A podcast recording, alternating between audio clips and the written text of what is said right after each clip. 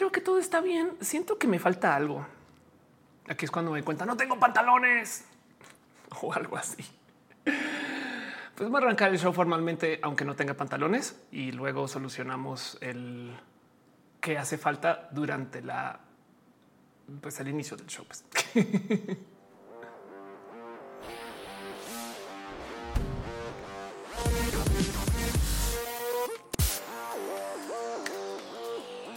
gente bonita del Internet, gente chida, gente cool, gente amable, discípulos y discípulas de las ardillas.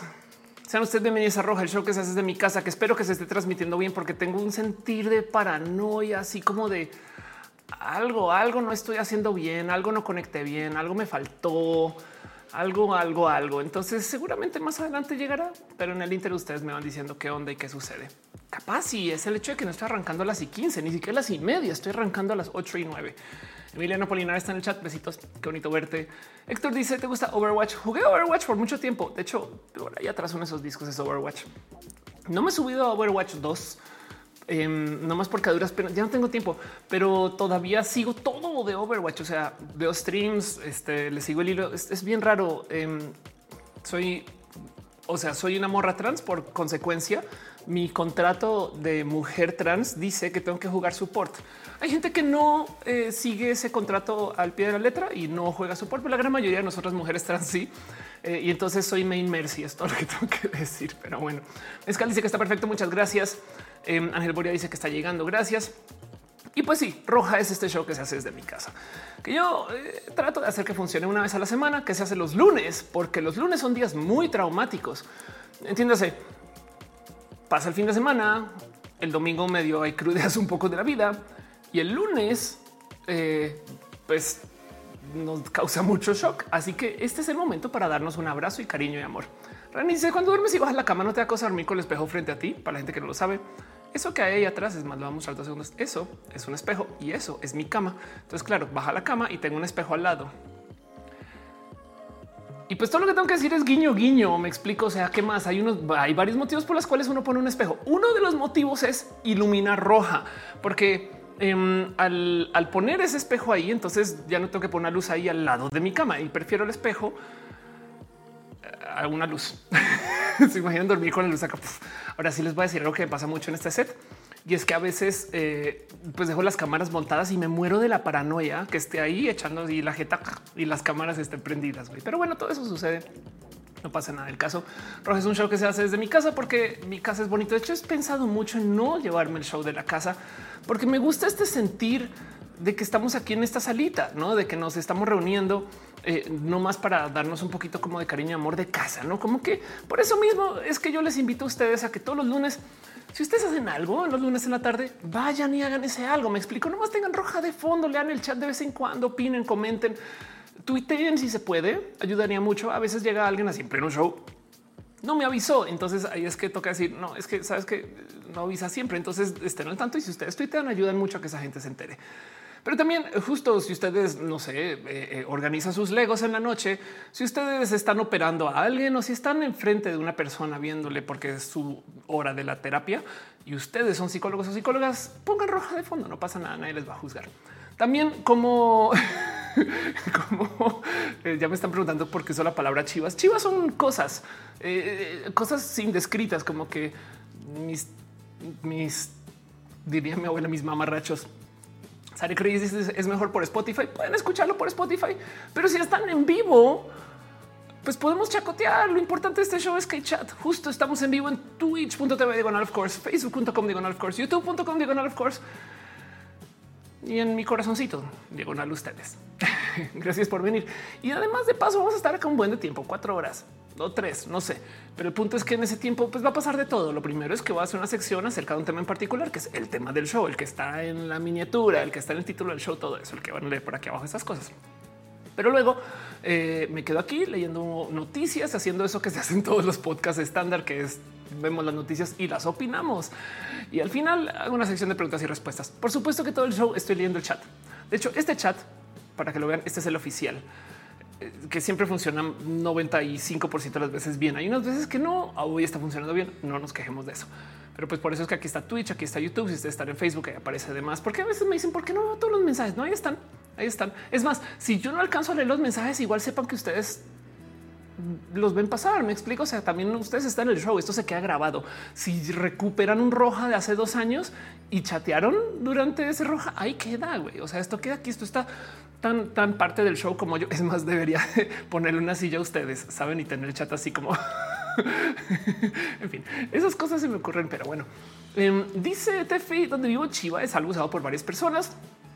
Este Arnulfo dice traducción de mis chivas en colombiano, pero es mis cachivaches. Cachivache puede ser una buena palabra que podría usar y a lo mejor se entiende. Pero bueno, nadie me está en el chat. Gracias. Eh, Aragón deja corazoncitos y sepan entonces que yo aprecio mucho el hecho de que estén acá porque hay millones de cosas que suceden en roja. De paso, yo tengo una genuina, genuina promesa con ustedes de leer sus nombres de la gente que está suscrita a los canales de donde se pueden suscribir. ¿Por qué? Pues porque es parte de esas suscripciones, no son a cambio de contenido extra. Mucha gente lo trabaja así. Yo hago esta propuesta con ustedes. Gracias a que ustedes dejan sus donativos, sus abrazos financieros, su cariño, su amor, todo eso que sucede en este show, yo puedo hacer más roja, saben, o comprar luces o, reparar los micrófonos, todas esas cosas, todo eso es con su dinero de, donativos. Entonces, Ustedes en esencia lo que me están dando es que Roja se mantenga andando. Dice Luisa de Mont Cachivache es como de 1810. ¿Cuántos años tienes para saber, Luisa? Y Gapato dice te linches, decía mi papá, ándale. orden dice y esto es Ophelia la gente del chat opinan. Exacto. sí, total. Em, como ese show que se llama Es la hora de opinar, no? Que yo no sé por qué no están más memes eso, pero bueno el caso. Em, y entonces justo yo tengo una promesa, una promesa de leer los nombres de la gente chida que está dejando su cariño y su amor, como la gente que está suscrita al Patreon, Alex Sánchez Franco, Ana Navarro, Aflicta, Guillermo Lajar, Ignis 13, Chocuevas, Robbie y Trinipe, la gente chida del Patreon, gente que está suscrita en los varios canales. Yo hago una lista que los acumula todos. Si no están aquí, avísenme porque no siempre me salen tristemente los canales, no siempre reportan bien toda la gente que está suscrita, pero a la última que chequé, un súper, les quiero dejar un súper abrazo a Sankoku 666, ya Ilustra, Wisdom Harris, vía Enix, Valentina, un polinomio de crisis 014, está en el Sergio Quiroz, Anda Bella, René Alberto Ortega, Mina, Cata, Rafael Villalobos, Priscila Martínez, Fraire, Pollo Rico, Pollo Perro, Noche, te queremos a mí, te queremos a ti, Perruno, Paulina, Patricia Rivera, Rodríguez, Pamela Gutiérrez, Nora, Neco, 09, Nora, Adrenalina, New Snake, Néstor Maldonado, Nat Rosa, Narutina, Yusef, Sean Top, Mubasa, Música, Rina Mura, Arts, Moss, Cristal, mm, mm, Miss Wiz 02, Minerva López, Mike Lugo, Michael Rosero, Melissa Aramburu, Mejía Art, Mazatzin, Meta, Batito, de Farias, Mavila Morales, Mari Carmón, Roy, María Rom Galvez, Magdalena Álvarez, Mafet, Cala, Zurita, Art, Lun 07 que ya línea bajo Loma Salud, La Bravo, Krilian Katza, K2218, R, Julián Galo 6, Juan Carlos Luna, José Cortés, Jorge Díaz, Jessica Díaz, Jan Morena, ya de hoy Irene RN, González, House of Pancakes, Holy Hall 23 y Gato de Pato, Héctor F. Arriola, Gustavo Rocha, Gustavo González, Gus R55, Grit, G-Man, Great Dragones, Jerónimo Quintero, Garnachita, Gana Susi, Gabriel Mesa, Falo y Madaya, o Hernández, Fernando Cernas, Fabián 23 Ramos, esa rola, un podcast más. Erika Sakura, Eri Frank, Manuel Marroquín, el famoso Eduardo GT, Ed Hicks, Edgar Rigo, Don Berry, Donovan del Valle de los PPT. Vamos, también damos a ti de los, de los mi familia. David Torres, David el Vargas de Ricardo, Dani de Chispa, de César Imperator, Cat Power, Carlos Cravioto, Carlos Como, Capitán Carrera Negra, Bimo, Brenda Pérez Lindo, Pérez Hernández, Azucena Baeza, Aura Castillo, Astenes Mercado, Artis Rodolfo García, Armando Busqueras, hasta Zelandi Mejía, Andrés Felipe Hurtado, Amarillo, André Conde, Ana Luna, Ana Virgen, Alfonso 84, Alejandro González, Alejandra Valencia, Ale Galvanado, Aguilar, Aquí 007, Aflicta, Deriva, Ada González y tú. Gracias mil. Que de paso, justo también hay muchas personas me preguntan, ¿qué vas a hacer cuando se sean mil nombres? Leerlos. Pónganme en ese aprieto. Yo no sé, capaz y eh, después yo los leeré en algún momento donde haga todo el sentido, pero mientras más me reten a leer nombres complejos y difíciles, más celebro yo. Entonces, por eso los pongo ahí. Además, también es parte de mi promesa con ustedes en todos los tiers de suscripción, leer su nombre por lo menos. Entonces, un abrazo a ustedes. Gracias de verdad por ser parte de esto férico. Y dice, yo siempre digo, es la hora de empinar. ¿De qué hablas? Diga Patricia, dejaron su hecho like. Claro que sí, por favor, pongan sus likes en sus plataformas múltiples. Se agradece mucho. O si pueden compartir también, se aprecia mucho, mucho. Otra cosa que me gusta nomás repasar, porque pues, vale la pena hacerlo, porque es gente súper chida y es gente muy importante. Quiero que sepan que este chat es moderado. Hay gente muy diferente que cada quien se conecta de modos diferentes para moderar, está en lugares diferentes, pero les van a ver y quiero super darle un abrazo a la gente chida que viene acá voluntariamente a cuidar ese chat. Gente como Caro Uva, Uriel Montes, Fabián Ramos, Montsetutix, el gato de pato aflicta, Gama Volantis. Gracias por ser parte de esto. Son gente bien cool, cada quien con su respectivo superpoder y muy, muy, muy, muy, muy, muy chidas en general. Denles cariño y amor. Ahí les van a ver T-Mod y mods son gente bien bonita se les tiene muy en mi afecto y así las cosas. Yuri Madonna dice que entonces conocen la norma capacidad que tienes para decir mil palabras en tres segundos. Me ha dado pereza hacerlo, pero quiero hacer un reto de TikTok de esos que te muestra la lista de nombres y a ver, dilos tú. Así como lo hacen con los promptes, pues no. Pero bueno, em, dice Fabián, la primera hora va a ser de puro nombre de gente bonita. Es que también esa es otra. ¿Cómo no leer los nombres si son puras personas bonitas? La neta, de verdad, eso lo aprecio mucho. Pero bueno, el caso. Em, y entonces, em, no más, yo tengo esta como promesa con la gente chida de moderación de siempre darme una pasadita por las cosas que hacen, dónde están y esas cosas y así y así. Y entonces, por supuesto, claro que sí, como no, em, que hay que hablar del canal de Twitch del hígado de pato. ¿Por qué? Porque, porque es un canal muy importante. Twitch.tv de una liga de pato. Conozcanle, denle follow, suscríbanse, escríbanle, déjenle cariño, amor. Acabas un stream de fantasmas, no más por si quieren divertirse un rato con eso. Están haciendo, eh, o sea, están haciendo cosas por Spooktober. Ahí tienen también fotitos de fantasmas. Ok, en Fatal Frame. Muy bien. Gracias. Este eh, todo mi cariño contigo. Espero que las cosas estén bonitas. Y si no, de todos modos, aquí le van a ver en el chat. Entonces sigan el hígado de pato en twitch.tv. Digan al hígado de pato, suscríbanse y en fin, esas cosas hermosas. También Fabián siempre dice, ¿por qué no compartes nada de lo que yo estoy haciendo en mi libro? Yo no, Fabián, yo sí comparto. Mentiras, mentiras. Fabián de paso me dijo un día así, comparte lo del libro y desde entonces no me ha pedido que lo mueva. Perdona, Ada González dejó un abrazote financiero tamaño titánico. Ada, gracias, de verdad. Besitos, gracias mil abrazos, piñas, celebraciones múltiples para ti. Eh, eh, eh, y así no me quedan más palabras para darte las gracias. Y sepa que gracias a usted, Roja sigue más tiempo. Pero bueno, volviendo a las menciones de digo usted con cariño, eh, soy colombiana, perdón. Eh, gracias a ti. Em, volviendo a las menciones. Entonces sepan que este es el libro de Fabiano. Es una historia de fantasía oscura que escribió antes de salida de closet. Le acompañó bastante mientras se aprenden de la diversidad. Todos los personajes son diversos y hasta pansexuales, hasta que se pruebe lo contrario. Está en Amazon y Google Books, pero también aquí lo encuentran en Lectu, que es su campaña libre de DRM. Por si quieren raíces sombrías, de hecho es toda una joyita para que sea una pasadita por ahí. Y de paso también está eh, la gente súper chida y súper bonita de Dumix, em, que eh, pues me dice, Monse, ¿por qué no hablas de Dumix de vez en cuando? Claro que sí hay que hablar. Y hablan acerca de esto, que es el UX, tomando en cuenta también a la gente neurodivergente. Y hacen cursos, hacen tallercillos, eh, hacen todo tipo de cosas hermosas alrededor del tema del UX. Por si no saben, UX es esto de la eh, de las interfaces, user interface, user experience. En fin, pero bueno, les pueden escribir, denles follow por lo menos Dumix-UX, de súper chida. Gente súper, súper, súper, súper bonita. Ya había mencionado a Caro. Yo creo que no. Caro, dale Caro también está por ahí en el chat. Le consiguen como Dale Caro en Twitch, le consiguen como Dale Caro en Twitter y le consiguen en su canal en YouTube como Dale Caro dale caro. tantas cosas. Pero bueno, la otra cosa que quiero compartirles es la existencia. Sepan que está por ahí en el chat también, más y nada menos que Gama Volantis, quien eh, va a estar ahorita en el Expo Vive Gatito. Por si no saben, todavía eh, no ha sucedido, es ya casi. Ahora sí, por fin, por fin, porque lo llevamos hablando por semanas. Es el 16 de octubre a las 10 de la mañana, el Expo Vive Gatito estos pósters, en fin, em, van a tener conferencias, adopciones, fuente de sodas. Espero que para seres humanos, refugios, concursos, áreas recreativas, talleres, sorpresas. En fin, ahí va a estar Gama Volantis. Gama Volantis, por si no ubican quién es, es la persona detrás de los peluches de Gama Volantis, o sea, Nisa.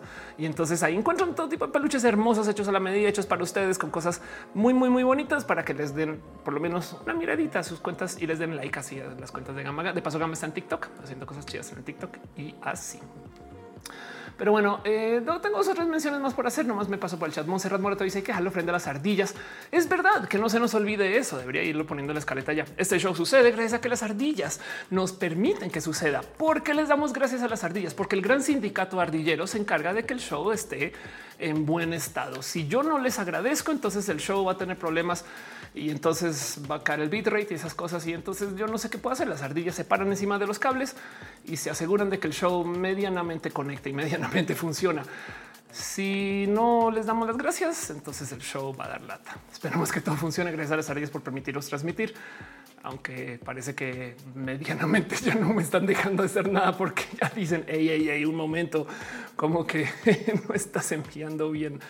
Vamos a ver si se pone mejor. Em, porque sí, literal, sí me dice que este está caído los FPS. Entonces voy a seguir platicando dos o tres segundos más acerca de lo que sucede en este show, esperando que las cosas ahorita se pongan mejorcillo.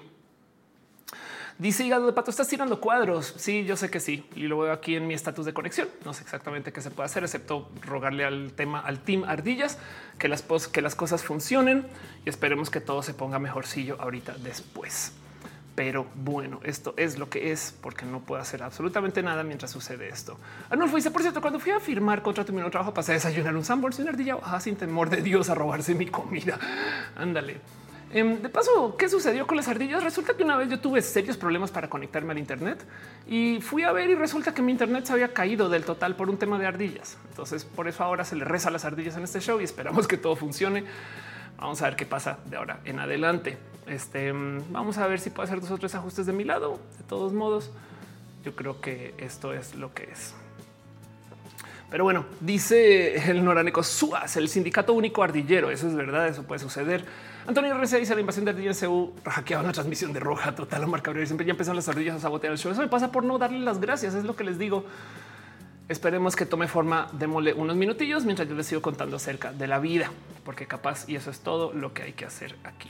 Pero bueno, dice House of Punk dice las ardillas conquistaron el mundo un poquito, eh, la neta, dentro de todo y todo. Sí, yo creo que sí, pero esperemos que todo siga funcionando. De paso, me gustaría preguntarles cuando sucede esto del tema de las ardillas diciendo este show no se puede hacer em, de puro chance. ¿Escuchan bien o ni siquiera? Pero bueno, dice Grady Geman, tu conexión es de fibra, es de fibra, es de fibra y no más tengo un tema de inestabilidad con el servidor a donde yo transmito y entonces pues vamos a ver qué sucede porque no hay nada, pero absolutamente nada que pueda hacer mientras no me da este em, por lo menos tantito, tantito de más capacidad. Dice eh, Patón de Estados Unidos perdió una guerra contra las ardillas y perdió. Exacto. Caro dice se escucha bien, solo que de repente se los cuadros perdidos. Chale, qué lástima. Pues bueno, démosle un poquito de tiempo ahí nomás platicando acerca de la vida, acerca de las cosas que sucedieron. Hemos arrancado el show y vamos a ver si toma un poquito más de vuelo más adelante. Pero esperemos que ya Sarek dice, yo escucho bien. Monserrat dice, depende tu ardilla de la nuestra, nuestra propia recepción. M de Moshe dice, se escucha bien y se puede hacer. Nada es perfecto, no pasa nada. Exacto, sí, la verdad es que Esperemos que retome un poquito eh, eh, el tema del enlace, pero el resto no hay absolutamente nada, pero nada de las nada que pueda hacer. Estoy conectada directa por red a mi router. Mi router está conectado por fibra a mi proveedor y básicamente a veces es un poco inestable. Pero bueno, creo que dice veo un poco la guía del show. Sí, Sebastián dice se ve y se oye bien. Omar Cabrera dice de vez en cuando se corta un poco el audio. Psicoterra dice también en Australia se peleó contra los emus y perdieron. Exacto. Dice Maya, solo se ve un poco cortada la imagen y sabe sobre qué dice el audio está intermitente. Es una lástima. Pero bueno, vamos a eh, aguantarnos un rato. Ya le dimos las gracias al sindicato de ardillas y vamos a ver qué puede suceder, porque no hay más que pueda hacer. La verdad es que si me dice que no tengo un enlace estable, entonces es lo único que puedo hacer sino esperar. Vamos a ver si eh, eh, me asomo por aquí dos segundos para ver qué ondilla. Pero bueno, en fin, les digo que es un tema de que fue por no agradecerle al sindicato de las ardillas. O sea, yo, yo creo que el momento que me dio por arrancar show y que se me olvidó del total darle las gracias porque permiten que el show suceda fue que comencé a tener problemas, básicamente.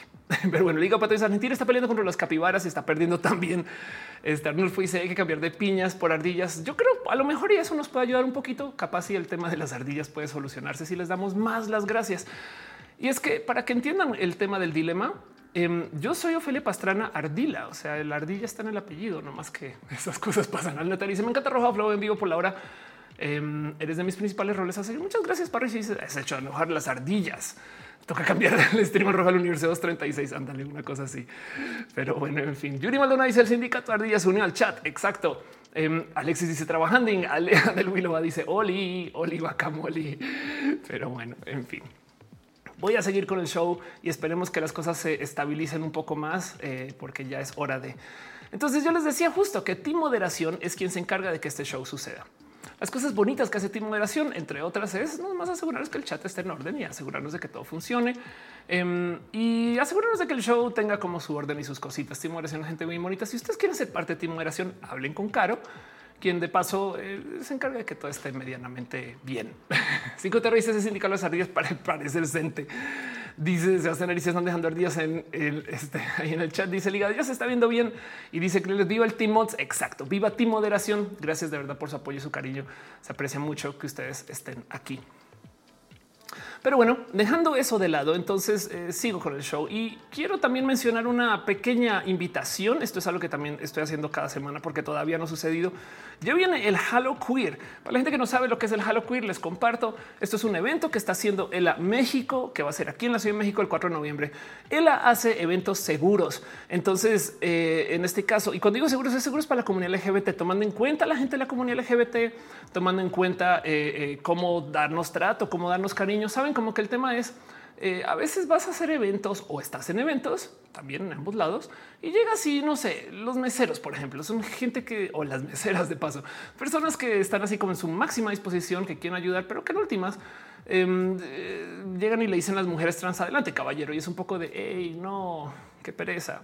Ese tipo de cosas pueden suceder. O si no, nomás el tema de invitar a gente de la diversidad de espacios para que nos adueñemos de un espacio en particular. Entonces, eso es entre millones de cosas. Esto es parte de lo que hace ELA y está haciendo un evento el 4 de noviembre, que es el, este, eh, el Halo Queer. Halo Queer es eh, explícitamente es esto. Aquí lo pueden ver. Cada vez hay más locos acá puestos. Em, pero bueno, Halo Queer es un evento que va a tener a eh, DJ Cachirula, a Haki, a, Sax DJ y a Kefish. Kefish se va a presentar como DJ. Entonces caigan. Les quiero hacer una invitación a que se asomen y aparezcan más un evento BDSM Leder 4 de noviembre para que puedan pasar un poquito de promoción desvergonzada. No ha arrancado el show todavía porque estamos como medianamente todavía atrapados en la sección de las ardillas. Al parecer el show no quiere conectar bien. Entonces vamos a ver un ratito ahí nomás mientras para chacotear. Dice 5 terreno. ¿En qué se les paga el piso las ardillas? En nueces. Federico le dice, pensé que las ardillas son las que no soportaban tu éxito.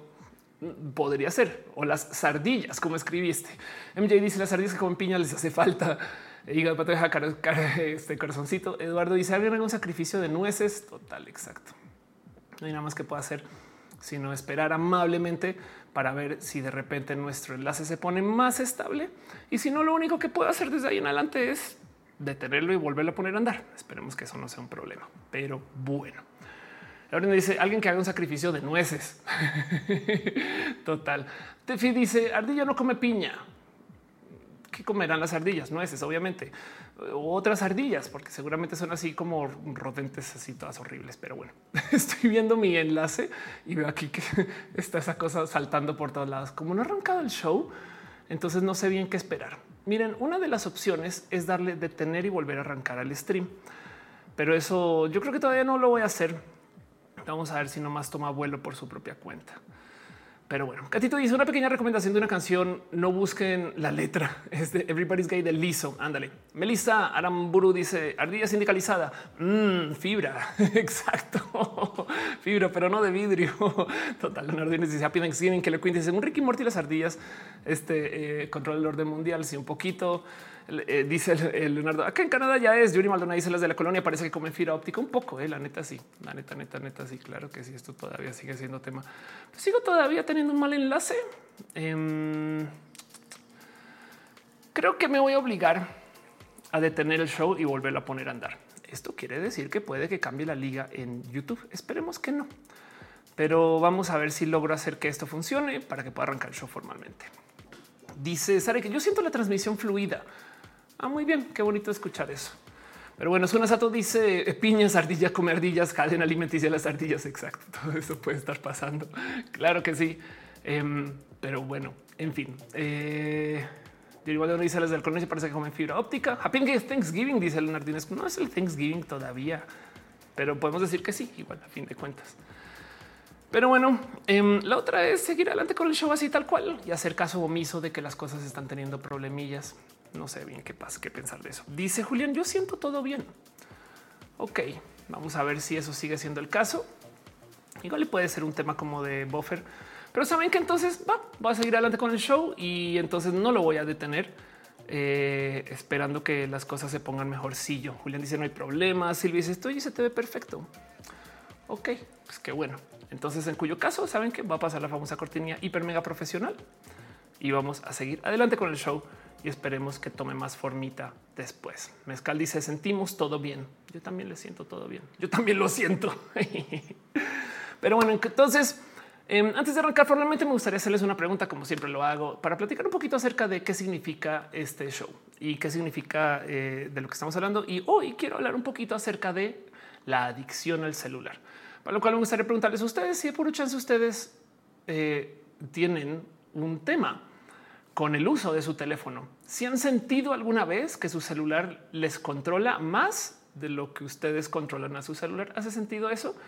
Em, si ustedes en algún momento se han encontrado así como peleando un poco con eh, que yo no me puedo desconectar o, como a mí me pasa que yo a veces me encuentro literal en el baño dándole scroll infinito a algo, pero sin entender bien qué estoy haciendo. Me explico como que a veces también me pasa que de repente eh, estoy usando mi teléfono y es de güey, llevo 20 minutos y no he hecho nada. No, no sé si les pasa a ustedes. Usted preguntarles un poquito y saber justo cuál es la app que les hace no soltar el teléfono. Mera curiosidad. Monserrat dice el Apple Watch. Muy bien.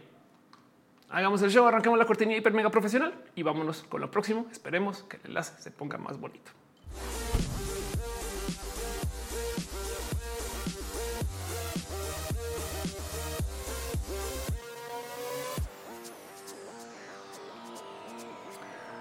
Muy bien. Evi Peralta dice, el cel no me suelta. A mí tampoco. Es bien complejo el tema del celular y de justo de las notificaciones y cómo se maneja. La verdad es que yo sufro mucho con el no más tener control de cuándo y, dónde, porque a veces me pasa que yo despierto y entonces no sé, póngale que celebro un poquito. Ay, wow, me logré despertar a las 8, saben, un horario súper boomer. Y voy y miro y resulta que pierdo dos o tres horas viendo el teléfono. Ahora bien podría decir, pero hice cosas, me puse en Instagram y platiqué y chacoteé. Pero uh, luego me un poco de güey, pero pinche teléfono me manda. Es más, me he percatado porque me lo han dicho varias personas que, es como si lo tuviera pegado a la mano. Pero luego del otro lado me da un poco de yo no puedo salir de una habitación sin saber dónde está mi teléfono. No, así sea, lo dejé en la mesa. Me explico. Eh, y tanto así que ahora uso mi reloj para que me pique ping, para que digan dónde está el dónde está el teléfono. Y es que em, por si no lo sabían, ya pasaron 49 años desde que se usó eh, el, primer celular, ¿no? O sea, la primera llamada en celular sucedió en 1977, si mal no estoy. Y aquí está, perdón, no, ni siquiera, sí, aquí en el 73, vea esto. Em, y, y, desde entonces, pues los celulares se desarrollaron de millones de modos. Nadie esperaba que los celulares fueran como se usan hoy. Me explico, no esperaba que los celulares fueran el centro de nuestra vida en ese entonces, era un teléfono. Entonces es muy difícil seguir diciendo teléfono celular cuando la verdad hace mucho, mucho, mucho más. Sarek dice muchas de las me pasó viendo dos horas viendo TikTok. Leonardo dice imagínense cómo estaremos en el tema de los en 20 años. Fernando dice buenas Fernando, gracias por tu regalito. Soy muy fan de verdad. Gracias por pasar. Fernando me dejó un regalo muy especial acá en la casa, unas piñas muy bonitas a modo de cupcake. Juan dice, si no tomo que de verdad lo necesito, ni siquiera estoy realmente haciendo algo, desinstalé redes sociales, pero meto a YouTube, claro. Arnulfo dice, yo creo que quienes están diciendo del hipo nada más son ustedes y no son rojas. Ok. Gigi Man dice, Google News podría excluirlo todo el día. Wow, Google News. Juan Alducín dice, es una relación codependiente. Exacto. Es todo un tema esto del uso del celular. Y justo em, si vamos y miramos las estadísticas, la verdad es que hay todo tipo de cosas raras con el teléfono. No eh, primero que todo, em, vean esto. Estas son unas eh, estadísticas para Estados Unidos. No, no me odien por mostrar estas cosas, pero o sea, digo porque para México no, encontré estadísticas tan fáciles, pero vean esto. El 74% de la gente encuestada topa eh, que se sienten incómodos cuando salen de casa y dejan el teléfono en casa. Yo no podría salir de casa y dejar el teléfono en casa. Comencemos por ahí, sobre todo porque para salir de casa estaría pegada a mapas, estaría pegada al este, eh, no sé, hablar con gente. WhatsApp, WhatsApp es mi tercer cerebro. Güey, no me explico como que yo uso WhatsApp para en esencia comunicarme con todo el mundo. 35% usa el celular mientras maneja, 47% se consideran adictos o adictas al celular. Y vean esto: 61% le han enviado mensajes de texto a la gente en la misma habitación. Y la neta, esto es parte del cómo convivimos con el teléfono. Por eso les pregunto un poco de cómo lo usan ustedes, no cómo se sienten ustedes con el teléfono este, eh, y, cómo conectan. Me da mucha risa. Eh, hay una canción de eh, que no se las puedo poner tristemente, pero una canción de la Electric Light Orchestra em, que yo siempre me quedo pensando, güey, sabían o qué pedo. Eso es una canción que se publicó con 1981 acerca de eh, eh, una carta de amor. Ok, les va. Eso se llama Yours Truly 2095. Es una carta de amor de una persona que va al futuro y descubre una persona que es exactamente igual a su exnovia y es perfecta casi, pero es un robot. Es una, es una rola espectacular porque le está escribiendo una carta a su exnovia diciéndole, oye, conocí a alguien que era exactamente como tú y hace todo lo que tú haces o hacías, pero ella es un IBM. y entonces es tan pinche aterrizada la rola que más adelante dicen, mira, es que esta morra que conocí es lo último en tecnología, pero es muy fría, güey. Tiene un IQ, tiene un coeficiente intelectual súper volado, tiene, se viste así súper sexy, pero también es un teléfono. Y es que yo escuchando esta rola un día me cayó el 20 de güey, esto se escribió en el 81. Decir que una persona es fría y que por consecuencia también es un teléfono es un acto de proeza de, ver el futuro, saben? Pero me quedo pensando con el claro, güey, en qué momento nos sentamos con que nuestro teléfono es un teléfono, no como que nos quedamos con eso. Me pregunto si la bandita más joven todavía lo ve como un teléfono que hace cosas y no es más como lo que son computadoras portátiles que nos acompañan. Esto es muy importante porque este cuento de las computadoras portátiles hacen más lógico el entender por qué estamos tan pegados a nuestros computadores portátiles. Es que es que soy adicta a mi teléfono, quiere decir que es un dispositivo inútil. Mientras que decir soy adicta a mi celular o a mi computadora remota móvil es otro cuento. Yo hice la primera ocasión una waifu. Este dice eh, Ángel Borea, los celulares comenzaron por experimentos militares. No creo, pero puede que sí. Eh. Claro, dice está escribiendo a Siri. Qué chistoso eso. Claro que sí. Em, dice Carlos Mazarigo, ¿es ilegal que prohíban tener celular en el área de trabajo? Pues la verdad es que yo creo que es hasta torpe, ¿no? Porque es una herramienta, parte de las herramientas de trabajo, ¿no? Dice Eri Peralta, todo lo consulta en internet desde el celular. Alexis dice más que una adicción es una necesidad. Sí, no. A mí me da mucha risa, por ejemplo, cuando estamos como, perdón, cuando estamos, cuando estoy yo usando mi teléfono y digamos que estoy viendo, no sé, Twitter y estoy así súper feliz y me digo ya no más Twitter. He leído todo lo que tengo que leer y pongo el teléfono encima de la mesa. Ahora veré el Internet grande y voy a Twitter en la compu. no un poquito de qué pedo, pero bueno, eh, Gigi dice han pasado cuarenta y tantos años. Me siento un anciano, no? Claro que sí. Arnold dice que se perdió roja, pero se atrasó usando roja acelerado. Mis respetos. Él dice el cinta al principio la rola funcionaría bien de ringtone. La neta, sí, dentro de todo y todo. Gigi dice mi celular tiene eh, mejor todo que mi lap. Wow, eso es una locura de pensar. Claro, tristemente los celulares están eh, como atrapados detrás del sistema operativo del celular, que no es tan óptimo como el sistema operativo de la compu por ahora. Julio Sierra dice, hola, ya vine, gracias por estar acá. Dice Juan Carlos Luna, a mí me da la impresión que los jóvenes de hoy en día evitan usar el celular eh, como teléfono, odian contestar llamadas. A mí también, pero te voy a decir algo, Juan, por ejemplo, em, uno de los motivos por los cuales yo prefiero mensajear es porque en el mensajero tengo memoria.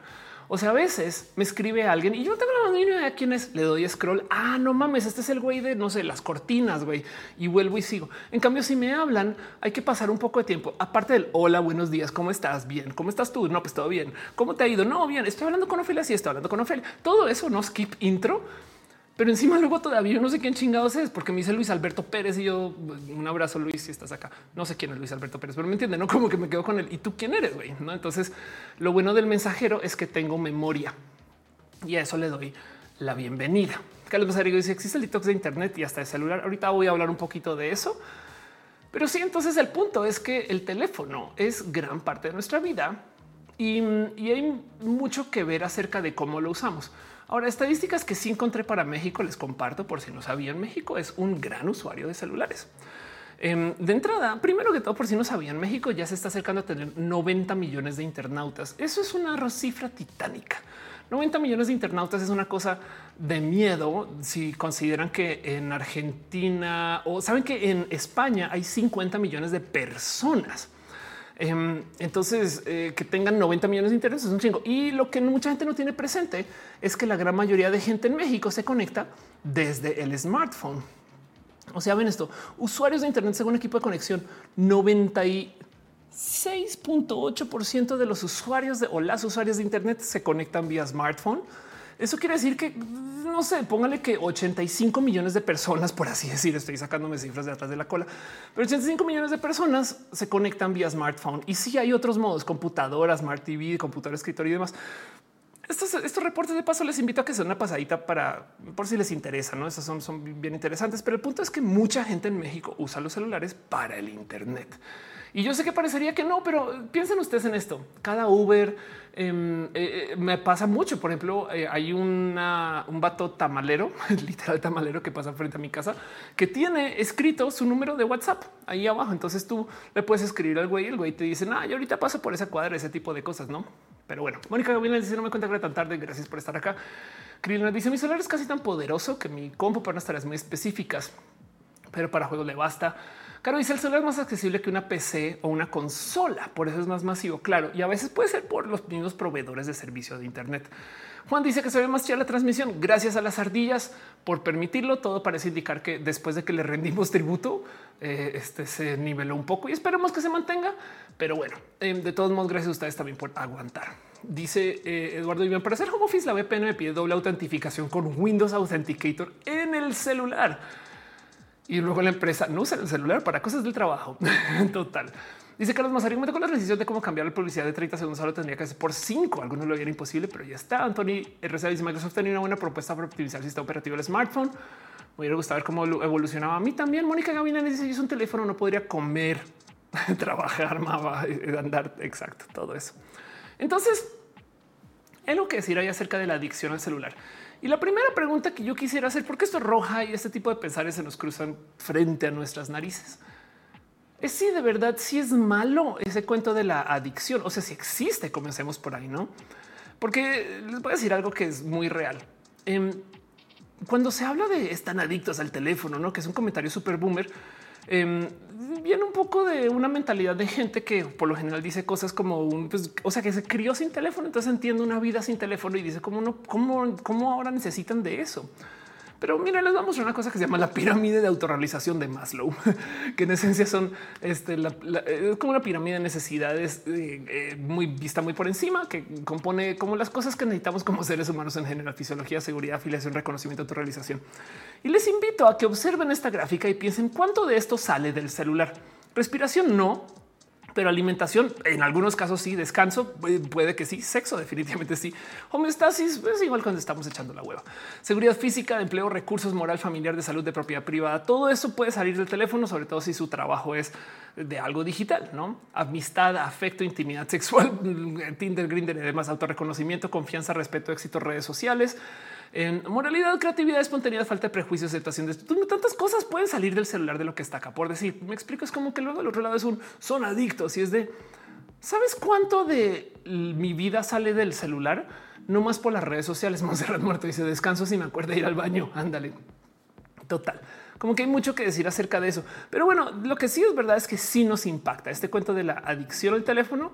Em, se puede medir. Hay, hay todo tipo de, raras estadísticas. Chequen esto que dice que la adicción a los teléfonos inteligentes se relaciona con la actividad cerebral reducida y la conectividad funcional durante la generación de ideas creativas. Es un estudio que en esencia topa que sí que la adicción nos impacta de un modo específico que no es necesariamente negativo, pero que para esto de cómo nos enseñan de cómo funciona la inteligencia, puede que sí. Reducción de la actividad cerebral este, eh, se reduce, no? Entonces, eh, eh, no sé bien exactamente cómo sacar eso para que no suene tan negativo, pero el punto es que cambia por lo menos el cómo pensamos cuando estamos conectados y conectadas al teléfono. Recomparece hasta la educación. Dice eh, Ciro López, un amigo y socio importante. Y Ampaz dice igualmente a las empresas para comunicarse es por WhatsApp. Te obligan a tener celular por ahí de media gama. No fuiste yo vendo rojas de mi celular. Ándale. Exactamente. Entonces, em, que si nos impacta, sí, sí es verdad que sí, sí existe tal cosa. Y obviamente también la otra cosa que sucede es que es un distractor. Ahora yo pongo esto muy en duda y más adelante lo vuelvo a analizar pero chequen esto, una investigación sobre estudiantes universitarios sugiere que la mera presencia del teléfono celular, o sea, sin ocuparlo, solo que esté ahí, puede afectar el aprendizaje, por ejemplo, durante una conferencia. Y es un estudio em, porque lo que dice es que los celulares tienden a reducir la atención este, eh, o la memoria, ese tipo de cosas. Pero ojo, lo que dice es solo tener el teléfono, no ocuparlo, ¿saben? Y pues es un, es un estudio eh, este, eh, medianamente viejo, es del 2018 con estudiantes universitarios y habla un poquito cómo nos relacionamos con nuestro celular y cómo, por ejemplo, tener el celular en la mesa nos hace pensar en el celular. Ese es el punto. Por eso es que impacta, porque estamos como con el celular en presencia y entonces da un poco de será que me están escribiendo, será que no. Y entonces ya le estás dedicando un poquito como de RAM a eso. Pero lo que sí es verdad, y esto también quiero que lo tengan muy en su corazón, es que los celulares, como básicamente muchas cosas en la vida, tienen enemigos. Em, y esos enemigos son los medios. Hay como una suerte como de castigo moralino. Se han dado cuenta que, por ejemplo, a cada rato castigan a los influencers. Hay profesores de matemáticas influencers. No, los que importan son e-, estos, ¿no? Hay gente que hace cursos enteros que son influencers, hay profesores de física, hay gente que hace análisis roja, todas estas cosas, pero siempre se van con estos youtubers que sí son algunas personas muy totas, pero no todas, pero, el punto es que se van con estas personas que son como muy escandalosas y hacen todo un desorden mediático con eso. Solamente como para decir, ya ven que el YouTube está todo lleno de gente así súper falsa, ¿no? Em, que pues entiendo el punto, pero del otro lado también la otra cosa es que por eso mismo es que los medios lo ocupan. O sea, lo que dicen es, mira, ¿para qué le escuchas a los influencers? Escúchanos a nosotros que somos medios. Eso es el tema. De hecho, el motivo, el, perdón, el momento que se vuelve más evidente esto es cuando te das cuenta que antes se quejaban durísimo de las redes sociales. Te van a secuestrar si usas Twitter. Está tu hija usando Facebook. Sabías que en Facebook este, eh, le mandan mensajes subliminales a tus bebés, tantas cosas. Y el momento que los medios se subieron a las redes sociales, ahora entonces los noticieros y mientras tanto en Twitter no es un poco no era que no como que hay un poco de em, cómo cambió eso para las redes sociales, pero para los teléfonos de muchos modos yo creo que todavía lo ven como su competencia. Entonces hay un sinfín de estas cosas. Esto es un más por mostrarles eso es en Reddit que topan, por ejemplo, que los científicos dicen que los teléfonos móviles pueden aumentar la actividad de las células cerebrales, pero los periódicos informan que las mata. Saben? Y entonces está todo este tema de güey. Sí, qué locura que los periódicos les encanta hablar mal de los celulares. No es como un tema de cómo literal tienen un sesgo antitecnología, pero no es cualquier tecnología, las tecnologías que vean como sus competencias. Entonces quiero también recordarles a ustedes de eso, no como quiero también dejar sobre la mesa que estas cosas pasan, que no se nos olvide que parte del motivo por el cual los celulares están tan pues mal logrados en cuanto al ojo de la opinión pública es porque todo el día los medios se la pasan diciendo oh no, los celulares te quieren comer, no? Y entonces no sé, hasta Black Mirror puede ser parte de eso. Aromate dice voy llegando que se está hablando de la adicción al celular. Monserrat dice la barbarie grita más que lo demás. Arnulfo dice estoy viendo rojas del celular, entonces adicto al teléfono o a rojas. Que es una buena pregunta también. ¿eh? Carlos Masario dice tomar una foto, una punta y diapositiva pizarrón que jamás volverás a ver. Exacto. Ahorita voy con eso un poco porque eh, hay un tema eh, de paso justo en esto de que los medios se la pasan hablando mal. Eh, chequen, no sé si, si, si se han dado cuenta que justo em, hay diagnóstico de adicción a los videojuegos y, todos los días hablan mal de los videojuegos los medios, ¿no? Y entonces sí, sí es verdad. O sea, lo de, lo de la adicción de los videojuegos es una realidad, ¿no? Internet Gaming Disorder, imagínense eso. Y entonces, pues por supuesto que hay que observarlo, por pero así como para que esté en el DSM5 hay algo que decir, ¿no? Entonces esto también es un tema que quiero dejar ahí sobre la mesa presente, que em, para algunos medios hay unas cosas que gustan, otros no, pero lo que sí es verdad es que una que otra cosa eh, no son solo culpa de los celulares. Esta es una muy famosa foto de cómo, oh sí, claro, la tecnología nos hace antisocial y es gente leyendo el periódico y no socializando. Yo no sé qué piensan esas personas que ponen esta queja, que si en todos los espacios públicos tú deberías de andar chacoteando con la gente. Uy, buenos días, ¿cómo está, señor panadero? ¿Cómo va usted, ingeniero? ¿Qué me cuenta, señora? este, eh, presidenta de la empresa. No sé, como que hay tantas cosas ahí del eh, yo no sé qué esperan que haga la banda. La verdad es que somos personas muy insulares de todos modos, que lo consumamos en el celular.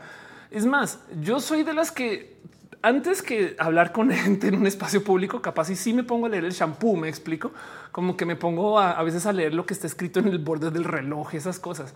Alejandro dice que explotar la tacha. Qué chido, gracias. José Hermoso habla de la adicción al azúcar que yo que también genera desórdenes. Claro que sí, por supuesto. Sarek dice yo jugando LOL. Qué bueno. dice huevito. Uy, me apoyó decirme que tenía lección en los videojuegos y yo solo estaba jugando porque esperaba que se cociera mi comida.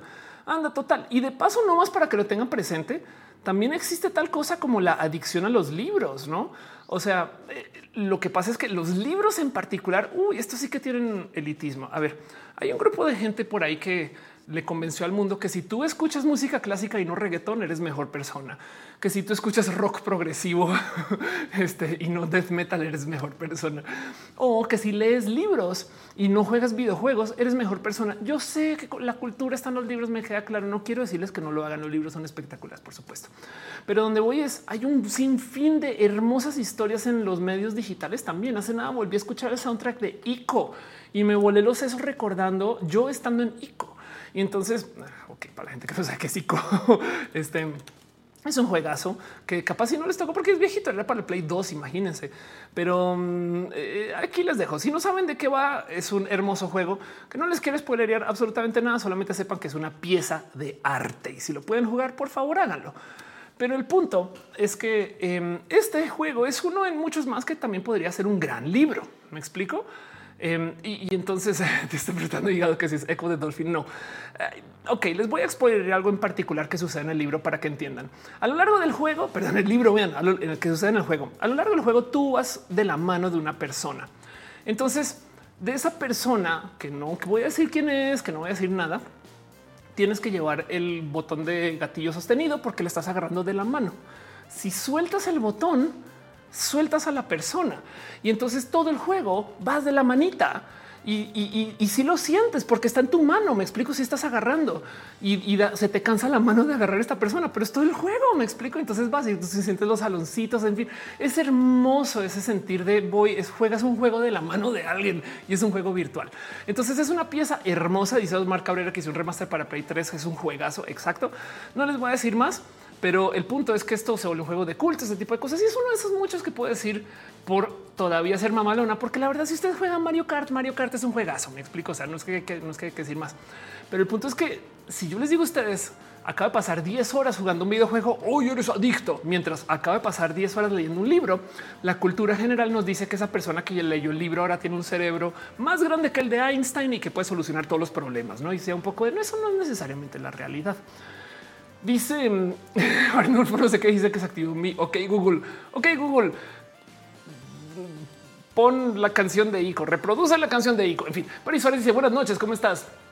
Este Alejandro Ans dice siempre que decir que hay reggaetón, que es más arte que varios libros y arte de pero pues, depende. Sí, total. Oscar dice es muy dulce. Yo lo jugué. Hígado dice Ico y Shadow of the Colossus. Exacto, son de esa misma época. Crina dice lo que es cierto es que si morros somos personas espectaculares. Claro que sí. Y pues bueno, el punto es que dice eh, Parrish, había que hablar con los videojuegos pueden ser arte. Ya son un arte. Ya los videojuegos se consideran arte. Eso ya es un hecho, ya está dictaminación. O sea, porque creo que fue hasta la Corte Suprema en Estados Unidos. En fin, y se Eduardo mientras el libro no sea cañitas y no se tomó como un documental. Pues sí, pero bueno, donde iba con eso es que piensen ustedes que justo los medios digitales son los que los medios tradicionales se quejan. Me explico porque son su competencia. No hay un videojuego de CNN. Entonces CNN va a hacer reportajes diciendo los videojuegos te envenenan el cerebro. No hay un celular de Televisa. Entonces Televisa va a hacer reportajes diciendo los celulares están mal, que están bien raro porque la gente consume la gran mayoría de su contenido en celulares, pero me entienden.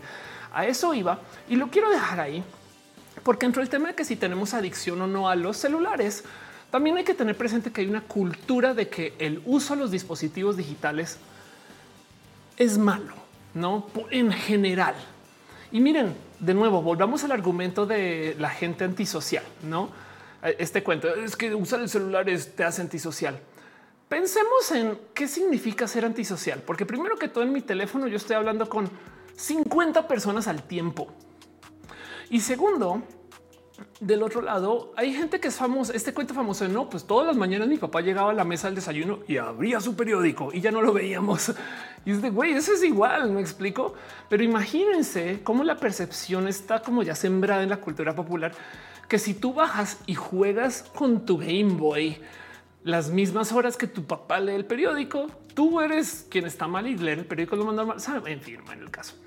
Este dice Sarek Reyes, adicción a los me explico, es la nueva muletilla.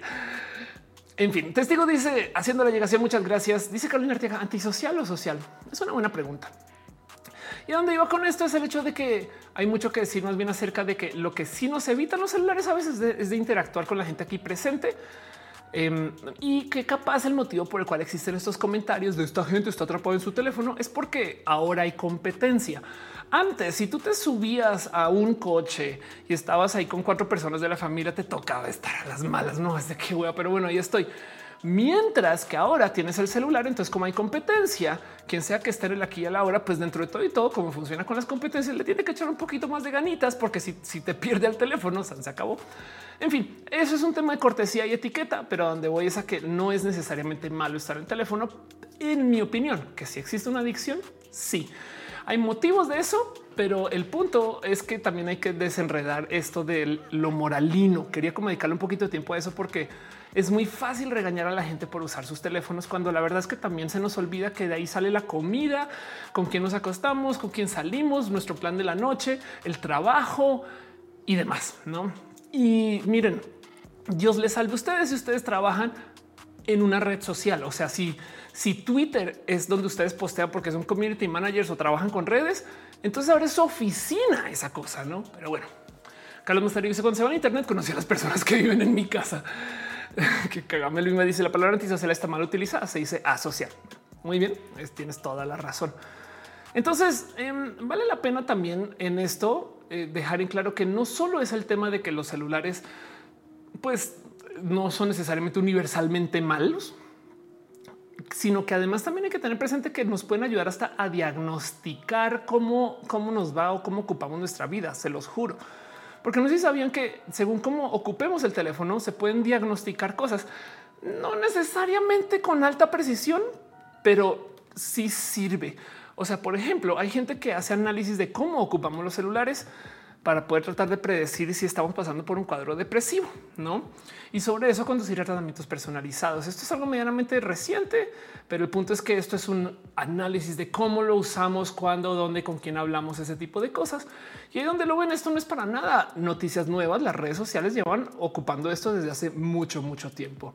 Las redes sociales, de hecho, saben y pueden medir nuestro estado anímico y si somos personas neurodivergentes solamente según cómo escribimos, a qué horas, cuándo y dónde. Hay una historia que yo he compartido en roja varias veces de cómo Spotify y a ver por qué me sé esta historia, porque conozco a la gente que trabajó en este proyecto, pero la historia va así. Spotify sabe si tú estás en una depresión o en un proceso de depresión fuerte según la música que eliges y según lo que eliges normalmente. Es una decisión compleja porque es qué hora, cuándo, dónde, dónde estás, qué estás escuchando, qué escuchabas normalmente, todo eso. Y entonces una vez alguien que es eh, tuvo contacto con Spotify me decía que estaba elaborando los mensajes que Spotify te iba a dar en caso de que detectara que estuvieras muy triste.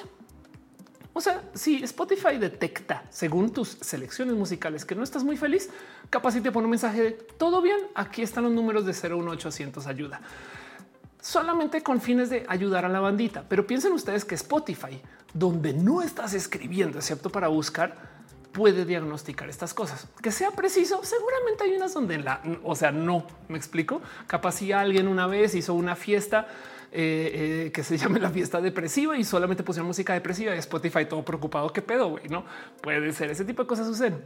Como dato curioso, en el nuevo iPhone, el nuevo iPhone tiene detector de caídas en caso de que te suceda algo. No, y entonces tipo si lo tienes activado y te tropiezas, te caes y estás ahí, no te estás moviendo o fue muy repentino, marca al 911 nomás para decir alerta. Y ahora está pasando algo muy entretenido donde la gente que se sube a las montañas rusas está haciendo llamadas por error al 911 porque el teléfono está ahí arriba, se está moviendo un chingo y está de no manches, güey, esta persona chocó, güey, y no detecta que estás en no sé, Superman. Y entonces llama al 911 y me da más risa esta historia pensando que la gente del 911 contesta, llama 911 en qué le puedo ayudar y escucha gente gritando, no, pero bueno, el punto es que hay daño colateral de las tecnologías, no siempre le va a atinar con todo, no? Pero como sea, lo que quería decir es los teléfonos se pueden ocupar también para medirnos de vuelta. O sea, no, no, no son necesariamente herramientas eh, infinitamente malas. O sea, no causan problemas solo por existir. Es más, capaz y nos ayudan a detectar esos problemas. Leo un poquito el chat. Dicen adiós a mi playlist de My Chemical Romance. Alejandro dice, o sea, mi Spotify sabe que sugerirme cuando le escribo un domingo en la tarde. Sí, a mí Michael Burry dice la peli futurista siempre veo gente pegada a una pantalla porque cambie con los lentes inteligentes. Es verdad. Y ahorita voy con eso. Andonela dice te te cueme. Yo te besitos. Gracias por pasar. Luis Además dice también los celulares cambian la manera de vivir todas las relaciones personales a larga distancia, incluyendo las amorosas. Es verdad. Y a corta distancia es que hay gente que se mensajea en el mismo cuarto. Dice Eduardo Vivian, me estás diciendo que los de Spotify son los de Sedena. Puede ser. Killer Queen dice creo que debería empezar a usar Spotify. Recomiendo, aunque también está Deezer y también está Tidal. No sé. Aunque Carlos dice yo creo que mucha gente condena los dispositivos ya que aún ve con recelo la tecnología o como competencia. Dice Arnulfo, si yo estoy interactuando con hígado de pato, de pate spooky. Carlos dice cuando se van a internet conocí a las personas que viven en mi casa. Ya te había leído, pero me vuelvo a reír de eso. Y el punto es que em, quiero que tengamos presente de este uso de los celulares como también herramientas, por así decir, para el bien, ¿no? Volvamos a esta eh, nota que yo les decía que es súper así. Estos son de esos escándalos que les encanta hacer de sí, sí, eh, sí hay un tema de la atención en, en, las universidades cuando los celulares están presentes. Eso es verdad. Lo que dice la nota es solo teniendo tu celular en la mano o en la mesa, ya con eso se afecta tu aprendizaje, no? Pero la verdad es que yo creo que esto habla más acerca de cómo están estructuradas las clases ahorita. Yo fui profe en el TEC de Monterrey hace unos ayeres y yo daba clases con stream. Yo le decía a mis estudiantes estén en el chat. Era un roja con clases, güey. Y entonces yo transmitía todo y llegaba gente de afuera y también estaba en la clase. Y yo prefería que usaran sus teléfonos, compus, laptops, iPads, lo que sea, para buscar cosas que no entendieran. Como ustedes ahorita, si yo digo alguna barrabasada, ustedes buscan qué es barrabasada. Ah, no manches, eso dijo. Y ya. Entonces me gozaba más ese tipo de interacciones porque de paso vivimos en otra época ya. Lo que yo propongo de este tipo de noticias de la gente se distrae es la clase no está hecha para ocupar los celulares. Entonces, por consecuencia, te sobran y como te sobran te da ansiedad. ¿Hace sentido eso que estoy diciendo? Chequen esto. Eh, para que entiendan cómo dónde está la tecnología. Y no sé si sabían que ya hay apps. Vean esta cosa.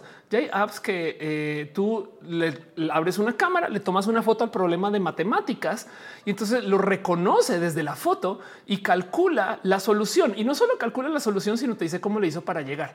Esto es una app que creo que hay algunas gratis y, esto se podría usar en una clase de matemáticas. Saben como que hay un algo ahí del, del, es que si siguen enseñando matemáticas bajo el que se aprendan la fórmula, en vez de asumir que la banda ya tiene celulares, que tiene el Internet y que se pueden ocupar estas apps, vamos a tener problemas en el futuro, porque entonces en esencia es como ignorar una gran parte de, pues, de la experiencia del salón con el celular.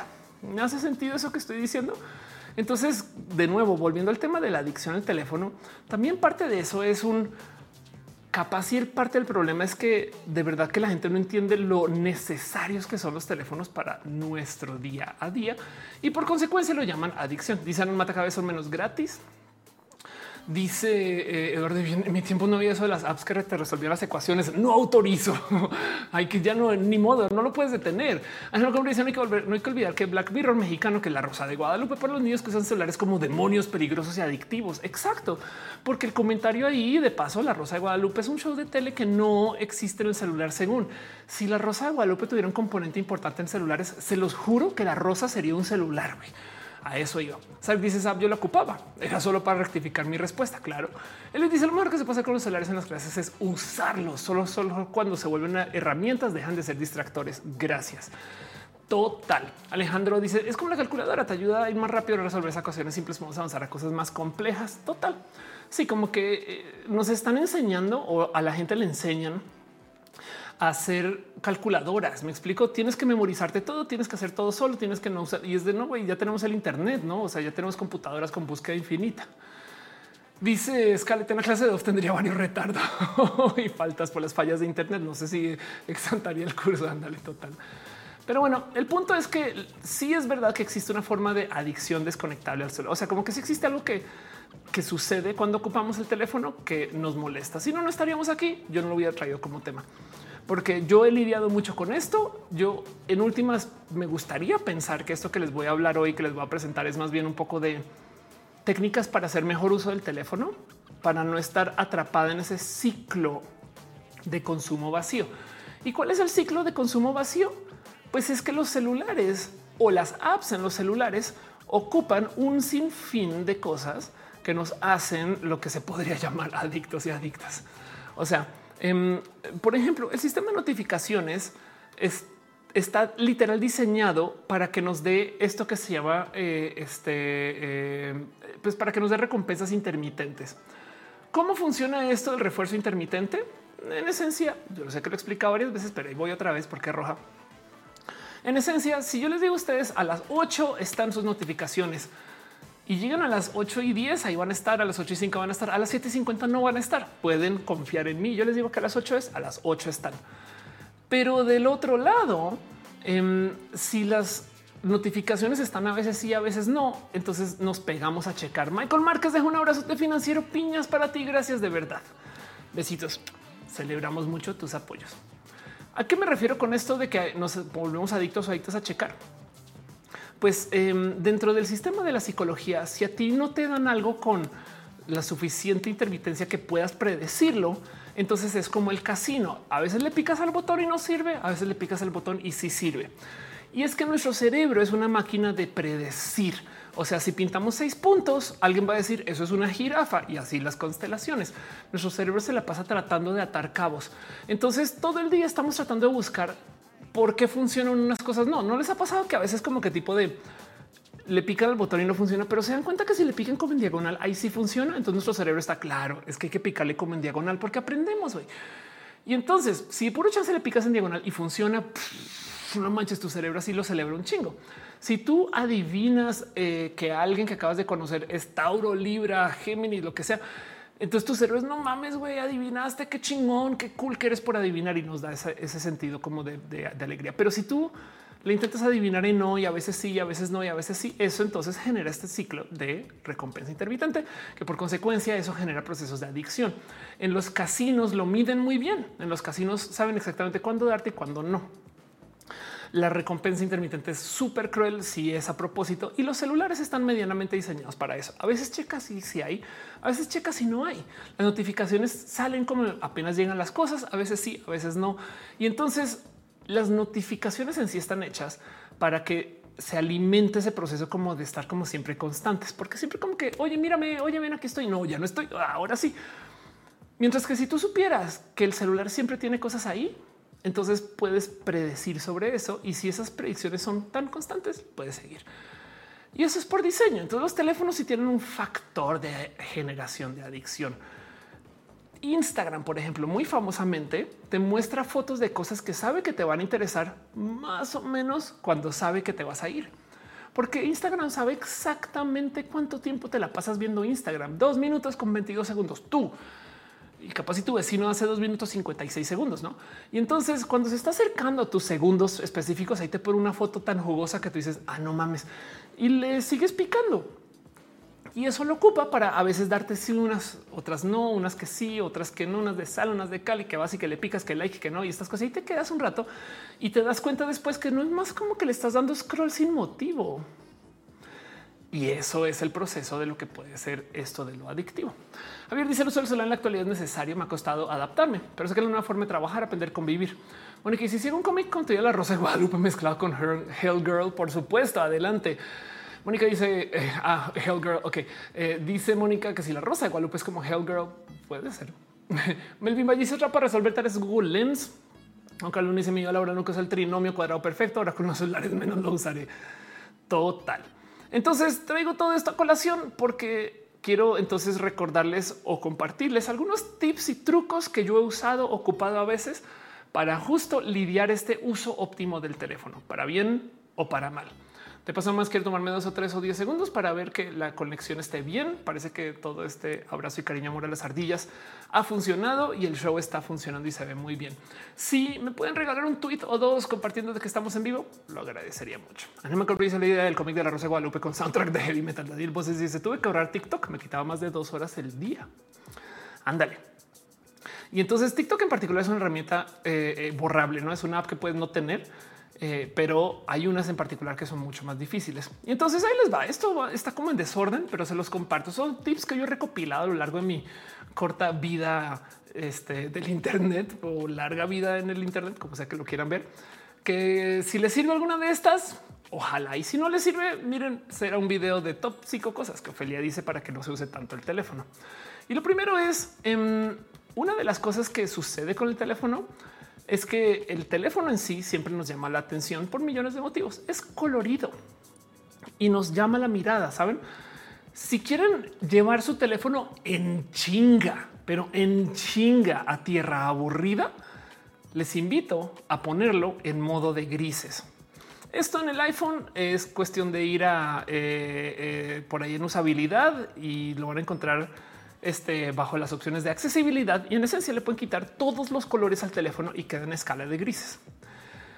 Esto es la cosa más aburrida que le pueden hacer al teléfono, porque primero que todo cuando lo vean se ve como de no y segundo nada les llama, absolutamente nada les llama. Y entonces da chance de pensar para qué lo voy a usar y de verdad que da chance de como un hoy es que tengo que tomar la foto, es que tengo que publicar. No es como impulsivo, como que se acabó este entro a TikTok, no, TikTok en blanco y negro. La neta se ve horrible rojo en blanco y negro. Este sí, quién vería roja en blanco y negro? O sea, esa gente que pone roja en blanco y negro. Yo no sé qué les pasa a ustedes, pero si tienen mentira, estoy hablando de mí misma, pero si, si tienen su teléfono entero en grises, no les va a llamar tanto. De paso, esto también supuestamente es bueno para la vista. Hay gente que habla acerca de estas cosas que son night shift, em, pero, pero realmente no funciona muy bien. Se, ha encontrado que no es tan, tan, tan bueno ese tema de tener un teléfono en amarillito, pero es mejor que la luz blanca y la luz súper azul. Eso sí, nomás quiero dejarlo en dicho. No más que esto últimamente parece que se está poniendo un poquito en duda, pero el punto es que tener el teléfono en grises, este, em, ayuda en que ya no llama la atención y sobre qué dice para leer. Claro, Raquel cuando dice soy una mujer trans uso Insta nomás para publicar mis fotos, pero nunca escroleo. Me aman. Sí, pues de paso también una de las cosas que las redes sociales saben es que si tú subes solo contenido y no consumes contenido, van a pelear por tu atención. Si ustedes no están operando las redes sociales como quieren que lo hagan, entonces se van a desesperar. Pero si no le dan like a nada, se va a preguntar por qué. Entonces te muestra más contenido. Si no comentas, te va a por qué. Entonces te muestra contenido. Em, y la otra es si tú publicas, esto es un real truco, por ejemplo, para TikTok y para Instagram. Si suben fotos y se van, a veces la red social promueve un poquito más la foto o el video o el post, no más para decirte, güey, vuelve, porque lo que quieren hacer es que tengas números y digas, no mames, güey, me está yendo súper bien en TikTok, lo usaré más no como que si tú tienes muchos números, te quedas más en la red social, te sientes bien. Entonces juega contigo con eso. Es un real truco. Hay gente que genuinamente publica y se va por tres horas de, TikTok, por ejemplo, se podría funcionar. Pero bueno, volviendo al tema de los colores, la idea es hacer que el teléfono no nos llame la atención. Entonces, si bien cambiar el teléfono a grises capaz y les parece una locura, él les dejo un truco que yo sí he usado varias veces. De parece de paso es muy hermoso. Es organicen las apps por colores. Entonces, esto de paso se ve hermoso desde lejos y desde cerca. Tener las apps por colores es un modo buenísimo de poder encontrar las cosas según más fácilmente, pero donde lo ven no siempre porque no está por funcionalidad. ¿Cómo me va a ayudar esto a romper mi adicción del teléfono? Tengo que buscar las apps. Gama está diciendo que si por favor dejan sus likes. Gracias Gama por eh, insistir con eso y de paso sí pongan su like ayudaría mucho de verdad, sobre todo el algoritmo. Gonzalo Muerto dice sí. El tema de organizar las apps por colores es que las apps a veces no hacen sentido. O sea, ¿por qué tengo yo eh, este YouTube al lado de Pinterest? No tienen nada que, es que ambas son rojas y por consecuencia, em, al tener estas apps hacia al lado, hay que buscarlas un poquito. Se ve muy bonito y como tenemos que buscarlas, nos da chance de pensar para qué quiero entrar. O sea, es como si tú fueras a abrir la, la puerta del refri y la segunda vez que la tengas que abrir, la manija está al otro lado. Y entonces tienes que pensar, oh, no manches. Y ese tiempito de pensar, ese es el que caes cuenta de, claro, eh, no, no tengo que abrir porque no hay nada más. Me explico como que no estás como solamente trabajando aquí como en piloto automático. De paso, una tercera solución para esta situación es no más desorganicen sus apps de vez en cuando. O sea, pongan las apps en desorden que no hace para nada sentido, pero si la tienen que buscar, si estén, ya están acostumbradas a que aquí está el navegador, aquí está WhatsApp, aquí está Telegram, pónganlas en, cámbienlas, cámbienlas y vean que el mero hecho de que la tengan que buscar les hace pensar un poquito de qué iba a hacer. Y si no hay una respuesta, si es como yo no sé qué iba a hacer, entonces ahí a lo mejor se pueden ustedes comenzar a organizar mejor su tiempo. Dice em, Ana María Costa, se me hace rara esa connotación de adicción. También como decir que adicción a los carbs. Exacto. Y justo lo que yo quería decir aquí es un eh, quizás lo que hay que trabajar acá es el cómo hacer uso más óptimo del teléfono, entendiendo que el teléfono tiene ciclos de recompensa que nos pueden mantener pegadas al teléfono. Pedro Fadul dice: Hola, Alfonso, se necesita motivar modo dormir durante la noche para que gente llegue notificaciones. Recomiendo mucho. Algo dice en mi tableta están por colores. Ándale. Eh, Rodríguez dice saludos. Yo organizo en carpetas. Ándale, total. Eh, y dice Mateo, ¿qué significa sacar la lengua? ¿En qué contexto? ¿Y en qué país? Pero bueno, dice Arnulfo, me pasa seguido el que iba a hacer. Sí, de paso en la impro se maneja mucho el si se te olvida algo, no más decir en voz alta, ya llegará. Porque es verdad, apenas dejas de pensar las cosas y comienzas a pensar otra cosa, a lo mejor vuelves a idea o, o recuerdas por qué ibas en un sentido. Em, pero es justo ese momento específico del que iba a ser ¿Qué estoy haciendo? Que recapacitas y ahí en ese espacio de recapacitar es que te preguntas realmente quiero ver más. Saben como que entras un poquito en conciencia. Si estamos actuando en piloto automático, entramos en estos procesos. No sobre decir que eh, hoy en día vivimos en la era de screen time, que ya existen herramientas que nos miden cuánto usamos cada app. Esto es horrible porque te das cuenta, por ejemplo, en mi caso, que el 90% del uso de mi teléfono son redes sociales. No es que quiera decir que leer más o jugar videojuegos o cualquier otra cosa sea otro tema. Como dice Gama, con mi déficit de atención. Dice Mateo, es que me dijeron que sacar la lengua era satánico. No, pues es que imagínate si hacer yoga es satánico está prohibido. Eh, se dice le diga el sol, los viajes se volvieron cortos. Manuel dice roja es mi ciclo de recompensa. Ándale. Pero bueno, Screen también el caso es que para lo que sea que sirve, ahí eh, tiene utilidades para que poder, para que puedas limitar qué app vas a usar cuánto tiempo, no literal app limits. Y entonces esto puede ser por categoría o por app. El tema es te lo puedes saltar. O sea, tú puedes decirle déjame usar Twitter no más media hora por día. Capaz si la usas uno, no? Y entonces cuando vas y ya estás en el límite, te dice, güey, no, a menos que ingreses tu clave. Y ese ingresar tu clave de nuevo es un momento de pensarla. Entonces, el verdadero ejercicio acá no es la traba. Es que es como esa gente que, por ejemplo, pone sus tarjetas de crédito en bloques de hielo, o sea, en agua, en el refri, para que si la tengo que usar, tengo que primero romper el bloque y luego sacar la tarjeta. Eso, si tenemos desespero, lo vamos a hacer así y sin pensar. O sea, si estamos está pasando por un ciclo de hiperenfoque y queremos hacer una compra y la tarjeta de crédito está en el refri, en un bloque de hielo, güey, va a salir y la vamos a ocupar. El tema es aprender a, en ese momento de la duda, cuestionarnos un qué iba a hacer. Y puede tener una respuesta. Ah, iba a postear una foto y vamos con eso, pero ya conciencia. O sea, es romper el piloto automático aquí. Cuando aprendes a andar en moto por la ciudad o en moto en general, una de las cosas que te enseñan es a siempre estar pendiente y presente. O sea, si tú vas en la moto y no sabes o no recuerdas cuál fue la ruta que tomaste para llegar a algún lugar, cosa que es muy común en los coches, entonces vas mal, porque quiere decir que vas por piloto automático y no te estás fijando en la vida, no te estás fijando en cosas. Porque es importante en moto estar aquí. Es muy cansado de paso, ¿eh? pero porque tú tienes que estar al tanto de tus errores y los errores de básicamente toda la ciudad, no que el güey que se subió, que ahí va, banda que se suba a la banqueta, así como así tú ahí en la moto, no mames, güey, o en la bici, parece chiste.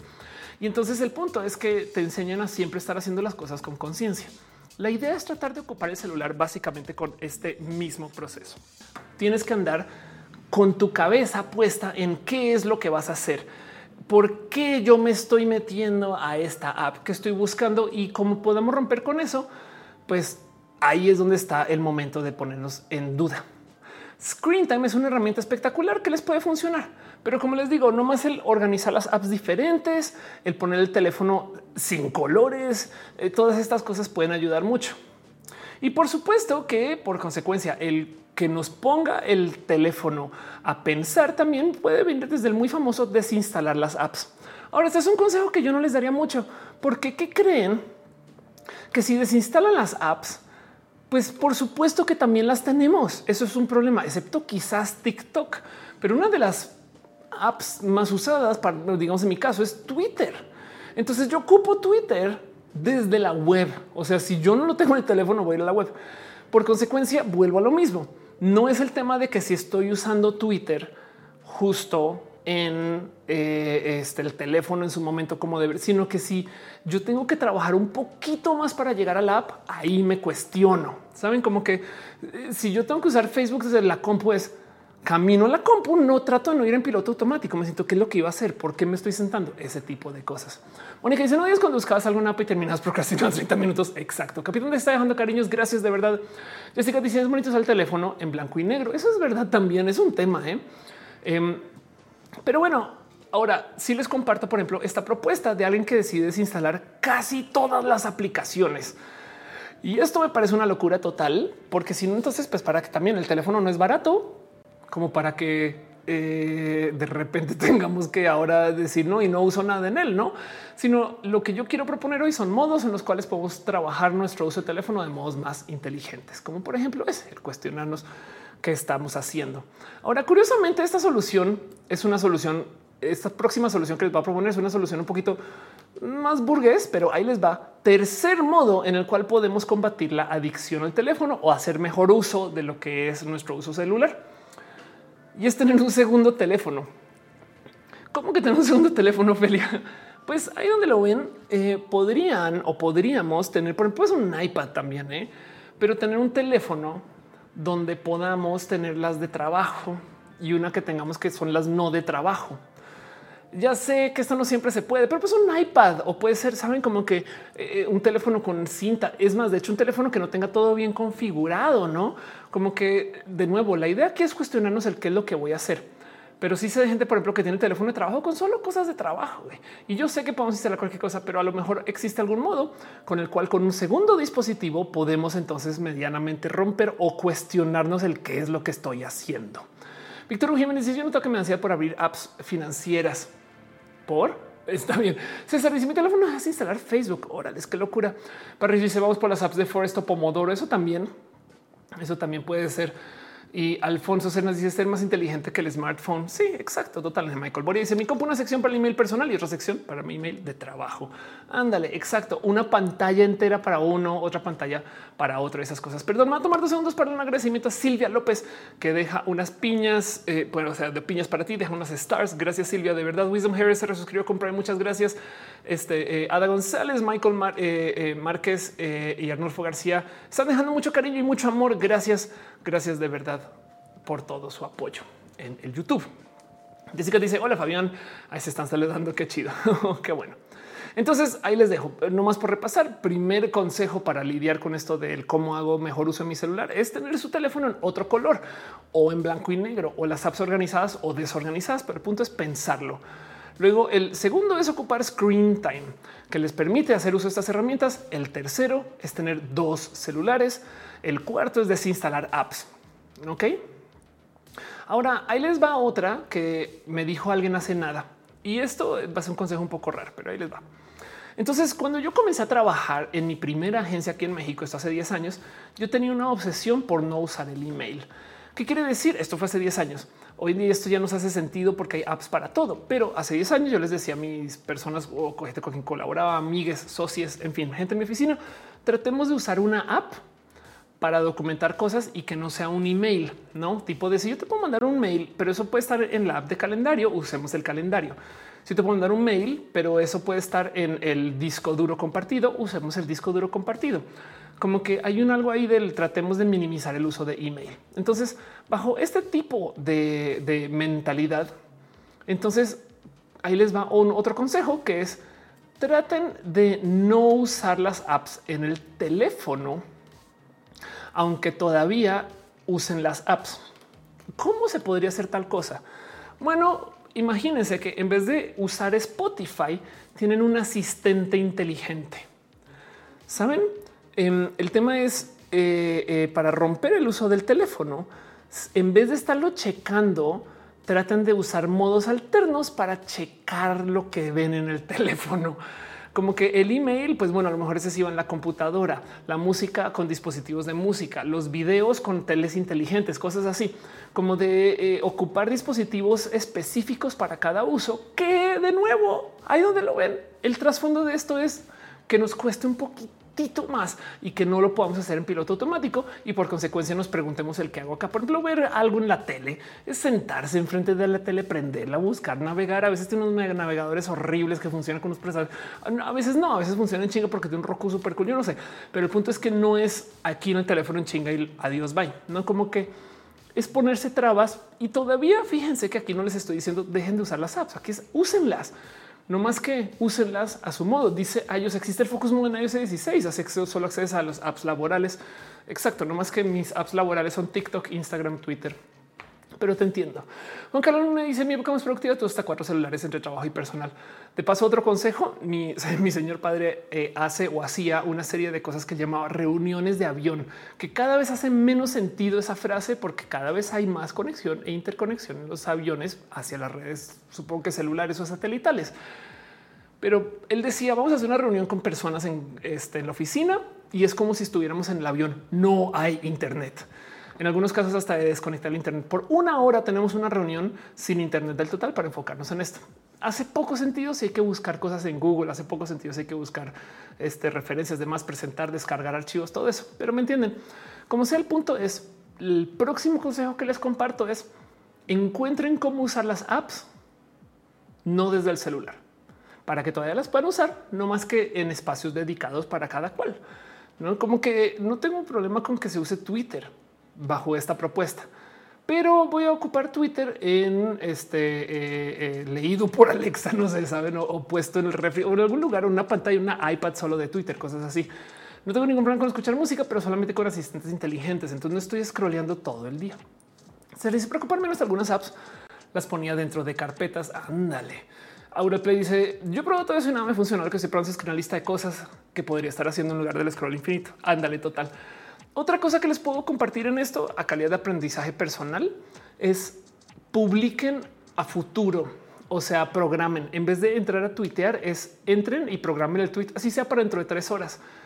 Em, y así no están pegados a lo que sucede después de la publicación, que pasa muchas veces que publicamos algo y luego nos quedamos dándole refresh a ver qué comentarios despierta, qué likes, todo eso. Pero si ustedes están programando constantemente, yo por ejemplo tengo muchas fotos programadas en Instagram, entonces luego llegarán, ¿no? Y, como que te deja desconectarte, ¿no? Dice Oli, ¿qué opinas de entrar por la estandarización de cables? Pues es que Apple se supone que es quien estandariza, pero ni modo. Eh, tienen que cambiar sus procesos de, fabricación. Al Infabio de los antes, yo tengo un Realme que y tiene una opción concentrador. De verdad es bastante útil porque te bloquea toda la excepción de cuatro apps máximo. Eh, aunque dice adiós Spotify. Hola de nuevo, venidos y tornamesa. David Chávez dice: Yo prefiero dejar internet chiquito y no paso el internet grande. En teoría no es mucho, pero al menos ya no tengo el cel disponible para jugar. Pinto dice: No sabes cómo me tiene tener todas las apps guardadas en carpetas y fuera de mi pantalla principal. Exacto. Es solo ese, ese tiempito de tener que buscarlas, no ese desordencito de dónde están. Porque el tema es que de nuevo nuestro cerebro se vuelve como muy automático para hacer búsqueda de archivos, para hacer búsqueda de eh, de las apps para encontrar las cosas así, ¿no? Y, queremos romper un poquito con eso y hacer conciencia en general. Dice Babilonia, si no he podido tener un closet personal y uno de trabajo, qué esperanzas de tener dos teléfonos. Ándale, total.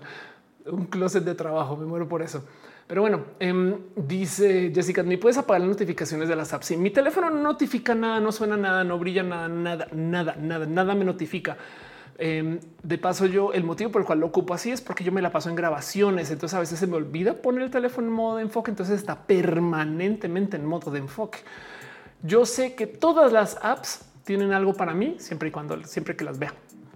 Así que eso me da un poco de entre comillas paz, pero me ayuda a desconectarme un poco porque entonces cuando yo la checo es cuando está. A, no, a mí no me gusta estar viendo todas las apps de mi pantalla principal, por eso no me gustó iOS. Ándale. Y pues bueno, les voy a compartir un otro consejo que es un poco controversial, que es el tema de cómo nuestro cerebro a veces está muy conectado a estar recibiendo todos estos como extra golpecitos de dopamina cada vez que ocupamos una app. Y eso también nos genera un poquito de adicción. O sea, necesitamos un poquito esa cacofonía, necesitamos ver las apps, necesitamos ver una foto nueva cada tres segundos y entonces da un poco de raro todo este cuento.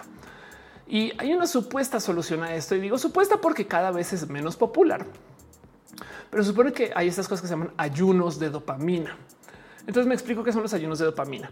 En esencia, em, nuestro cerebro se acostumbra a hacer uso de eh, este, estas apps o, estos sistemas de interactuar o estas cosas. O sea, como que nuestro cerebro se acostumbra al ruido y ya medio lo necesitamos. Madre mía, ¿por qué no me dejas ver cosas? Y ya medio lo necesitamos. Y el punto es que los ayunos de dopamina son un modo de romper con eso. ¿Qué es un ayuno de dopamina? El equivalente a eh, dejar de tomar alcohol para que le podamos por un rato para que se nos baje la resistencia. El dejar de fumar para que ya luego solo con un cigarro se nos pegue. Es más, he escuchado de gente que habla acerca de la comida con este tema, no? Em, pero el punto es que si nuestro cuerpo necesita tal cosa para sentirse feliz, la idea aquí es romper con eso. Ahora hay millones de modos de hacer ayunos de dopamina y por esto, este tema en particular es tan controversial. Mónica dice con la que más usas de lejos WhatsApp. Yo tengo WhatsApp siempre abierto. De hecho, últimamente encontré un modo de descansar de mi ansiedad de WhatsApp y es tener una pantalla con WhatsApp siempre abierta para que de reojo pueda ver si alguien escribió algo y quién y seguir con mi vida. A veces veo quién escribió y no voy y le respondo, pero no estoy sacando el teléfono para checar si no es una pantalla dedicada por allá que yo puedo, digamos, estar acá trabajando y volteo a ver, veo el WhatsApp allá de lejos, como si fuera, no sé, las velas de las acciones, saben? O sea, el ticker de las acciones y digo, ah, bueno, hay un mensaje y sigo con mi vida y luego voy y lo respondo, ¿no? ese tipo de cosas. Pero el punto es esto del el ayuno de dopamina en su modo más extremo. Y si conozco gente que ha hecho eso, ahí les va el ayuno de dopamina más extremo que he visto. Por un fin de semana no consumes nada mayoritario que te genere dopamina. O sea, no vas al cine, no ves el celular, no abres el teléfono. De hecho, tratas de no escuchar música, nada que te genere alegrías que son horribles si lo piensan.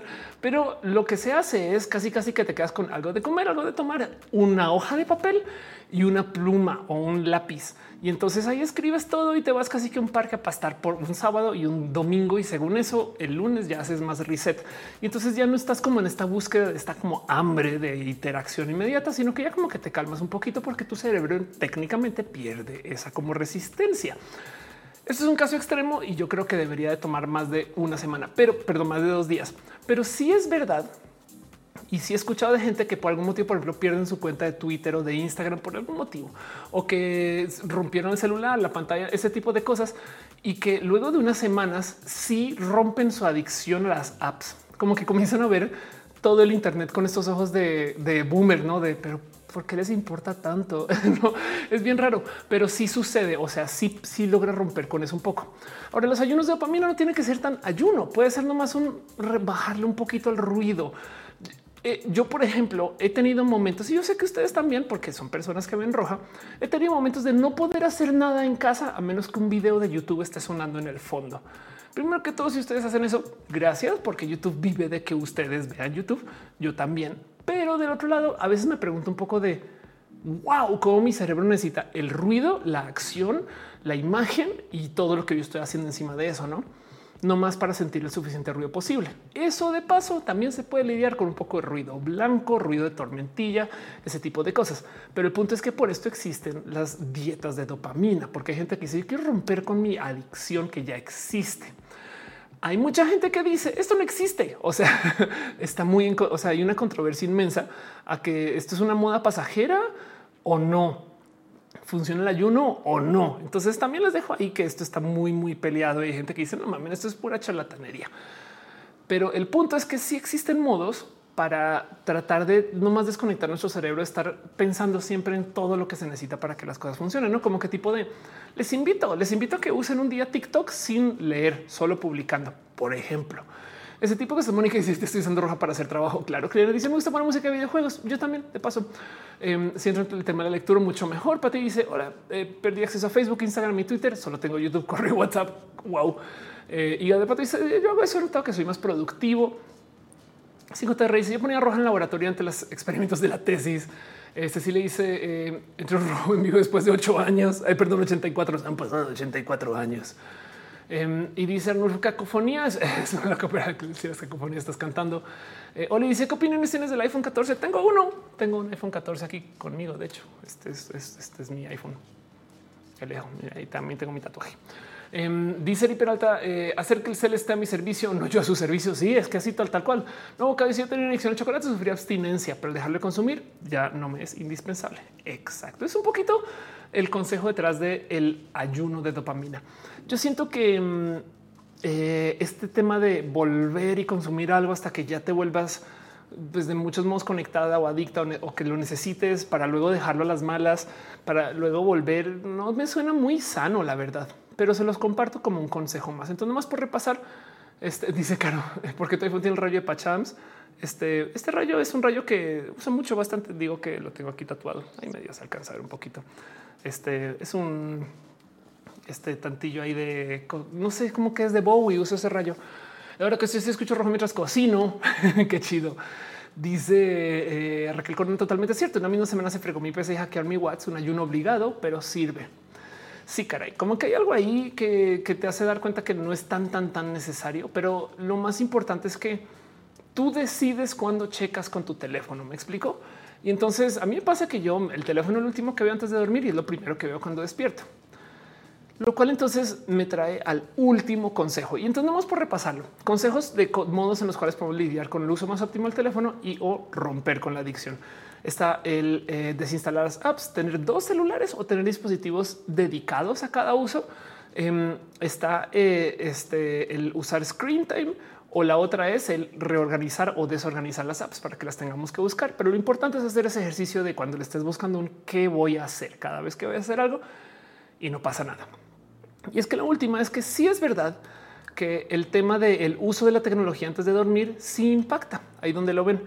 Em, y entonces esto sí está muy, al parecer, muy medido. Y el cuento es que el uso del teléfono en la cama o el teléfono en la noche nos causa impacto. ¿Cuál puede ser el motivo de esto? Es muy fácil, pues que nuestro cerebro relaciona cierta luz con hayas de día, güey. Entonces comienza a generar estos químicos de despierta. Así que, por ejemplo, si ustedes están despiertos de noche, muchas personas que he conocido tienen estas como lucecitas súper tenues en el baño para no prender la luz del baño, también porque pues, están candelillas, no? Pero lo mismo con el celular, no? Y el usar el teléfono de noche, muy de noche, justo en la cama antes de dormir, puede ser muy problemático porque es pasar de día a dormir. A veces por eso nos cuesta irnos a dormir, porque nuestro cerebro no comienza a hacer este proceso lento, que es muy lento de o se está haciendo de noche. Debería de ir aventando estos químicos para tratar de que en algún momento caigamos en el sueño. No, yo sé que esto varía un chingo, un chingo. Hay gente como yo de paso que nos quedamos dormidos viendo la tele y ya ver la tele es otro modo de iluminar la cara con una luz totalmente artificial. Me queda claro, pero a donde voy con esto es que quizás, y este es el último consejo, un modo en el cual nos podríamos desconectar de esto nomás es teniendo el teléfono lejos o apagado o casi con el brillo mínimo hacia el momento que nos vayamos a dormir. Y lo digo porque eso eh, capaz si nos cambia un poquito nuestra relación con la adicción con el teléfono en general, dice Elizabeth Ofelia Fiestera. Claro que sí. Este o algo así. Eduardo Castro dice: Escucho roja mientras cocino, bien a gusto. Grit dice: Yo estoy tratando de usar redes sin interactuar, pero es difícil. Ahí Fabi dice: Evita todas las redes sociales para evitar un spoiler más de un mes. Entonces ya no estoy tan al pendiente de las apps. Exacto. Eh, aunque tampoco he puesto ahorita que el capítulo Arnold fue entonces roja antes de mimir me impacta. Pues si es lo último que haces antes de dormir, capaz si te cuesta mucho. Seba recién dice llegamos. Gracias. Pati Pichar dice mejor tener para el trabajo de otra partida social. Ayuda. La verdad es que ayuda porque entonces eh, haces como este proceso mental de estoy mal. o sea, no necesariamente mal malgastando. Estoy haciendo A o B. No, ahora ojo, porque hay apps que se van a traslapar de nuevo. Es que mi trabajo es estar en Instagram. Entonces, ¿qué pondría yo? ¿Cuál tendría cuál? Capitán Guerrero dice como las gallinas necesitamos ver oscurito para hacernos bonita. La neta, sí. Eh. Frif dice Oli, Isaac dice off. Pero el filtro de en los teléfonos de noche. Yo siempre tengo ese filtro porque la luz azul me lastima mucho siempre. Ayuda, pero no tanto como se dice, ¿no? Van a usar las opciones de no molestar, protección visual ayuda mucho, mucho, sí, total. Y dice Arnulfo, yo tengo desactivadas prácticamente todas las notificaciones. Yo también. Iliana deja un abrazo. Pati Pichar dice estaba viendo el teléfono cuando estaba a punto de dormir y se me cayó en la cara. Así eso pasa. Punto. y eso que es el teléfono. Eh, yo sé de gente que se les ha caído el iPad en la cara y esas cosas. Y pues esas cosas suceden también. ¿no? El tema es, como sea que lo vean, hablar de la adicción al celular, justo como decían, es horrible. Porque está este tema de que es como no se debería de hacer. Pero el tema es que del celular sale todo, todo. Y esto no va a parar. O sea, prepárense porque no hemos llegado a este tren del mame todavía. Pero se acuerdan cuando apareció la gente con el este, auricular Bluetooth en la vida, en la sociedad y que como que no procesamos bien el por qué había alguien usando un auricular todo el día. Y todavía hay quien dice que quien tiene un auricular Bluetooth es un idiota. Me explico como que todavía está toda esa mentalidad. Aunque ahora con los, por ejemplo, los audífonos de, Apple ya es como mucho más cool tener unos audífonos puestos ahí, ese tipo de cosas. Pero hubo un poco de shock social pues prepárense porque viene un boom. es que esto va a ser este año o el próximo. Muy loco de lentes inteligentes. Entonces es un hecho que la gente va a comenzar a usar lentes para ver cosas y esto ya viene, o sea, ya hay varios lentes que venden, no más que ninguno como que domina. No es que Google Glass y no sé qué, güey, eso es viejísimo. Hay un chingo de empresas que están usando este tipo de lentes para hacer todo tipo de cosas, em, entre otras, no más el tema de mapas, ubicar dónde estás, qué está pasando, ese tipo de más. Pero la idea en general es hacer este tipo de interacciones donde tú tienes pues tu vista o tu vida como en realidad aumentada o este no o, en realidad virtual. Y entonces van a tomar millones de modos en los cuales se van a implementar, van a haber millones de marcas diferentes. Pero esto de tener las apps en los lentes va a cambiar un chingo de temas. Y eso va a hacer que negociemos más nuestra relación con las redes sociales. Me dice Black Mirror, ya llegaste. Pues sí, Black Mirror es una red, perdón, es un show que se dedica nomás a hablar mal de la tecnología, pero sí. Dice Pati, la edición se le tiene mis efectos. Eh, se te fue el mensaje, creo. La dice: Sí, sí, mucho Twitter Facebook y las apps de citas, no? Claro, sí, total. No, dice: Yo no soy de estar pegado a las apps, pero parece un problema cuando el contesto rápido el WhatsApp, el Insta, Facebook. Arnulfo dice: eh, Google Glass fue un epic fail. En su momento, sí, porque mm, Google Glass falló y eso, y eso, Google Glass falló como producto general porque era muy caro, era muy difícil de conseguir y prometió las perlas y nos dio nada. O sea, el video de demo de Google Glass versus lo que era Google Glass es, tan distante que hasta la gente se decepciona mucho. Pero ahí te dejo una cosa. Considera tú unos lentes que te dicen dónde estás. No es raro. Yo creo que no va a pasar que el lente escanee los rostros de la gente y te diga quiénes son. Y lo digo porque esto va a pasarse por entre eso se pasaría en realidad con triunfo este tema de la seguridad de datos. O sea, imagínate que alguien esté escaneando los rostros de todo el mundo. Güey, esa base de datos, mis respetos, ya existen de paso, pero em, y no lo dudes que calidad de policías, eso capaz y eso también ya hay. Pero el punto es que si van a cambiar mucho el cómo trabajamos. Es que piénsenlo también así. Imagínense ustedes sentarse en una mesa y tener un monitor, un monitor de 19 pulgadas, güey. Pero con los lentes tienen cinco monitores por el precio de unos lentes. Saben? Yo creo que eso le va a dar en la madre a, un sinfín de, temas. Es más, a ver si lo encuentro helicóptero, este AR eh, glasses. Esto es un video que se volvió medio viralón. Este see through helicopter clases que a ver si lo encuentro ahora. Em, bueno, hay todo tipo de otros videos que también puedo mostrar, pero el punto es que eh, mostraron un video en particular de una persona que está usando uno de estos lentes de realidad aumentada para entrenar, no para entrenar banda. Eh, clases, este cables training. A ver si lo encuentro así de fácil. No, ya no. y entonces con los lentes tiene cargado el mapa de cómo está todo el sistema, el cableado interno del de, eh, el helicóptero y se pone los lentes, ve el helicóptero y le muestra dónde están los cables y qué conectar. Pero así como así, por ejemplo, también esto, eh, chequen este video, esto es unos lentes em, que ven a través de la niebla para decirle a esta persona que está volando que hay al otro lado, no según en este caso, esto parece que es un simulador, pero el punto es que este tipo de tecnologías ya vienen, ya están, van a aparecer y va viene un tren del mame muy, muy, muy cabrón. Capitán Garner dice helicóptero, helicóptero. Arnulfo dice porque lentes de Microsoft sí tenían futuro, pero fracasó con el ejército de Estados Unidos. Es que, a ver, de nuevo, los lentes de Microsoft son lentes eh, eh, muy complejos lo que vienen son cosas mucho más aplicadas. Dice Eduardo imagínense godinear en IMAX, los dos monitores que, claro, Pati Pichar dice la, acción celular tiene el mismo efecto que las sustancias adictivas. Depende. La verdad es que yo creo que no, em, pero es que la adicción celular se eh, representa, por ejemplo, cuando estás usando Instagram y estás dándole scroll como sin saber qué motivo, sin ver nada, dando scroll, le llaman zombie scrolling cuando estás solo comando y ya no, no estás viendo nada. Dice no, que lentes inteligentes no daña la vista por enfocar y desenfocar constante entre el lente y el resto de las cosas. Posiblemente, pero ese problema va a aparecer en 20 años.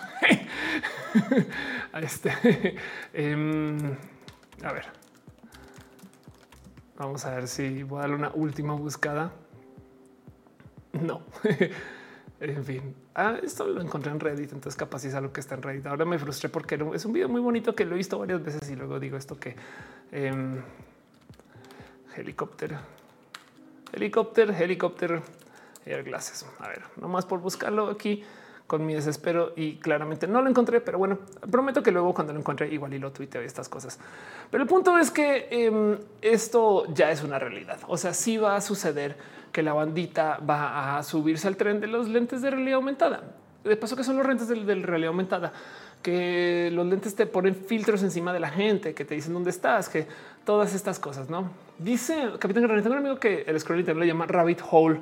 Sí, exacto. La idea es de tener eso y fíjense que voy a tratar de ser muy amable con mis palabras acá, pero no porque quiera aceptar que existe una adicción, aunque sí existe, sino más porque eso es ineficiente, ¿no?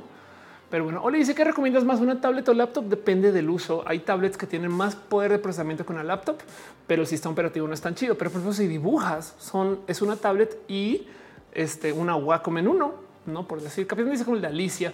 Sí, pero es más inteligente de valerse de la tecnología que satanizarla es más llamativa y directa. Los libros parece audiolibros. Sí, de paso, Silvio, yo, por ejemplo, los libros últimamente los leo y los escucho. O sea, yo consigo el libro físico y el audiolibro y me pongo los audífonos mientras me leen el audiolibro y leo el libro. y es un poquito como, como si mi abuela me estuviera leyendo el libro. es muy tierno eso, mi abuelo, pues no. Pero bueno, en fin, cierro con eso ese tema y nomás vuelvo a repasar un poquito eh, qué es todo lo que hay aquí. Entonces, usen screen time, usen modos cualquiera para que les haga pensar a la hora de usar el teléfono. Reorganicen las apps, organícenlas por colores, sin colores, muévalas a otro lugar, muevan una app que usan mucho a otro lugar y van a ver cómo mañana o pasado van a estar desesperados. Hoy, verdad que está en otro lugar. Y ese momento de verdad que está en otro lugar, úsenlo para pensar en qué es lo que iba a hacer. Pero bueno, ahí se los dejo. Cierro el tema, leo los comentarios y sigo. Pate Pichardo dice que piensas de las laptops para gamers. Tengo una, funciona muy bien. Nomás ten presente que hay gente que ocupa la palabra gamer para cobrar más este, y no necesariamente es mejor. Eliana Borges dice gracias por educarnos, compartir tu conocimiento. Vivo en California. Me gusta seguir gente chingona. Muchas gracias. Qué chido. Quiero ir a California. Paso. Ana Reyes, ¿sabes que me molesta la gente? Viene espantada con la inteligencia artificial arte en vez de aprender a usarlo. Sí, pasa como con todos los procesos de aprendizaje de la tecnología, no como que una vez se vuelve vital para el uso. Entonces, pues ya van a decir cómo le hacíamos antes, no? Y esas cosas. Patricia dice: Voy llegando abrazos. Gracias por estar acá. De verdad. Gracias mil. Entonces, eso es todo lo que tengo para ustedes. Eh, dice ahí Fabi, el cast de Guro me sacan el audiolibro. Es una fantasía escuchar a los actores mientras leen sus diálogos en inglés. Ándale. No, y se vuelve más bonito también cuando es la misma persona que escribió el libro que lo lee, no? Pero bueno. Oli me pregunta qué libro está leyendo ahorita. Como estoy por tantas cosas al tiempo, mudanza, show, grabaciones. Estoy haciendo un show y estoy haciendo eh, colaboraciones con gente. Em, no les puedo contar mucho hasta que no salga, pero es un podcast. Eh, no es mío, pero ahí, por ejemplo, les comparto como la semana pasada eh, grabé con eh, Javier Santolaya, por ejemplo, y, otras personas que he ido tuiteando de vez en cuando. Dice el capitán como que mudanza, mudanza, porque este, tengo una oficina nueva. Pero bueno, aquí en la Narvarte, de hecho. Entonces, eso es un poquito todo lo que tengo para este tema. Lo voy a ir cerrando. Vámonos a lo próximo. Espero que me escuchen bien. Espero, que se vea bien y que las ardillas nos permitan transmitir sin miedo. Al parecer, el show sigue andando y veo justo veo un poco de risa porque arranqué el show, no le di las gracias a las ardillas y se comenzó a caer. Les dimos las gracias a las ardillas, presenté el show y arrancó. Lovecraft dice cuando sale el podcast con Javier, no sé todavía, pero cuando yo lo estaré avisando va a ser este año. No te preocupes. Son dos episodios donde estoy entrevistando a gente hermosa. Entre ellos, por ejemplo, eh, Leonora Milán, por ejemplo, también una persona bien culeos. El caso. Pato Fischer dice: Te pregunto por qué adquirí una laptop gamer para la escuela editar videos. Espero no haberla regado. No, al revés. Lo más probable es que sea una laptop buena.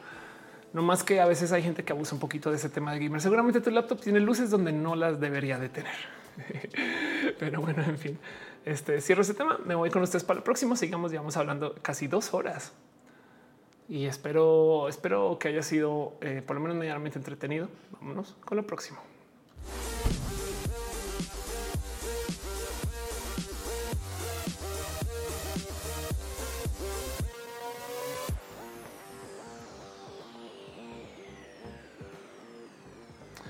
Qué difícil que es hacer este show cuando no puedes confiar perfectamente en todo lo que usas para transmitir.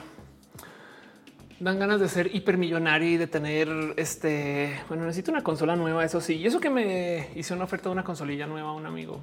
Besitos, Dani. Em, pero mm, sí hay que cambiar cositas. Me encantaría tener un enlace de fibra dedicado, pero pues también solo para roja, ¿saben? pero así es lo mejor. Entonces ya puedo tener un mejor enlace con el servidor donde transmito y ya no hay problema de ardillas. Como sea, roja ha salido muy bien. Todos estos años funciona y ha funcionado y entonces estoy muy feliz. No más que, que sí, pues hay que tener un poquito de paciencia porque sigue siendo un show homemade. Pato dice qué tal mejor una interfaz de audio. Yo lo veo mejor. Mi tema, Pato, es que a veces eh, en mis setups tengo a cinco o seis personas, entonces ocupo cinco. Bueno, roja nunca, no? Em, pero la idea, o sea, sí, podría tener una interfaz para solamente ese micrófono y ese, eh, porque el audio yo lo ingreso por externo. El audio viene desde aquí, desde un iPad. Em, lo voy a pensar. Vamos a ver qué pasa con eso. Pero bueno, Eduardo dice hiper no ultramillonario para minas rojas. Claro. Sí que te tengo que empezar a hacer la compañía de Internet roja. Sí, ahí va, ahí va la cosa. La verdad es que miren, ya voy a tener una oficina y entonces eso le doy la bienvenida. Pero bueno, a veces cuando pasa el tiempo entre roja y roja, suele ser que lo que pasa es una semana entera. Yo me tomo el tiempo de hacer una nota, por lo menos mental, o de abrir un Dropbox e ir guardando ahí las notas de lo que les quiero presentar a ustedes en esta sección que se llama Abrazos sin contacto por la salubridad, donde les comparto a ustedes noticias de la vida en general y de cosas que suceden, nomás para opinarlas y platicarlas y decirles a ustedes que eso está sucediendo solo por eso, porque el tema general es el tema general, pero las noticias en sí son noticias que sí quiero platicar con ustedes. Y lo primero que tengo para compartirles es el muy ya requete mega sonado que Velma sale del closet como personaje LGBT. Y curiosamente la gente eh, conservadora no perdió tanto la cabecita como antes. Scarlet Pixel está en el chat. Gracias por pasar. Dice Omar Elipo se fue de hace un rato. Sí, tengo, de hecho, ahora tengo un monitor que veo constantemente. Qué chido. Em, dice Eduardo Vivian, hiper no ultramillonaria. Ah, total. Y entonces esto es todo un tema porque em, hay algo que decir acá que yo creo que por primera vez sí puedo decir esto sí es inclusión post facto, para no decir este, forzada, porque no me parece forzado, pero esto em, al parecer ahí hay un cuento de cómo los creadores de Belma Dinkley en su momento dijeron no es que no podíamos decir que era lesbiana, pero sí, pero no. Y entonces no sabemos bien cómo va. Y además luego el momento donde es lesbiana es porque es otra historia de otra Belma, no tantas cosas, no? Em, pero pues confirman que sí es una, un personaje LGBT. De paso, estaba muy queer code de todos modos. Es una persona que, como su dibujo, eh, se muestra pues muy de pues sí, es como una leche muy estereotípica. Mucha gente se enloqueció nomás como detrás de todo el tema, pero fíjense que me quedé pensando cómo esta Belma, como no era un personaje que los vatos FIFA pueden sexualizar, entonces no hubo tanta queja. Saben como que si hubiera sido Daphne, les cuento la locura de hoy nos están metiendo los gays donde nos examinan. Y entonces hay un algo ahí raro que digo, sí, pues yo creo que hay algo hay que hablar. Pero el punto es que esto sucedió y se los comparto. No sé cómo se sienten ustedes con esto. A mí me encanta, la verdad. Mientras más personajes sean abiertamente LGBT, mejor. Y que la gente hable este tema, mejor. Habla mucho de cómo si existen por ahí todavía personas que no pueden ver ni brujas, ni personas LGBT, ni gente de la diversidad, ni gente negra en los medios, cada vez tienen menos series que ver. Del otro lado también Scooby-Doo eh, pues no es una serie muy presente hoy a comparación de nuestra niñez, ¿no?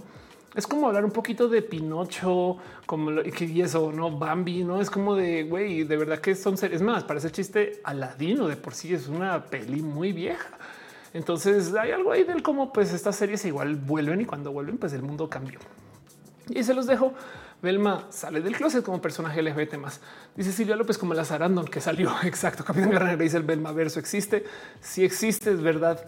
Este, em, pero pues bueno, el caso es que esto ahí está. Se los dejo un pequeño abrazo financiero que financiero. Buenos días, Ofelia. Un pequeño abrazo. Este, una noticia, una cosa que les quiero compartir. Pero bueno, otra que tengo para compartirles es este estudio que topa, y esto me da hasta de rarísimo de leer y de ver, pero es un estudio que topa como la pandemia por medio del cómo interactuamos con nosotros durante y cómo interactuamos a través de la formación de algunas personas y cómo nos hizo recapacitar nuestras vidas y demás, pues está encontrando que la pandemia, al parecer, en algunas situaciones, ha alterado hasta las personalidades en general, sobre todo en adultos más jóvenes. Ahora, ¿cómo eh, eh, se topa esto? En el caso, por ejemplo, de niños y niñas, está este tema de que hay muchos niños que literal se, por así decir, quedaron atrás en su formación. O sea que sus años formativos em, eh, no se dieron, no sus años formativos de socializarse, no como que esos momentos donde tú aprendes cómo hablar con la gente de la clase o cómo no ser una persona turbo independiente, em, pues eso se fue. Y si tú de todos modos eres una persona que tenía algunas tendencias a, por ejemplo, alguna forma de introversión o tú tenías una persona que eh, tenía eh, una vida que ya la socializabas de cierto modo y todo eso cambió después de la pandemia, tus amigas ya no están, no sé, recapacitaste, trabajas en cosas diferentes, pues em, aparecen todos esos estudios que topan justo cómo hay este eh, eh, lo que llaman esto madurez interrumpida. Eh, un aumento en neuroticismo, una disminución de la amabilidad y la escrupulosidad este, y cosas que quedan como rezagos de la pandemia. Digo, esto en Colombia tiene una palabra intermedia eh, para describir algo. No necesariamente es malo, pero en Colombia yo escucho a muchas personas hablar de cómo después de los eventos difíciles quedan tocadas. No, y entonces ahora recapacitas mucho o trabajas diferente, cómo socializas con la gente o ya no, no le aguantas perezas a nadie, tantas cosas, no? Pero en este caso en particular, como dice Eduardo Iván, son kiddles, no? Eh, lo que dicen en esencia es que hay gente que genuinamente como que se está desarrollando muy diferente porque ahora son hijes de la pandemia, lo cual de paso me lleva a que seguramente en 10 años va a haber un momento de nostalgia eh, donde un chingo de gente, oh, yo soy de la pandemia, entonces se van a encontrar de modos identitarios ahí. Pero bueno, Verde te dice, voy a terapia y vuelvo a esta hora. Qué chido. Ve, sí, por supuesto, sí. Esa dice, me tengo que ir a hacer mi tarea, justo el tema de qué cool. Muy bien. Mónica dice, oh, nos dará abrazos financieros cuando nos vemos. Capitán Guerrero le gusta mi blusa. Muchas gracias. Tomás Berremo dice, pero que dijeron que Belma era lesbiana y no bipan. Y usaban enamorado a varios hombres en el pasado. Lo que pasa es que la Belma que se está presentando ahorita es una Belma del multiverso, literal. Pero bueno, eh, dice Pato, la verdad lo único que me pareció raro es que le cambié el nombre a Shaggy. Eso es verdad, el, el nuevo Shaggy es otro Shaggy, pero es este Shaggy. Pero bueno, cosas del multiverso y así las cosas. La otra cosa que tengo para compartirles a ustedes es esto que me da de esto es hoy, en nuestra sección que podría salir mal. Em, eh, Twitter está probando un sistema para em, validar tweets. ok, ¿a dónde voy con eso? Van a verificar tweets y la información que se pone sobre esos tweets, pero quien va a verificar eso son otros grupos de usuarios de Twitter mismo. Se llama Birdwatch.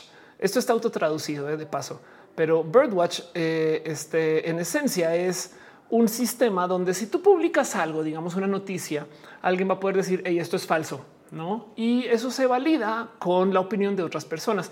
Entonces, lo que va a dar Twitter es un sistema para que otras personas opinen sobre la validez de tus tweets. Suena útil si se mantiene dentro de una comunidad que sea honesta para eso, pero esto es Twitter. Entonces, Vamos a ver qué pasa, ¿no? Em, y esto se anunció, aquí está, se anunció por primera vez en el 2021.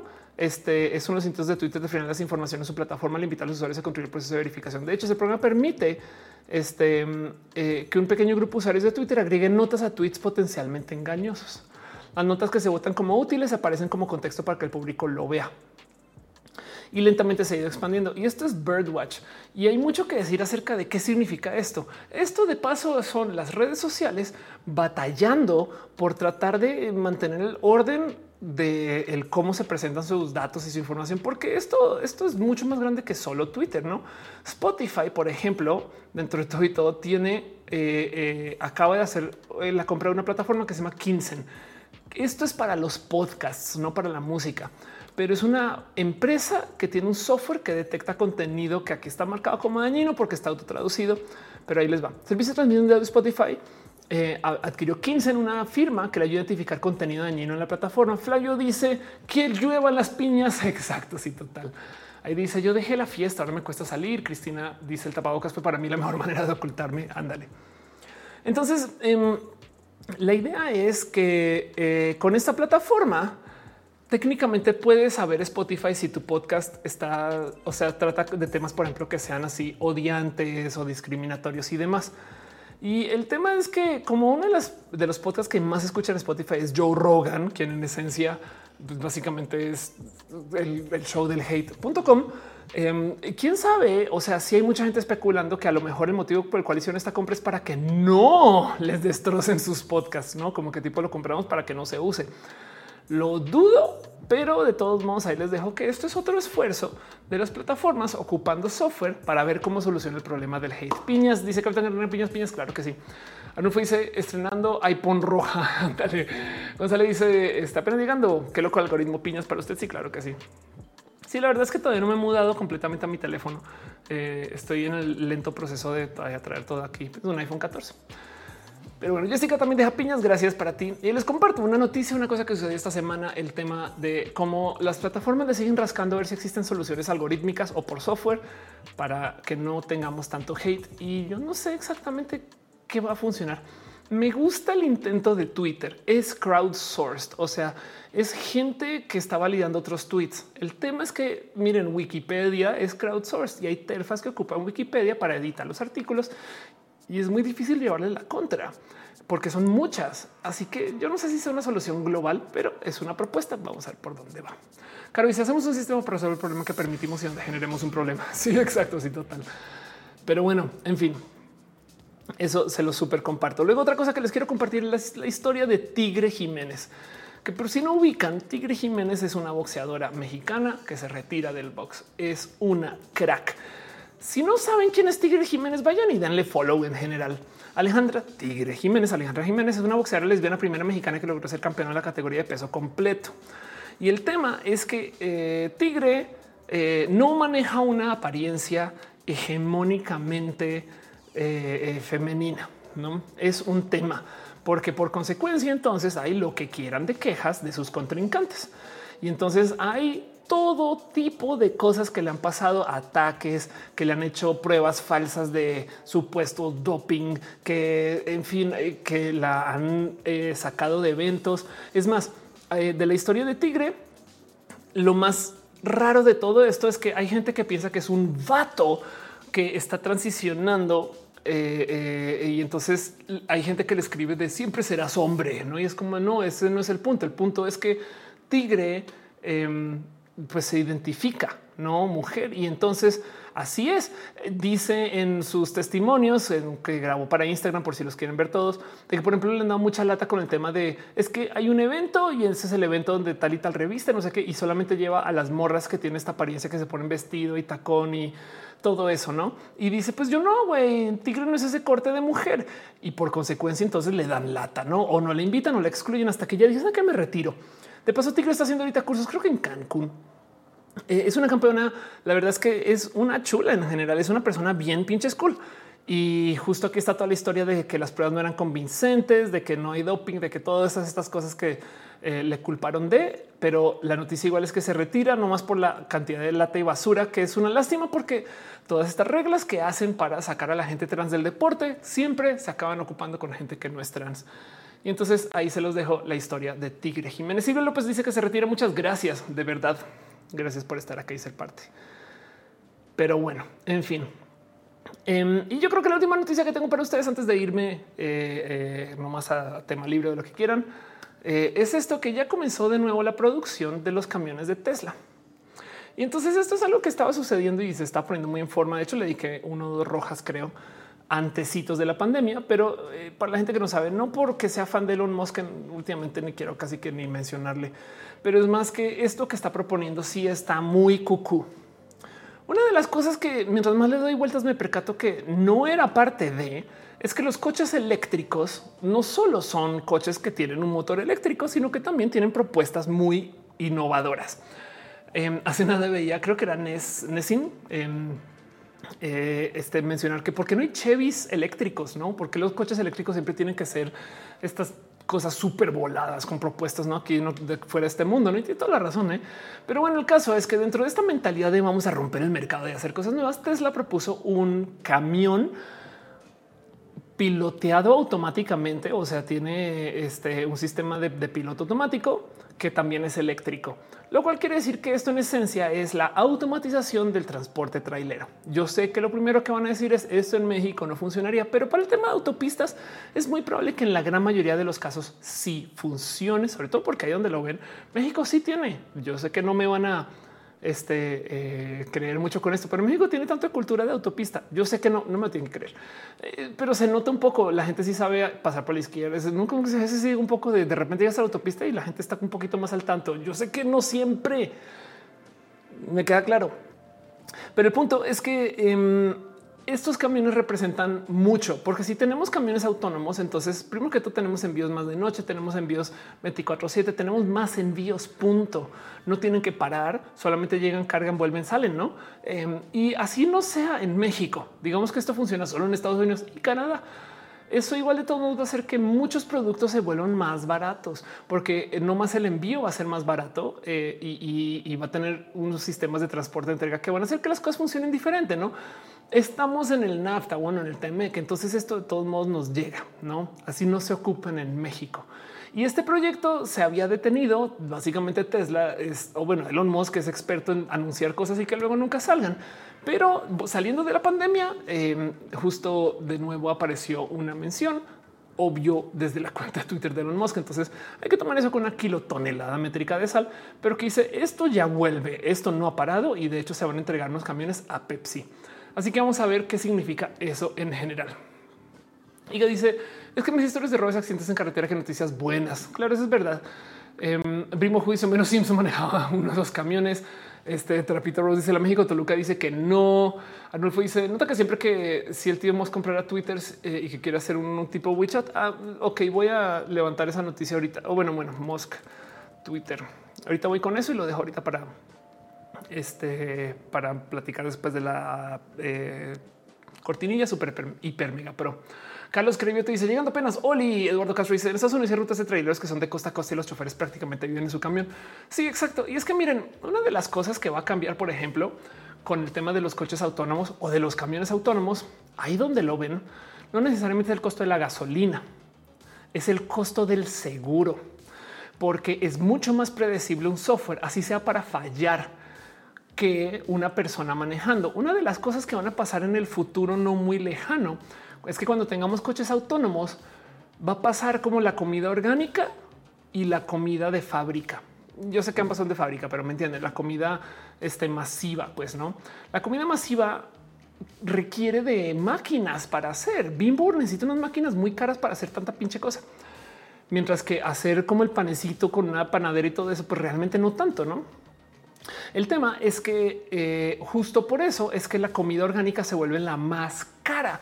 ¿Quieres huevos de libre pastoreo que no sé qué? Pues güey, toma un chingo de esfuerzo si se hace a mano en vez de la fábrica. Lo mismo con los coches. Lo que se va a volver caro es lo que es artesanal. Manejar un coche de modo artesanal es lo caro. Entonces, lo que va a suceder en el futuro es que las empresas van a asegurar más caro los coches con seres humanos porque son más variables que los coches autónomos, sobre todo los coches autónomos que van de punto A programado a punto B programado. Y por consecuencia, eso también va a cambiar la dinámica de precios con el que sea un, camión que se maneje por su propia cuenta o que tenga una persona allá adentro, ¿no? Dice Pati, ¿se imaginan que los coches autónomos cuesten más que una casa? Bueno, hay algo que decir justo acerca de la tecnología, porque también, por ejemplo, a mí no hay cosa que me asombre más de cómo hay muebles, mesas, por ejemplo, una mesa que vale más que un iPhone. No, una mesa mamalona de diseñador, saben, importada, lo que sea, italiana, que esas cosas de cariño, me parece todo ese cuento.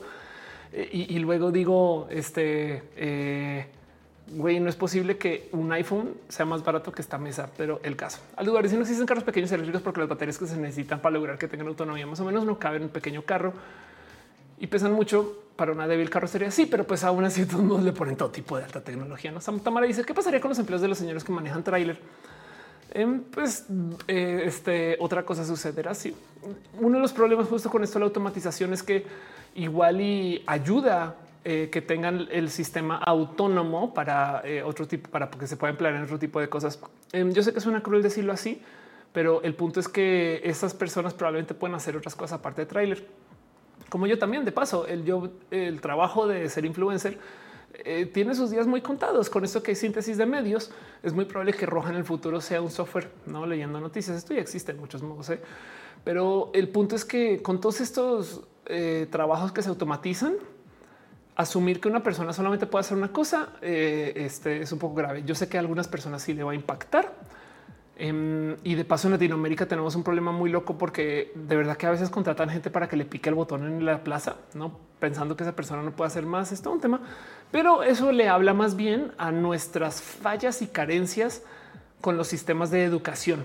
Porque si tuviéramos modos en los cuales esa persona, o sea, del otro lado, el señor que maneja el tráiler ya no está manejando el tráiler, pero hay seis ingenieros que tienen chambas nuevas y dos expertos en robótica y, gente que construye llantas, güey, que también porque se están moviendo más. Me explico como que em, es un tema de estos de cómo se mueve la tecnología, pero ojo, llevamos 100 años de decir que la gente se va a quedar sin trabajo por la tecnología y aquí seguimos, ¿no? El Nissan Leaf tenía caso la misma autonomía el tamaño de un Chevy. Sí, claro. Betty Pichar dice una cosa más cara que un iPhone. Así donde hemos llegado. Primo dice chao los restaurantes de carretera.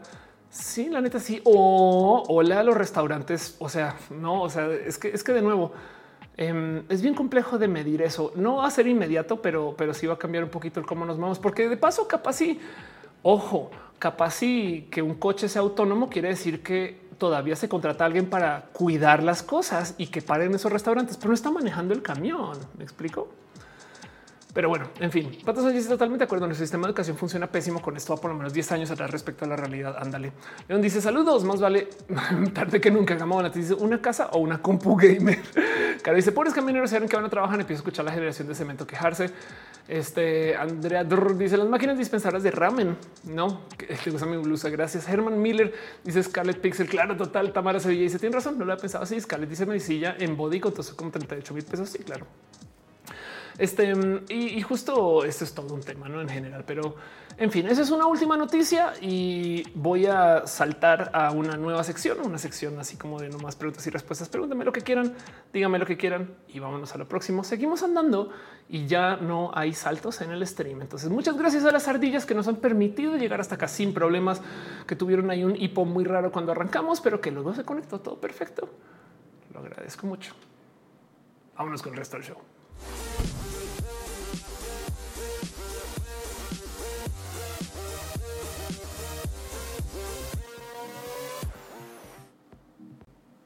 Mónica Gavinanes dice que tan pronto crees que cambiamos a coches eléctricos.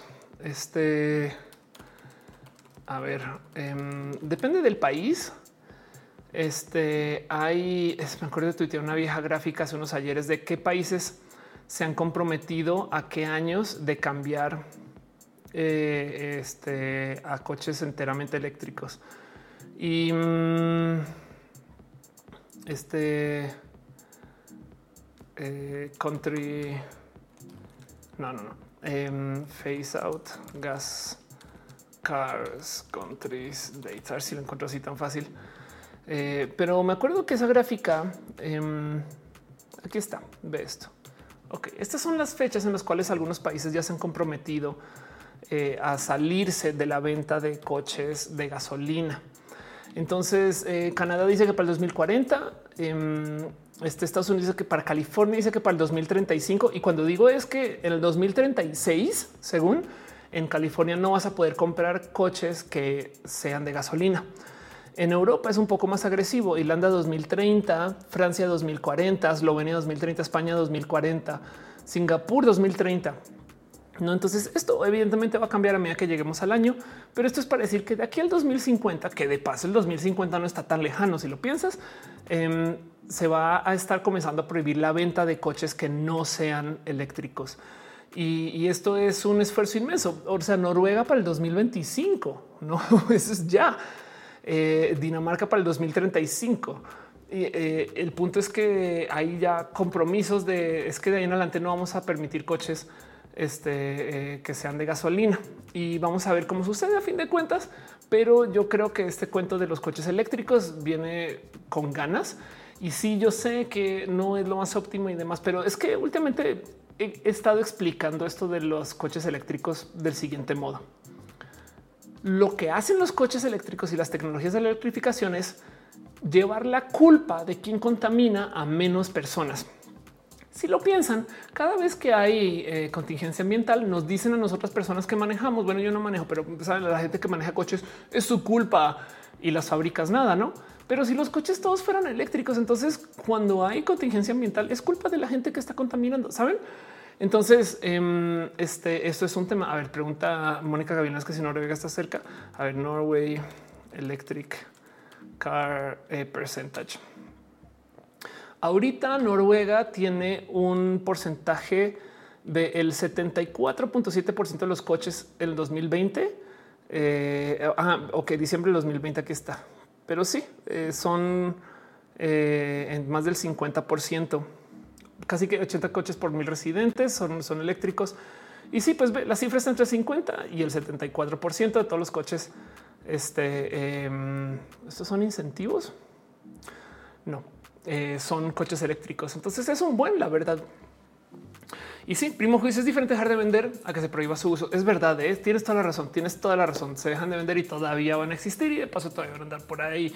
Y eso no quiere decir que se van a eliminar del total, no más que simplemente si están electrificados. De paso, la discusión acerca de quién contamina es otra. Entonces vamos a ver en qué acaba eso. Pero como sea, el punto es que tienen fecha. Em, dice cinco tengo algo te chatea en la red social que no sea WhatsApp. Mucha gente, todo el rojo pasado fue, fue acerca de eso. WhatsApp, por ejemplo, no se usa en Estados Unidos, casi que ni la instalan algunas personas. Eri dice una app para qué necesidad te hace falta. Em, yo sí vivo de WhatsApp. Miguel Puli dice solo eso harás algo para Akira. Pues por ahora no. Arnulfo dice revisando el tema de WeChat. Yo creo que eh, es de este lado del mundo no sé si faltó el resto del mensaje. Ramal Cola dice no ya puede llegar, pero aquí ando presente. Gracias. Beto Reyes en era pues pandemia con la buena manera de conectar con gente nueva. Pues ya estamos volviendo yo siempre he dicho que lo mejor que puedes hacer es siempre buscar cosas de intereses en común. Toma talleres, cursos, échate un taller de teatro. Me explico, está bien pendejo, pero aprendes teatro y conoces gente o, de algo que te interese, de eh, mecánica. Si, eso es tu gusto, me explico. Pero bueno, al lugar si esos carros no pueden usar autopistas porque las baterías son exageradamente inflamables y los carros pequeños no ofrecen seguridad ante accidentes, tienen débiles estructuras para lograr autonomía.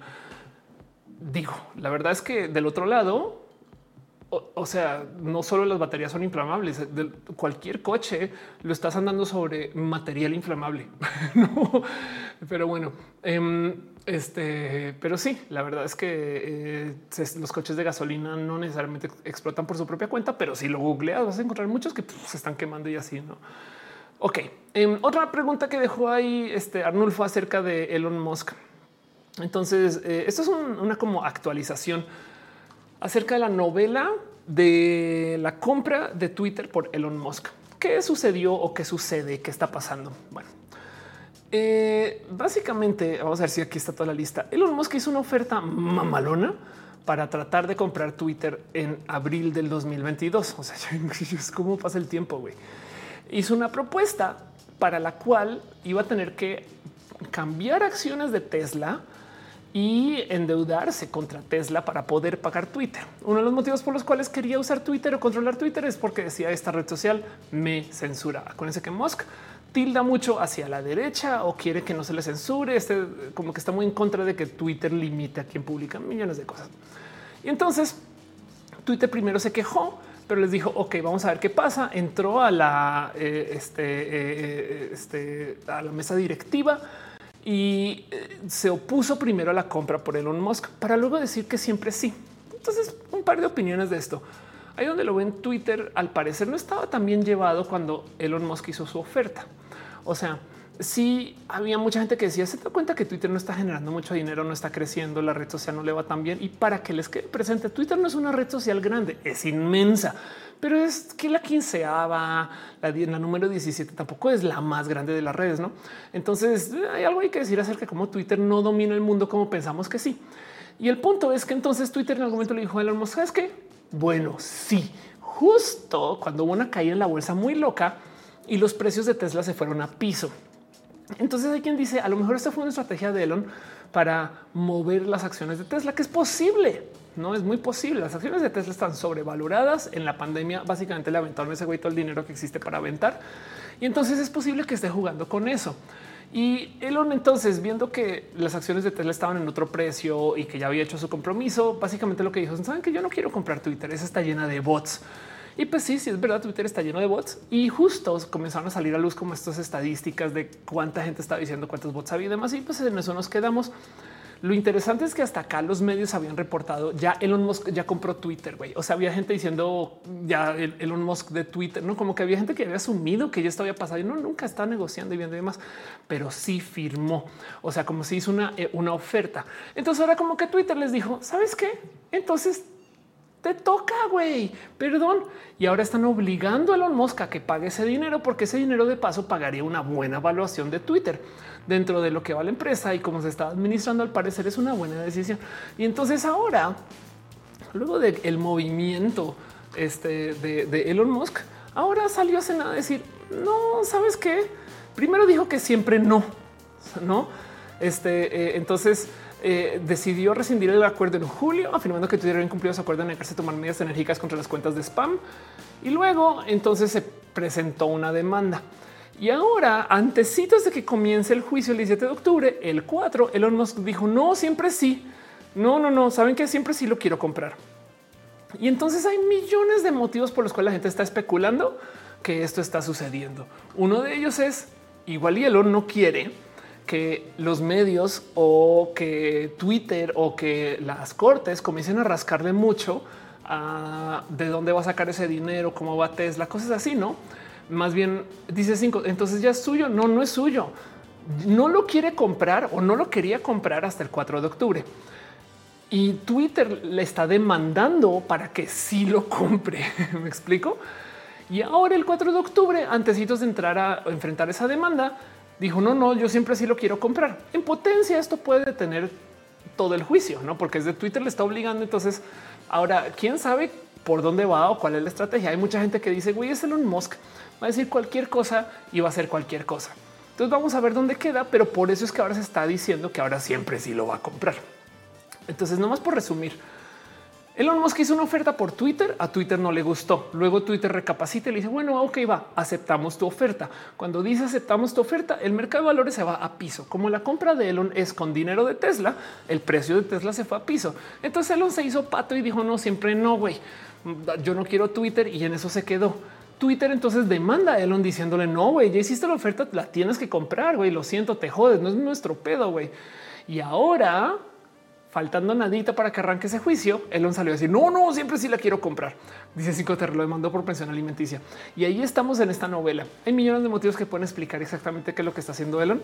Nadie sabe, pero ahí se los dejo. Lo que sí es verdad es que Elon es muy, muy bocón. O sea, sí dice muchas cosas que luego nada que ver, no? Eri, te hizo un año el apagón de Instagram eh, y Watts el 410, ándale, total, no. Este dice: Van a encontrar que el depósito de gas puede acumular vapores muy, muy inflamables. Este están hablando de WeChat. Exacto. Así las cosas. Pero bueno, ahí les dejo la chisma de Elon y Twitter. Vamos a ver qué sucede. Em, ha sido muy mezclado, no como que la verdad es que sí, mucha gente sí se puso muy colgada de el que Elon quiera hacer que Twitter no sea una red social que censure tanto los contenidos hay muchas cosas que se nota que claramente pues, también es un billonario y no tiene por qué. Pero, por ejemplo, salió a decir Elon, voy a hacer que se puedan editar los tweets. Lo que mucha gente no sabe es que, por ejemplo, ya existe un programa que se llama Twitter Blue. Em, que por si no ubican, Twitter Blue es una suscripción mensual. Tristemente esto no existe para México todavía.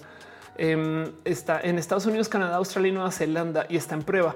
Pero básicamente es un tú pagas, tú pagas por Twitter Blue. ¿Y qué te dan a cambio?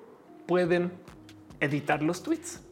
Entonces eh, también se ve muy tonto Elon como voy a comprar Twitter para que se puedan editar tweets y Twitter le respondió diciendo ya se puede, güey, compra Twitter Blue, no pasa nada, te lo damos. Em, ese tipo de cosas, no? Y eh, eh, también hay otras cosas más con Twitter Blue, pero pues ahí se los dejo que esto también hay millones de cosas hay que por ahí están. Dice Arnulfo, le están colgando la medida que lo quiere convertir en un WeChat. sabe, dice que haga un Twitter que se maneje solo. La verdad es que todo el mundo quiere hacer un WeChat. WeChat es una eh, plataforma china, bueno, que se usa en China, que eh, tiene todo tipo de apps encima y Twitter era así. Twitter era una app abierta donde tú te puedes conectar a su API, o sea, a su sistema de datos con cualquier software y hacer uso de eso para cualquier uso. Yo me acuerdo de gente que ocupaba el API de Twitter para monitorear si sus plantas necesitaban agua porque mandaba un tweet diciendo tengo sed. Eso yo lo vi hace muchos ayeres en un dos por tres. O sea, en algún momento Twitter dice que vence la chingada y decidió cerrar su API para que se tuvieras que registrar y sacó un chingo de clones de Twitter, copias, aplicaciones, cosas que dijeron para qué. Y ahora solamente más o menos las que Twitter permita o que funcionen dentro de los marcos operativos de lo que Twitter quiere que, que se haga, no? Y por consecuencia, entonces no se puede hacer un WeChat, un sistema de pagos con Twitter, un sistema de transferencias, un sistema de mapas con Twitter. Todo eso se fue al carajo. Pero se podría. No, la verdad es que mm, eh, todo el mundo quiere un WeChat porque es una sola app que es todo el mundo allá adentro. Es como lo que está pasando con Facebook. No hace nada había alguien tuitear algo así como de todo el mundo usa Facebook para quererlo cerrar o el marketplace. no, un poco así. Pero bueno, en fin, y se los dejamos a ver a dónde acaba eso y qué pasa con eso. Pero bueno, en fin. Este, mm, ¿quién más está por ahí? ¿En qué andan? Vamos a verificar un poquito cómo están las cosas en este show. La verdad es que ha sido un roja muy calmadillo. Agradezco mucho. No sé si el tema de las ardillas al mero comienzo eh, le cerró la conexión algunas personas dijeron siempre no, eh, no más por ver. Por ejemplo, mis, mis ardillas arrancaron este, eh, a, hacer ruido a las 8 y 15, justo cuando arranca el show, y a las 8 y 38, unos buenos 20 minutos, hubo temas de hipo. Qué lástima o qué bueno. En fin, la gente que escucha este podcast no va a tener la más mínima idea de qué estoy hablando, pero así las cosas. Me gustaría hablar dos segundos acerca justo de este tema todavía los coches autónomos. Em, eh, los coches autónomos van a cambiar un buen la dinámica de cómo convivimos con el transporte en general. No solo es ir de punto A a punto B. Pensemos con portales, dos segundos, no, en los portales, sino pensemos de modos tridimensionales, por así decirlo. Si tenemos coches autónomos, ¿qué va a detener a alguien de vivir en el coche? no hay bienes raíces que pagar, no hay finca raíz gente colombiana. O sea, tú puedes estar en el coche, un coche que sea lo suficientemente cómodo y que está andando por la autopista siempre. Es más, si es solar y eléctrico, no paga gasolina, no paga energía, saben, o paga muy poquita, tanta que a lo mejor sale más barato vivir en una casa rodante que está andando por la autopista, que de paso es más seguro que vivir en una casa. Y oye, y los amigos, pues nada, pues ahí vas a su dirección o se encuentran en un lugar al mismo tiempo. Em, de paso, para la gente que no les ha tocado vivir esto, em, no sé si, si ustedes sabían que los estacionamientos de Walmart están diseñados para casas rodantes. O sea, están eh, eh, equipados para que literal eh, tú puedes llegar al estacionamiento y por qué hicieron una locura así? Pues porque dentro del Walmart tienes todo lo que necesitas para vivir. Entonces hay gente nómada que vive en casas rodantes y se va de Walmart en Walmart, que esto obviamente le encanta a Walmart. Pero el punto es que em, esto es una vida y ahora imagínense que estas casas rodantes anden por su propia cuenta. O del otro lado pensemos en no una casa rodante, un restaurante. El restaurante vive ahí, tú lo pides por app, Uber Eats, no más que están dando por toda la ciudad. Entonces eventualmente llega a tu casa y te entrega todo. No puede haber una persona en el coche, no tiene que ser un robot, pero que se maneje solo implica que no paga renta. Y eso es un cambio de paradigma de uso de, de algo que conocemos hace mucho tiempo que yo creo que va a cambiar cosas, no? Pero bueno, en fin, entonces por eso me gusta mucho analizar el tema de los coches autónomos Bobito dice suena súper tentador. Y dice los chelas carro antes de su patiezote. Exacto. Monserrat dice interesante el estacionamiento en estacionamiento. 5TR dice cómo se puede acercar más las personas en redes sociales. Intereses en común. Yo creo yo el uso de hashtags y estas cosas. Mónica Gavina dice acabé de trabajar. Gracias. Metal Blue dice el marketplace y rifa. Exacto.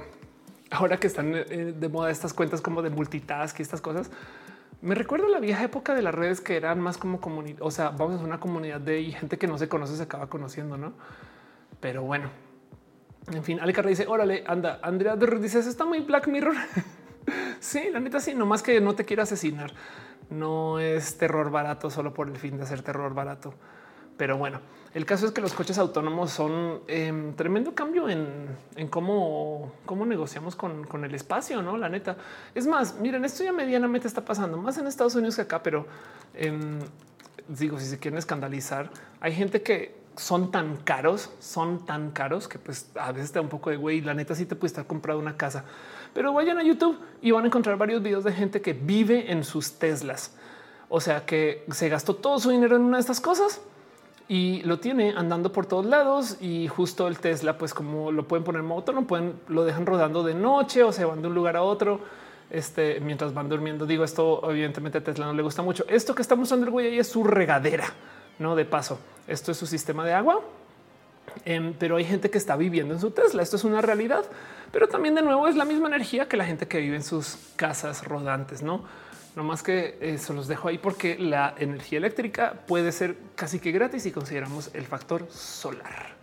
Dice Caro, Epa contigo, hagamos una fiesta tuitera. Ándale, total. Dice Mónica, es muy raro que quiera vivir una casa rodante. No, para nada. A mí me parece bonito. me dice, no tengo casa, pero tengo Tesla y no pago predial. Exacto. Piensa en eso. Sí, lo pago predial, baby. Arnulfo dice que estamos en una resaca financiera después de las mega inversiones y su consumo que hubo en la pandemia. Dicho por John Freddy Vega. Sí, em, la verdad es que entonces, a ver, voy a tratar de simplificar. No sé qué dijo Freddy, pero voy a tratar de simplificar, de simplificar la situación económica. El cuento es así llegó la pandemia, nos encerramos, salimos, hubo cambios muy drásticos en cómo vivimos, cómo trabajamos, se rompió el sistema de entrega internacional, o sea, eh, el sistema de fletes, transporte, envío, tantas cosas, no fábricas tuvieron que cerrar, fábricas no pudieron volver a abrir, otras abrieron y produjeron muchos, otras tuvieron que tirar cosas. En fin, se hizo mucho desorden. Y para no colapsar la economía, porque las economías actuales no están planeadas sobre lo que está sucediendo en este momento, están planeadas sobre futuros, tanto que hay mercados de valores de futuros. O sea, ustedes podrían ir a un, Wall Street, a una casa de acciones y comprar contratos de petróleo dentro de 5 o 10 años. Y luego, si el petróleo sube de precio o baja de precio y ustedes tienen un contrato que ya está firmado a un precio específico, pueden hacer dinero con eso, ¿no?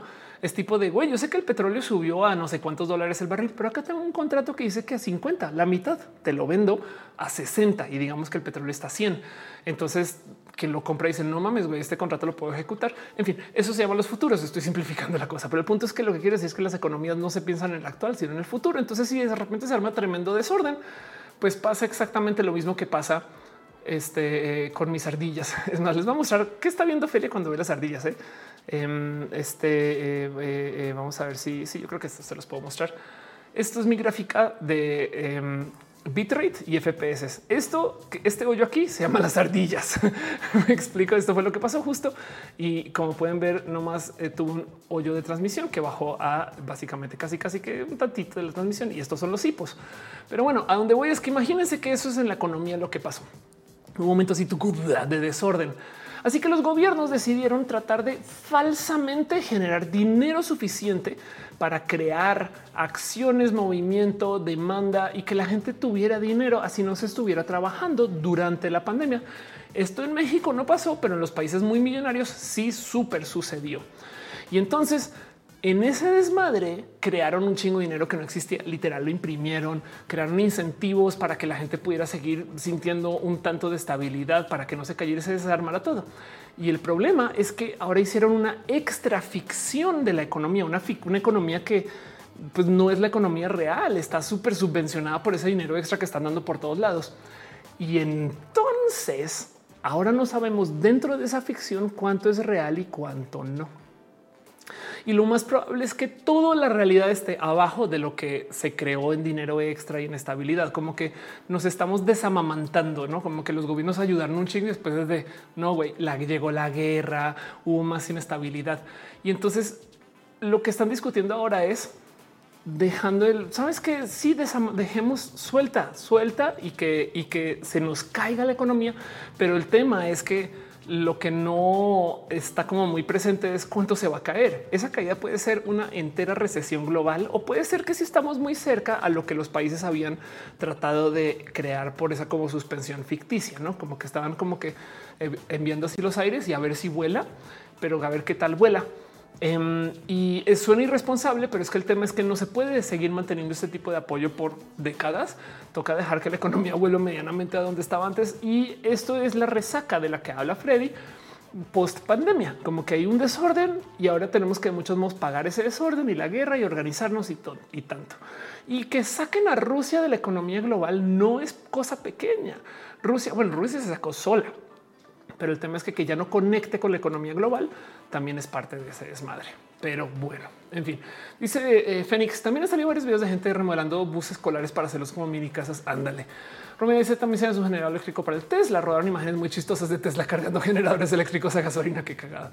Fénix dice por si mucha gente ve sus autos contienen problemas económicos porque las casas son caras. Es verdad. Um, este es que dice ardillas por doquier. Ándale, total. Sí, total. Y Monserrat dice como dice Pato, hay canales enteros de tips. Total. Entonces, pues sí, la verdad es que qué viene a futuro. Em, México tiene la fortuna de estar un poco más atado con la economía global estadounidense. y yo, yo siempre cuento con esto. ¿eh? Em, ningún país quiere dejar caer su economía. Saben como que este es un tema de a veces toca, a veces sucede, a veces llega. Eh, eh, igual ya íbamos en un camino hacia una recesión global antes de la pandemia. Y México en particular se dejó descuidar mucho durante la pandemia también. México se gastó todo su dinero en reserva de este, eh, eh, económica antes de la pandemia y había cerrado sus sistemas de medicina. En fin, México le entró esta pandemia muy en reversa porque no está ni listo ni planeando. Y entonces eh, acá hubo tema, pero porque el otro lado, por ejemplo, Colombia tuvo un crecimiento económico espectacular, aunque eso luego también se tiene que ajustar. Y, el punto aquí es que qué va a pasar después. Pues vamos a ver cuánto dejan que entre eh, en esta potencial recesión o por lo menos en este frenón económico. Como que hay un tema ahí de cómo ahorita lo mejor que se puede hacer es frenar la economía, pero entonces eso es a gasto de que eso genera estas crisis, ¿no? Pero a diferencia, lo que hace es que como que nos aterriza, nos hace tocar piso, por así decir, ¿saben? Pero yo siempre confío en que quien sea que maneje estos segmentos de la economía global, sobre todo Estados Unidos, pues es gente que no quiere que la economía toque piso y no quiere que la gente la pase mal, porque si la bolsa de valores se desinfla, güey, pierden un chingo de dinero estos gatos millonarios gringos, güey. Entonces, fat cats es lo que quiere decir. Entonces, no lo duden que yo confío en, que, en que tengan tantita semblanza del no es que sí hay que mantener la cosa andando y a ver dónde explotan la bola después, no? Pero bueno, me dice, ¿nos puedes explicar un poco cómo la bajada de impuestos en el Reino Unido tiró la economía británica? Este em, vamos a ver este eh, a qué noticia te refieres. Entonces, eh, eh, a ver, estoy buscando aquí en particular. Hanga dice tus clases de economía simplificada. Gracias que FedEx está recalentado. No, pero escucha que es un termómetro como las ventas, las ventas globales. Digimon dice siempre se van a mi Richter irme por ahí. Eh, andaré total. Eh, lowers rates, no? Ok, entonces el tema, ok, eh, ¿qué sucedió con el Reino Unido? Em, no, la que interest raise faster. Ok, parece que, pero tú dijiste impuestos, no taxes. Es que el tema, em, oh wow, qué locura. La pregunta es a quién le habrán hecho este recorte de impuestos. Eh, ecos de 1980, claro. Pues al, según, ok, si lo están comparando con los Reaganomics, el cuento es el siguiente. Ronald Reagan tenía una mentalidad eh, muy de derecha de que los millonarios son quienes deberían de tener el dinero y el poder.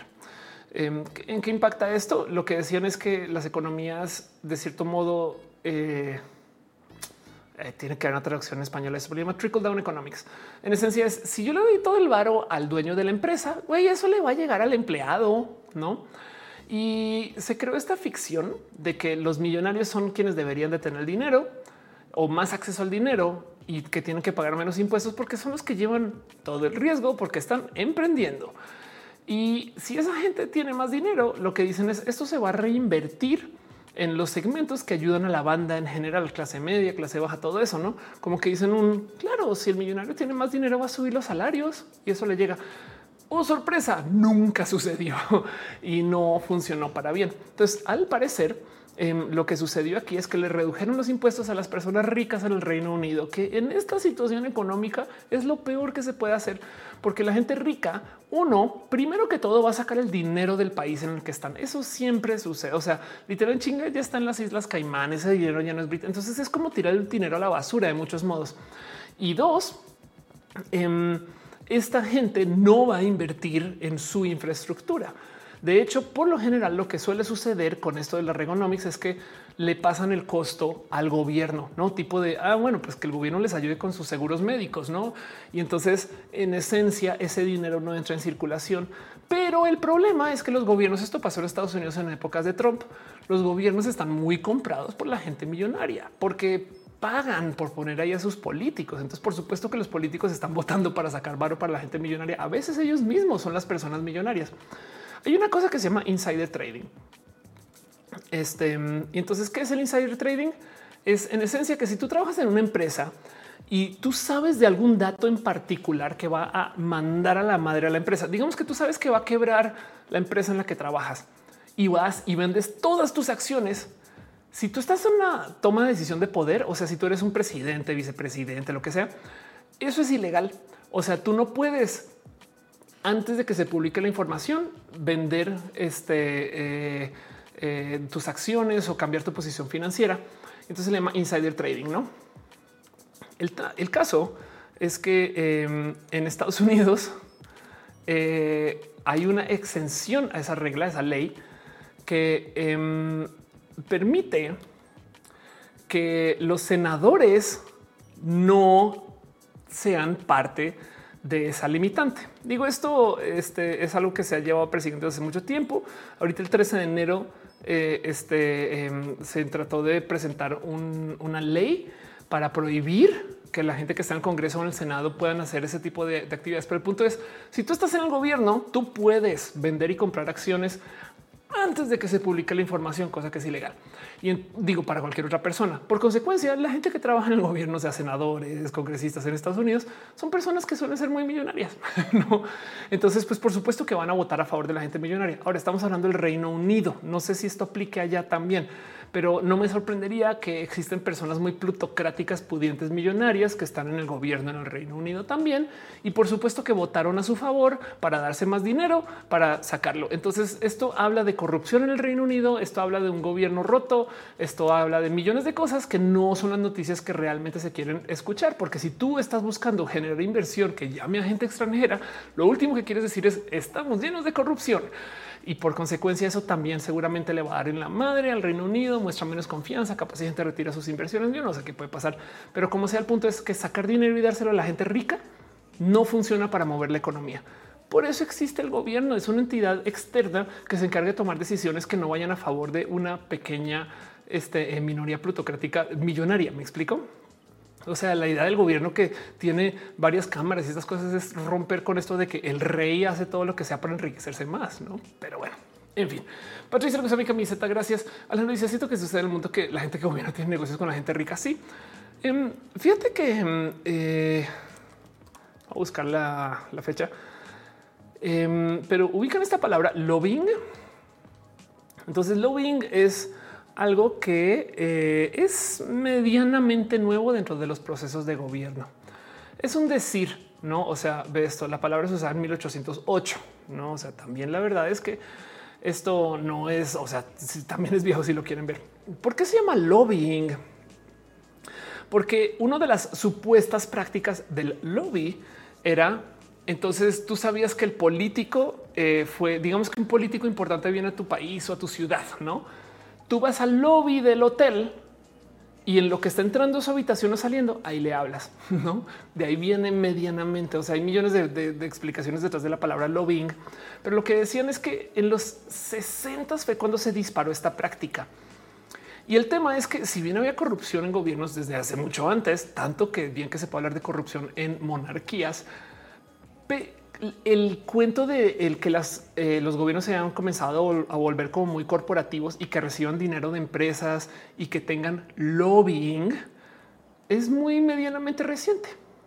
Tanto que no hay muchas leyes para proteger al gobierno contra eso. Depende del país en el que estemos, depende de la época en la que estemos. Y han habido unas que han quitado, y han habido unas trabas que antes eran obligatorias y a veces hay más transparencia, menos esto y viene. Pero sí es muy normal que parte de la corrupción de los sistemas gubernamentales es que la gente con dinero mueve las palancas para concentrar aún más su poder o su riqueza. Entonces, em, rich 1%. Vamos a ver si encuentro la estadística, pero el tema es que eh, vivimos en de las eras más desiguales de la historia. Eh, historical. La distancia entre la gente más rica y la gente más pobre eh, si bien ha ido cambiando, porque de por sí se había un gran declive en la cantidad de gente estadísticamente pobre, todavía hay mucha gente pobre, por supuesto. Em, la distancia entre la gente rica y la gente pobre está muy marcada hoy a comparación de antes. O sea, por ejemplo, es este cuento como, por ejemplo, México es un país muy rico, pero muy desigual. No, y entonces ahí es que te cae el 20 de claro. Es que el pedo es que esta gente muy millonaria se está quedando con todo el pastel, no? Y es muy diferente eso a pensar que es un país pobre. Hay donde lo ven. Y más de siempre la inversión consistirá en copiar lo que hacen los senadores. Claro que sí. De hecho, eh, hay este ETF senador. Eh, hay todo tipo de, esto. Em, si quieres, hay gente que ya lo agrega por ti. Esto es un ETF. Un ETF es un grupo de acciones, por así decir. Em, y entonces, en esencia, en vez de comprar una acción cada una, es tú compras una acción en un grupo de acciones. Es como comprar un folder, no? O sea, en vez de, en vez de, en vez de tener una acción específica, tú con esto compras el paquete, todas las acciones que y lo que hacen es que rastrean todas las compras y las ventas de senadores. Em, es Congreso, bueno, en este caso es Congreso. y, ya, porque pues como esta gente está haciendo más dinero, entonces literal, eh, checa esto, em, lo que sea que compren, lo que más venden, eh, es lo que en chinga la gente va a decir, no mames, este senador compró tal cosa, entonces esto hay que comprarlo ya, este senador vendió tal cosa, hay que venderlo ya. Es una real y válida estrategia de inversión. Cardo dice, House of Cards puede entenderle cómo se maneja el lobbyismo con el gobierno para aprobar leyes y conseguir votos para esto. ¿Es permitido en Estados Unidos? Y sí, la verdad es que es que hay lobbying en todo. Mejor dicho, eh, si ustedes en su empresa le hacen la barba a su jefe para que tome una decisión que les favorezca, eso es lobbying. Me dice cómo te las horas monetarias apenas estoy aprendiendo a usar Twitch con que te suscribas. Si le das subscribe, si tienes eh, eh, Prime, Amazon Prime, tus suscripciones, creo que tienes tres suscripciones gratis, una cosa así. Este dice Omar Cabrera, está viendo que el 0.02% del padrón de contribuyentes en México hace el 50% de la recaudación. Ahí está. Imagínate esa locura. güey. Eh, Ana González, siento que sucede en todo el mundo que la gente gobierno tiene negocios con la gente rica, pues un poco. Y Pato dice al menos debería funcionar así. Este Daniela dice ya dieron la bendición un poco, pero sí. Este, soy fan de Carmen Fue dice Mónica Gaviana dice es una presión propaganda de ese ETF a comenzar roja. Ándale. Julio Sierra dice los grandes contribuyentes. Sí, es todo un tema. ¿eh? Em, este eh, how rich are the richest? Vamos a ver si lo encuentro. Em, es que eh, hay unas estadísticas así de em, top 1% eh, owns more than. Vamos a ver si lo encuentro así rápido. Em, ok, esto es de octubre 8 del 2021. Entonces, el 1% de la gente más rica de los Estados Unidos tienen más riqueza que, será todo el, todo el class según esta estadística. Hay unas que son muy así, eh, este, muy voladas. Es que, por ejemplo, la gente así muy millonaria se hizo más millonaria en la pandemia. Vean esto, el 1% de la gente más rica de los Estados Unidos tienen 15 veces más riqueza que el 50% inferior combinado. Ok, es un chingo, güey. Es un chingo de dinero en la mano del 1% de la gente. Y ese es el 1% y puedo seguir. No dice Hangaf me resuscribió a tu, murado. Qué chido, 50 pero bueno, al menos tenemos a lo de exacto. Este Omar Cabrera dice ese 0.02% son como 12 mil empresas. Exacto. Em, eh, top 1% salario ver si encuentro esta estadística. Eh, pero em, a ver si aquí está. Entonces, eh, solo 1% de los mexicanos ganaban 120 mil pesos mensuales, más que el 90% de la población. Para ser de clase media, una persona debería ganar 64 mil pesos al mes para meter una familia de cuatro integrantes. Este, ok. Vamos a ver cuánto gana el 1% a precios en el 2016. Ni quiero ver esas estadísticas. Sí, es que aquí está. Menos del 1%. Esta es la que vi. Menos del 1% de los mexicanos gana más de 38 mil pesos. Este, em, la percepción generalizada de una persona que ingresó cerca de los 40 mil pesos es rica. Sin embargo, menos del 1% gana esa cantidad al mes. 59% de la población apenas supera la línea de la pobreza. Y les dejo ese pensar. Este, de nuevo, México, no más para, para ponerlo en, perspectiva. Em, esta es mi cifra favorita de compartir. México este, es un país que genera 1076 billones de, o sea, un trillón de dólares. Este, esa es su producción, su producto interno bruto y esto es del tamaño de la producción de Internet. Es, comparable con, digamos, por ejemplo, lo que genera Rusia. Rusia, eh, la verdad es que, ok, digamos que Rusia ya, cuando yo hacía este, esta comparación, estaban muy a la par. Em, había un momento donde Rusia, saben, como que eh, si era como de 1.2 y México 1.1, pero comparemos esto, por ejemplo, con eh, Canadá 1.6. Me explico. Bueno, es una diferencia de 600 millones, 600 mil millones de dólares. Es un chingo, no? pero ahí donde lo ven es, es, es dinero muy considerable, ¿no? O del otro lado es México es de las top, que son 15 economías más grandes del mundo. Piensen en eso. Dice Eduardo Vivian, ¿cuántas vidas le tomaría Elon Musk gastarse su dinero? Chica, cómo se la puede gastar en una. Juan dice, o en 19, ¿no? Por ejemplo, Sam Walton, que por si no ubican quién es, em, Entonces Sam Walton creó una pequeña empresa que se llama Walmart. Samuel Moore Walton. ¿Qué tan rico habrá sido que este, sus hijos todos quedaron en la lista de top 20 o perdón, top, sí creo que top 20 personas más ricas del mundo cuando él murió. Y todavía están ahí de, paso, ¿eh? Walton Family Net Worth. Eh, qué locura. Esto es más o menos el dinero que tiene Jeff Bezos. wow, qué fuerte. Este, bueno, Jeff Bezos como 170 y tantos, en fin, pero es un chingo de dinero. Me explico. Es, como es una locura inmensa. De todos ese dinero es, o sea, 212 billion en eh, Colombia GDP. Vean esto. Esta es la producción económica de Colombia, 271 billones de dólares. Y esta es la riqueza de la familia Walton. O sea, no tienen que trabajar y poseen la capacidad de consumo equivalente a la producción económica de un país del tamaño de Colombia. Pero bueno, dice Isaac, ¿has usado la IFA? No, nunca he tenido ningún motivo para ir, ni existe y no, en fin. Dice, me pasó YouTube por los comerciales. ok. Alejandro dice, el 1% gana cosas de nuestras vidas y la ecología para progresar como humanidad. Hay que reducir la desigualdad para que la diversidad tenga más oportunidades. O podemos comernos a la gente rica. Nuevo bocado dice linda noche. Daniel dice yo soy de la clase social subsuelo. Em, este Juan dice un es que como no quieren importa porque menos pobres que en cualquier otra época de la historia de la humanidad. Es su argumento en general. Sí, claro. Pues es que eso también siento yo que habla desde el privilegio. ¿no? Pero bueno, es una, es una osato dice es hasta grosero. La mayoría tenemos que ahorrar para ser pobres. La neta sí. ¿eh? Y es que el sistema, esto voy a decir algo acá muy cucu que no mucha gente tiene analizado. Es más caro ser pobre que rico. Que no que la gente rica, no. Y, es que el tema es que hay mucha gente muy pudiente que su vida, em, imagínense, si ustedes tienen dinero suficiente para que lo que esté en el banco genere intereses y pueden vivir de esos intereses, entonces em, pues en esencia ese dinero genera solo, me explico, o sea, está trabajando por ustedes, pero luego hay una cantidad de cosas que ustedes no pagarían siendo personas muy pudientes. Hay una cantidad de servicios que están hechos para gente pudiente solo por ser pudientes.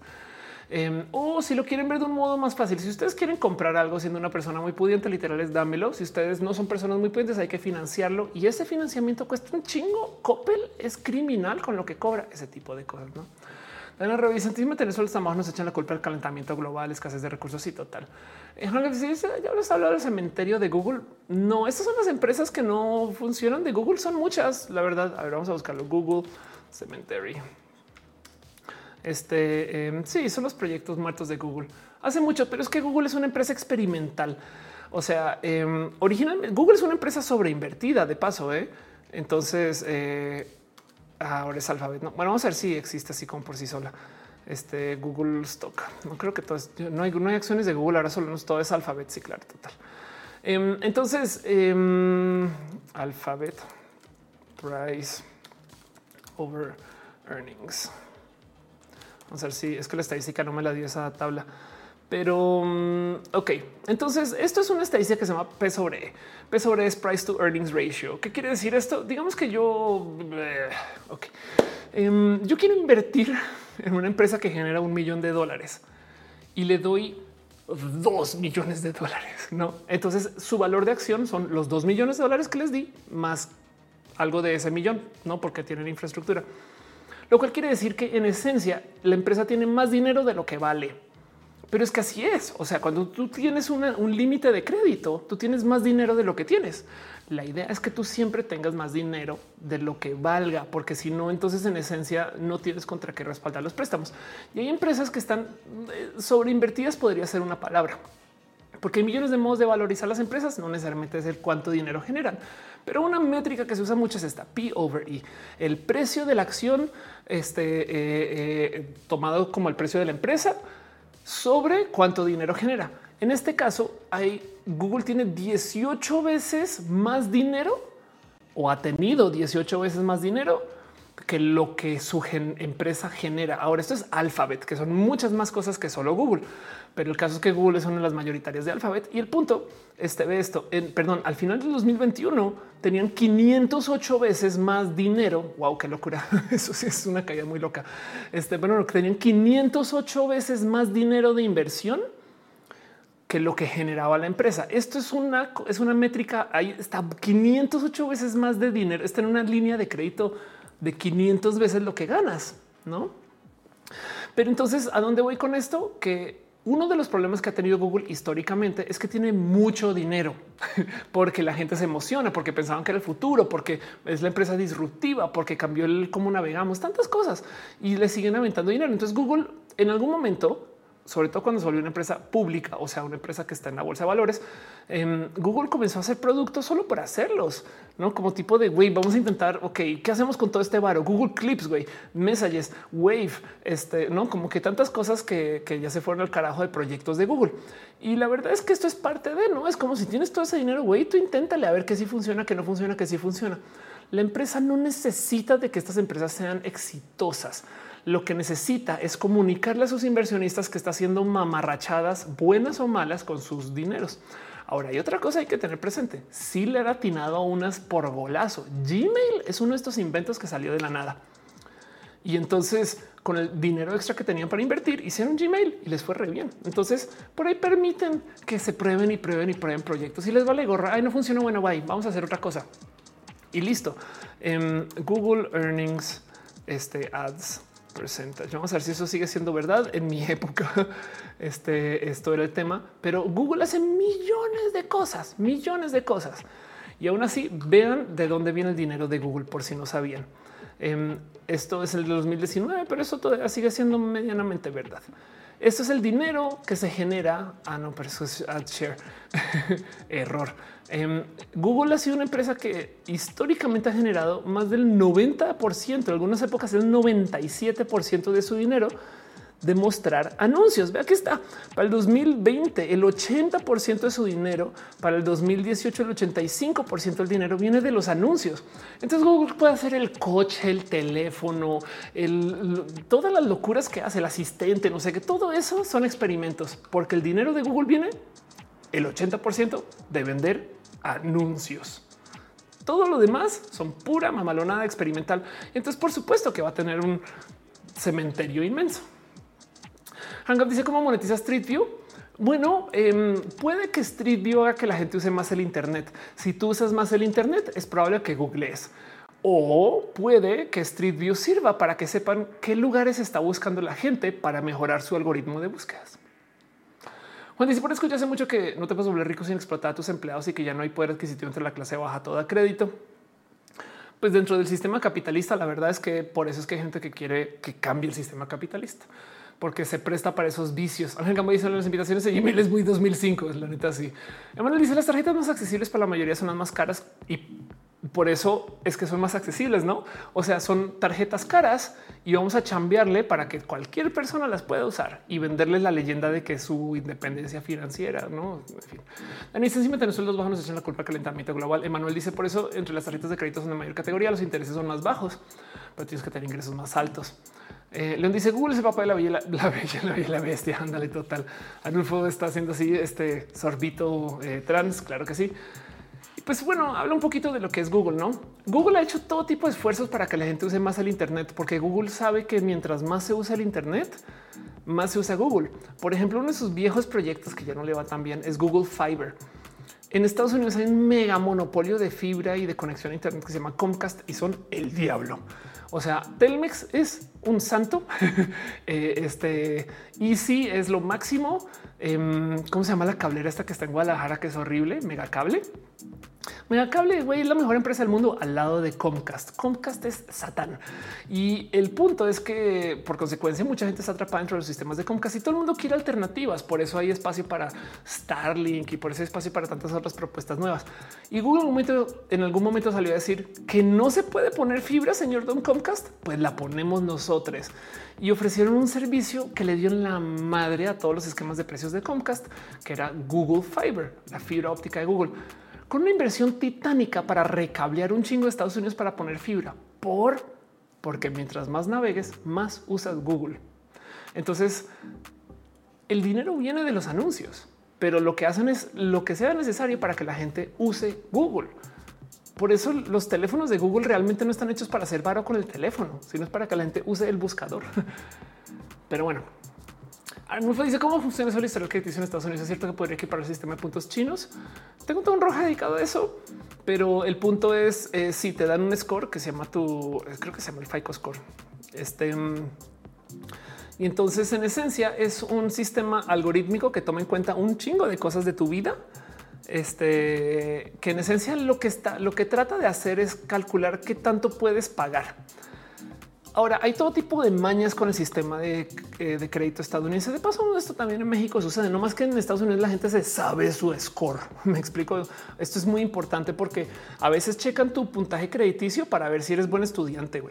O del otro lado, el puntaje crediticio se fija si eres buen estudiante. Si tienes buenas notas, es probable que te comportes de ciertos modos, lo cual entonces afecta tu disponibilidad para poder pagar deudas porque es algo de tu personalidad. Si tú manejas un coche de cierto color, entonces eso también puede que impacte o no. La verdad es que el score se mueve no más según tu capacidad de pago.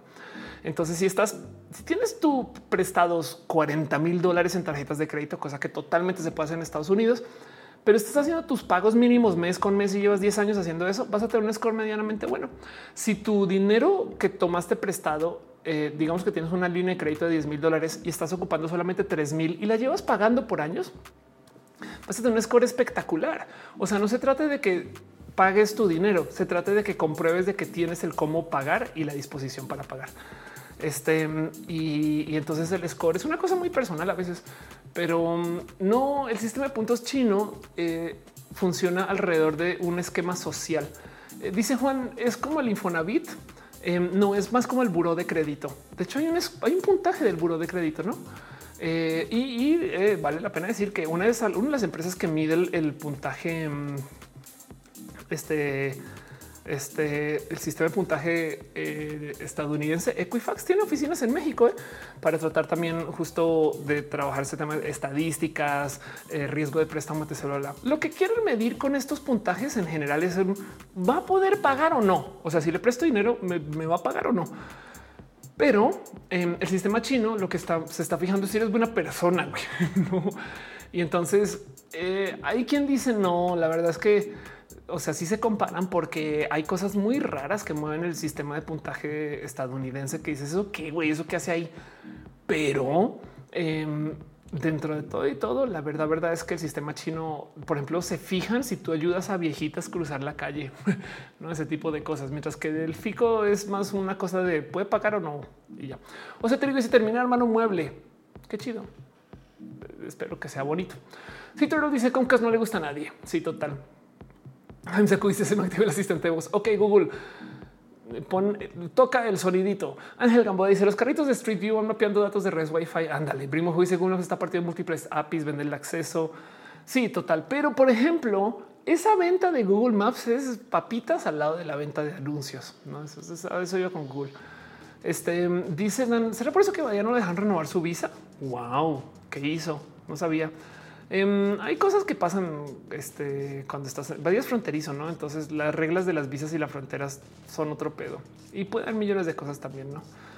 Pero bueno, Arga dice cuando otro curso en Platzi cuando me inviten, básicamente hashtag Freddy Vega. Saludos. Mentiras, no es Freddy, no Freddy el que sigue, pero en fin, todo eso. Bueno, dice, anda haciendo un tarea de mi diplomado eh, de educación financiera, este roja lo andaba complementando. Qué chido, Mónica dice, qué loco el score financiero. Sí, y eh, quién dijo que el score, este, dice Dan, eh, eso hizo, es muy ponca al parecer, ándale, total. Melissa, Melissa Aramburu dice, el muro se llama mi score.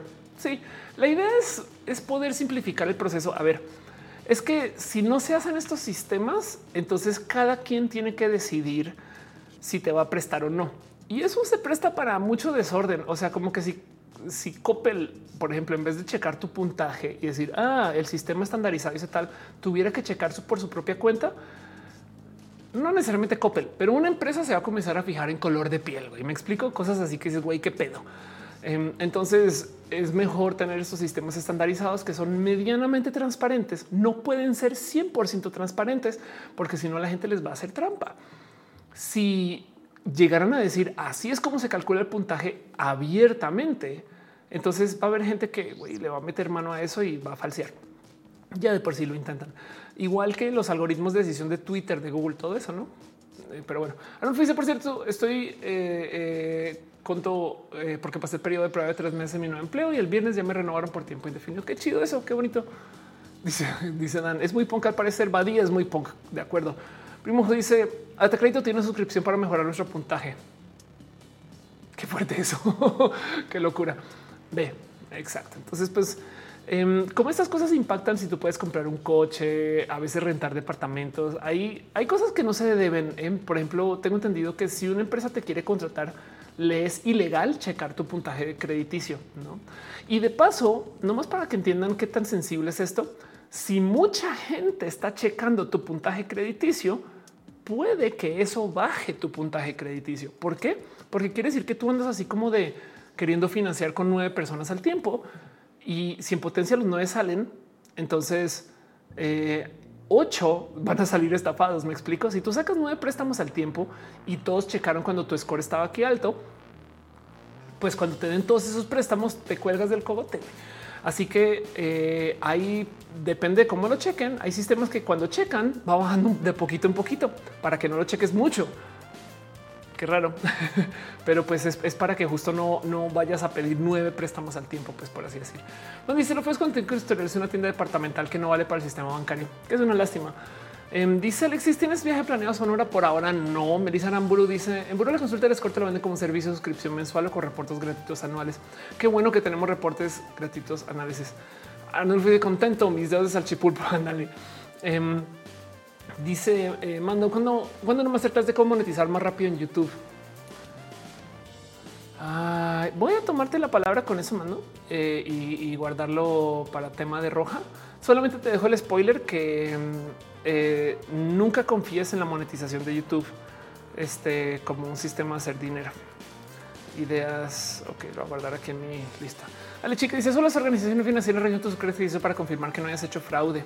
Emanuel dice para certificarte en prevención de lavado de dinero eh, en la CNBB te checan tu buro. Órales, qué locura eso. Entonces, acerca de la monetización en YouTube, em, la monetización de YouTube es eh, mejor vista si la entiendes como una propina. Esto es una de las lecciones que me dejó Akira, mi ex socio, que me decía que el verdadero dinero viene del negocio y ese negocio hay que buscarlo.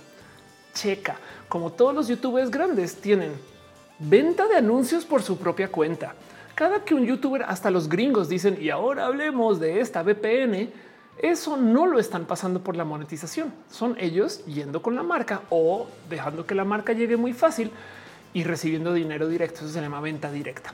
Pero también checa como hay muchos youtubers que tienen negocios alternos, abren restaurantes, este, eh, venden mercha, eh, hacen eventos, no como que los youtubers grandotes todos tienen negocios por su lado. O sea, em, Doug Muro, por ejemplo, que es eh, un güey que se dedica a reseñar coches, güey, muy grandote, se volvió muy famoso eh, eh, y tiene un sinfín de bonitas reseñas y cosas. Por dar un ejemplo así de un youtuber súper turbo megateto, ¿no? Em, que su negocio es hacer reseñas. Se hizo en YouTube enteramente. No manches que tiene 34 años. Yo pensé que tenía por lo menos 50 em, y ahora tiene un este un eh, aquí está Carson Beats, un negocio de venta de coches usados. Y ya eso es por dar un ejemplo de los gringos, no? Pero si le buscan a los latinoamericanos, se van a dar cuenta que los latinoamericanos también todos tienen su negocio. O sea, los eh, polinesios hacen shows güey, y venden mercha. Entonces, esto es el negocio de Dog de Muro y su canal es su su espacio de promoción. Entonces lo dejo ahí para dejarte este bichito de que a la larga, si tú quieres vivir de la monetización, puedes, pero ese no es el negocio, porque además los youtubers que se dedican a explícitamente eso, recibir solo dinero de la monetización, siempre chocan cuando contra la pared, cuando la plataforma dice no, siempre no, mi, rey. Voy a cambiar el algoritmo para favorecer a boom, el nuevo interés de YouTube de la semana. Eh, eh, es muy normal escuchar de youtubers que cuando YouTube dice, sabes que es que los youtubers del lifestyle ya no me gustan, vamos a hablar de maquillaje entonces, de repente tu, tu CTR, o sea, el costo que está recibiendo por este, eh, em, tu CTR, perdón, esa es otra cosa. De repente tu, tu el costo por millar, pues no, el costo que está recibiendo por anuncio se va a piso porque no te están moviendo la plataforma tanto cada que cambia el algoritmo. ¿Cuántas veces hemos escuchado gente que dice yo antes tenía tantos views en Instagram y ya no? Todo eso, eso es justo lo que tú no quieres que determine cuánto dinero ganas al mes. De hecho, eh, muchas personas hacen el negocio de los abrazos financieros. Eso es un negocio diferente a la monetización, si lo piensas, ¿no? Y ve cómo la monetización en sí tiene sistemas para que monetices diferente también. Ve, Arnulfo Solicito Comunica Pillofón, restaurante, Juan Pablo Temblores, es todo eso.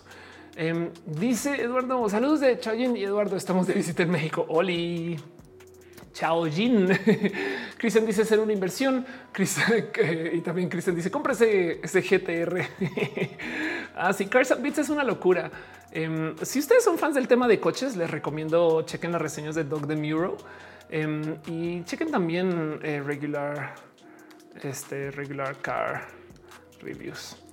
Em, estos son los youtubers gringos que yo sigo eh, eh, y, Regular Cars es, es, otra, es otra joya así inmensa que reseña requete bonito.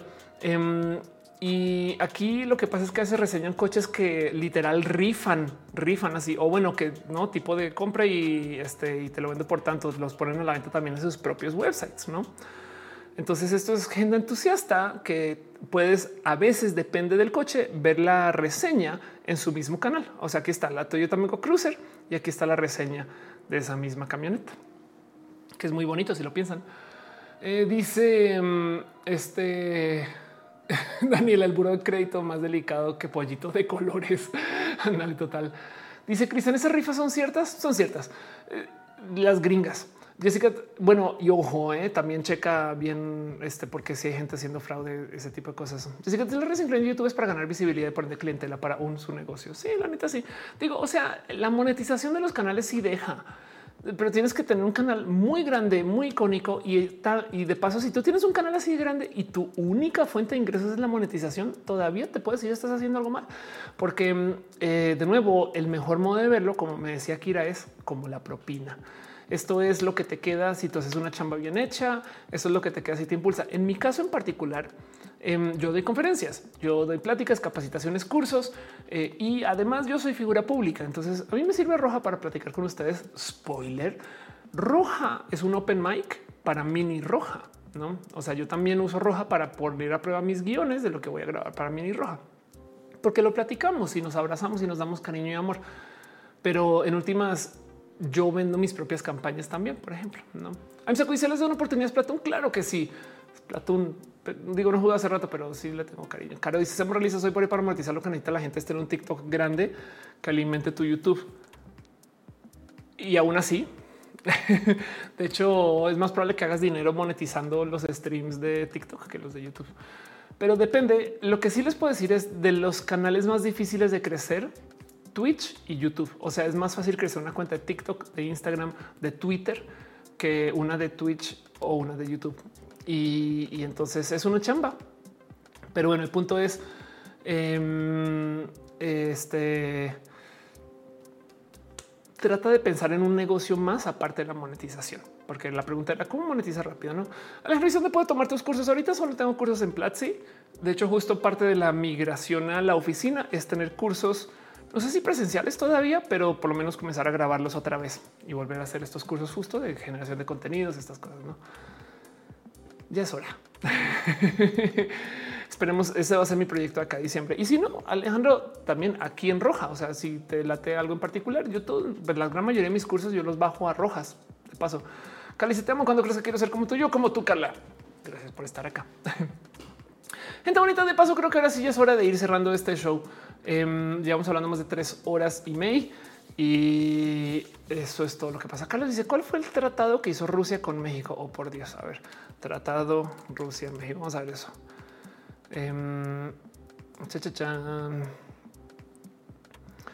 Ok, se firmó hace 15 horas, dice.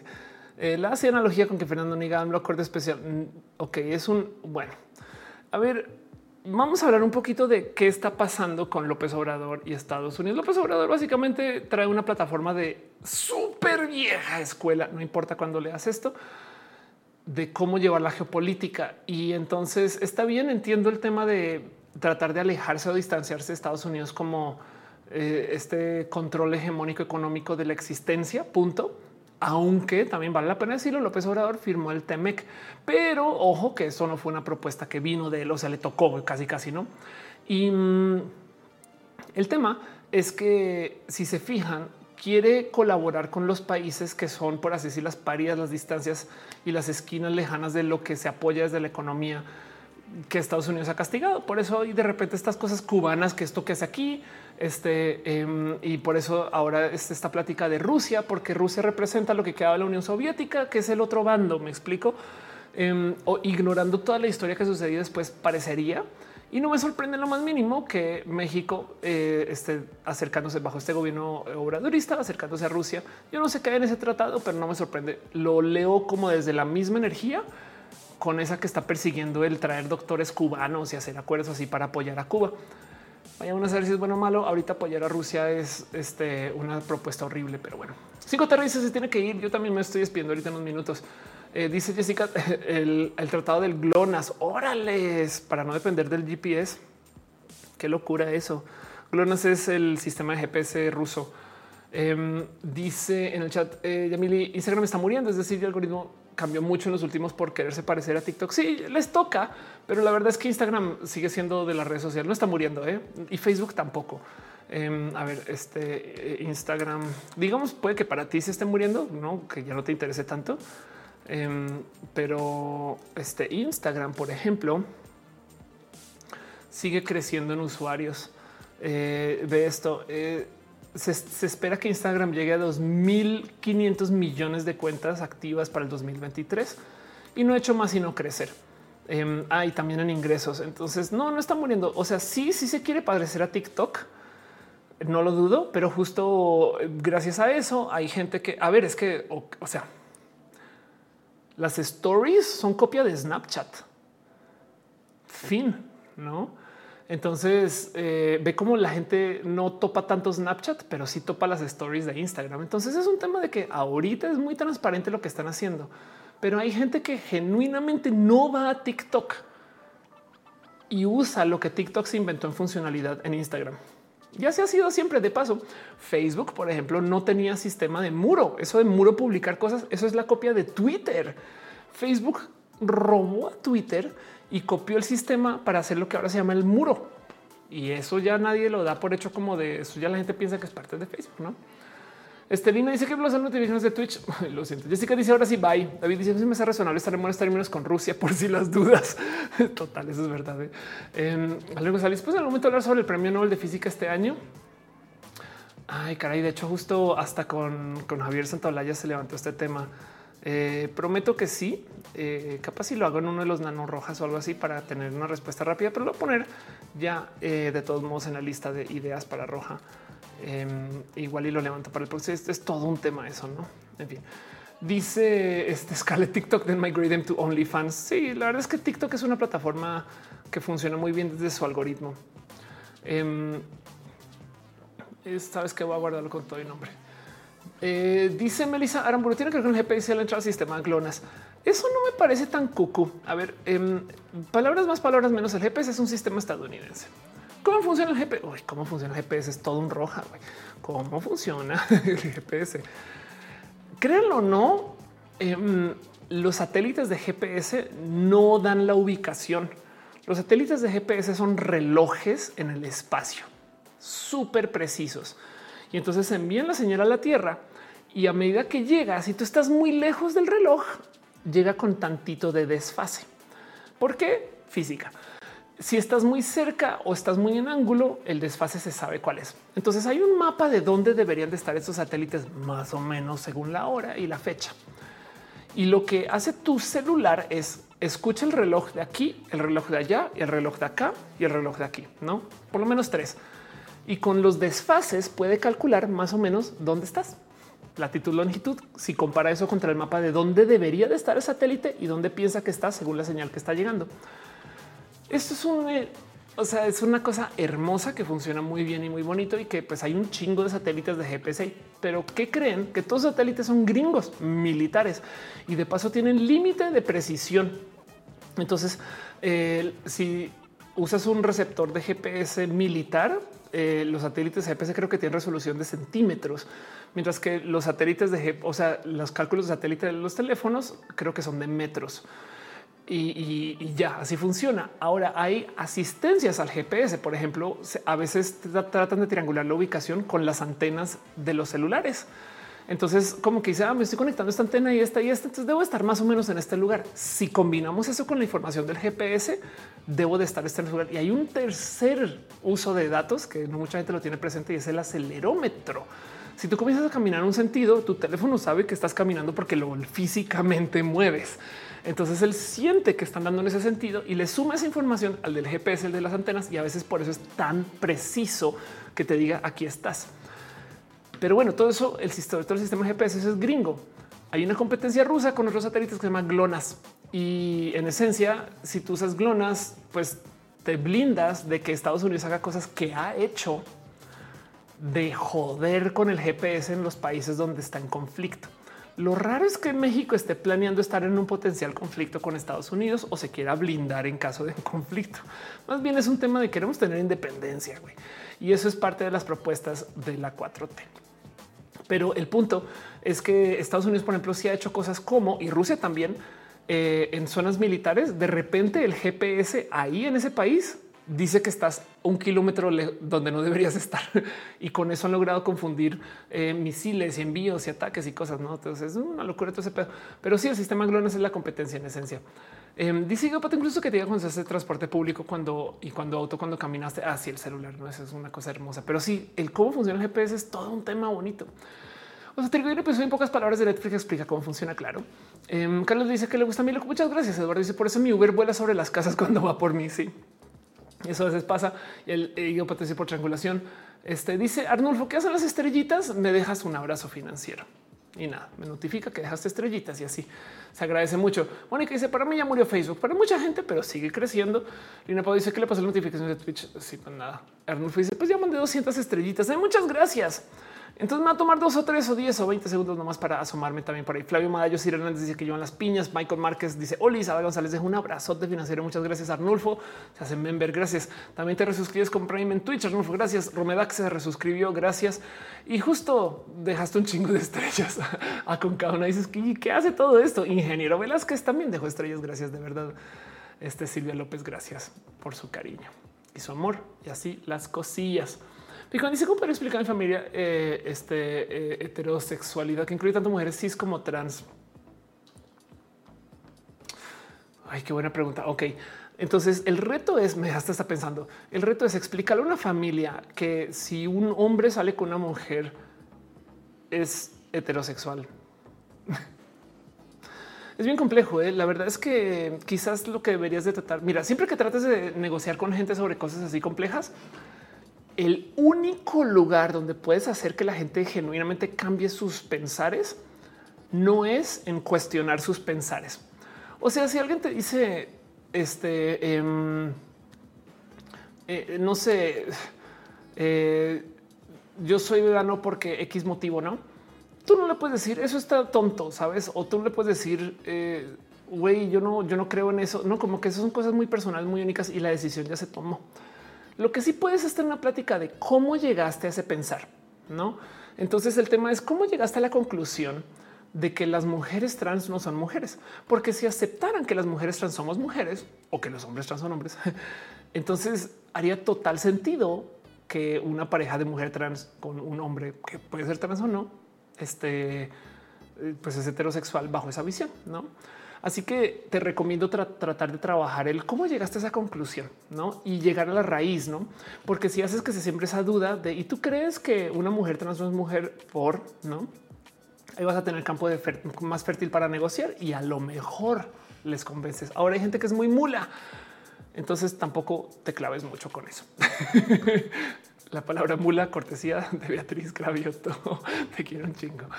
Tengo que decirles que las mujeres no son trans, son mujeres. Esa es otra, ¿eh? también sí, no, en fin. Lina dice, em, yo sé por qué no envió notificación, no le competía que supiera técnicas para evitar la adicción, es posible, sí, total. Arnulfo dice, también me acaba de suscribirse al YouTube ayer, gracias, de verdad. Em, gracias. La blusa, esta blusa me la regaló mi familia, de paso, mi papá. Pero bueno, en fin, Úrsula Montiel dice, qué linda, gracias por estar acá, Úrsula. Voy a pasar entonces la cortinilla super hiper mega pro y ahora sí irme despidiendo formalmente porque ahora sí ya es hora. Ya vamos hablando casi, casi cuatro horas. Entonces me da chance penitas de decir adiós. Como le ven, lo siento, este show se tiene que acabar. Gracias por quedarse todo este tiempo, sobre todo gracias a luz de nuestro dilema ardillal. Arnulfo dice cachivaches, es otro sinónimo de chivas. Me pregunto si yo digo cachivas porque me suena cachivaches.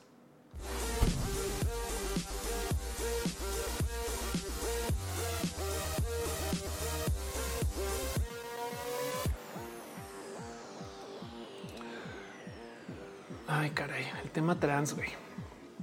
A veces me dan ganas de decir, ya supérenlo, saben, ya, ya, ya, güey, otra vez. Pero le siguen, o sea, se clavan, no? Pero es que, es que, a ver, ¿por qué la gente le piensa tanto al tema trans? Se han puesto a pensar en eso.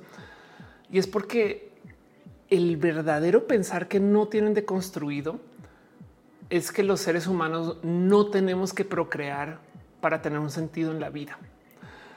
Por eso es que se fijan tanto en los genitales, porque tienen esta creencia que estamos aquí para procrear. Y entonces, por consecuencia, cualquier cosa, cualquier cosa que va a encontrar eso es una locura. No es como de, o sea, porque se quieren casar los gays y no procrean, saben? Em, o sea, cómo puede ser mujer si no se embaraza, no ese tipo de cosas. No, yo sé que no es el único de los casos, pero es, es gran parte de me explico como que Em, si logramos como desarmar este cuento de, la genitalidad, pues el motivo por el cual existe es por eso. Pero bueno, falocentrismo puede ser también, no? Sí, total. Pero justo el falocentrismo existe porque el falo es quien preña, la neta, saben? Eh, entonces em, hay gente que no está lista para escuchar eso porque en su propia vida es que el cuento es que la gente no sabe a qué chingados venimos al planeta. Entonces dijeron viniste a tener bebés, güey, y de repente decirles no, esto es cabina, no? Y, y entraron como en crisis existencial. Pero bueno, el caso, Aroma te en vivo ni moto toca recalentado. Sí, tenemos este eh, ardillas en ese tiempo. Arnulfo se les presento mi libro de biología avanzada. Exacto. Sí. Y se dice pero apoyo te dicen ya, ya supérenlo. Güey. Sí, ya váyase con la próxima. Güey. Se, se ahogan en, un, en unos vasos con agua. Güey.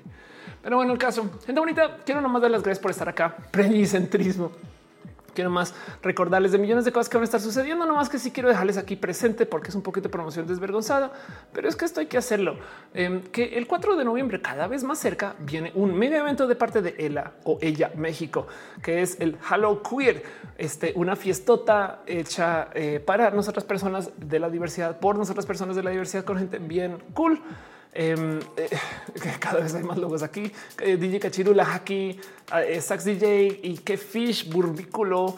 en fin, si no saben quién es Burbículo, en lo que descansé.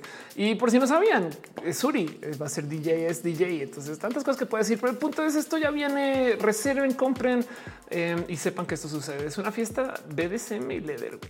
Yo estoy muy emocionada. El Cruz dice: Mi mamá dice que tu blusa está muy bonita. Muchas gracias. Vane dice tan sencillo: Love is love.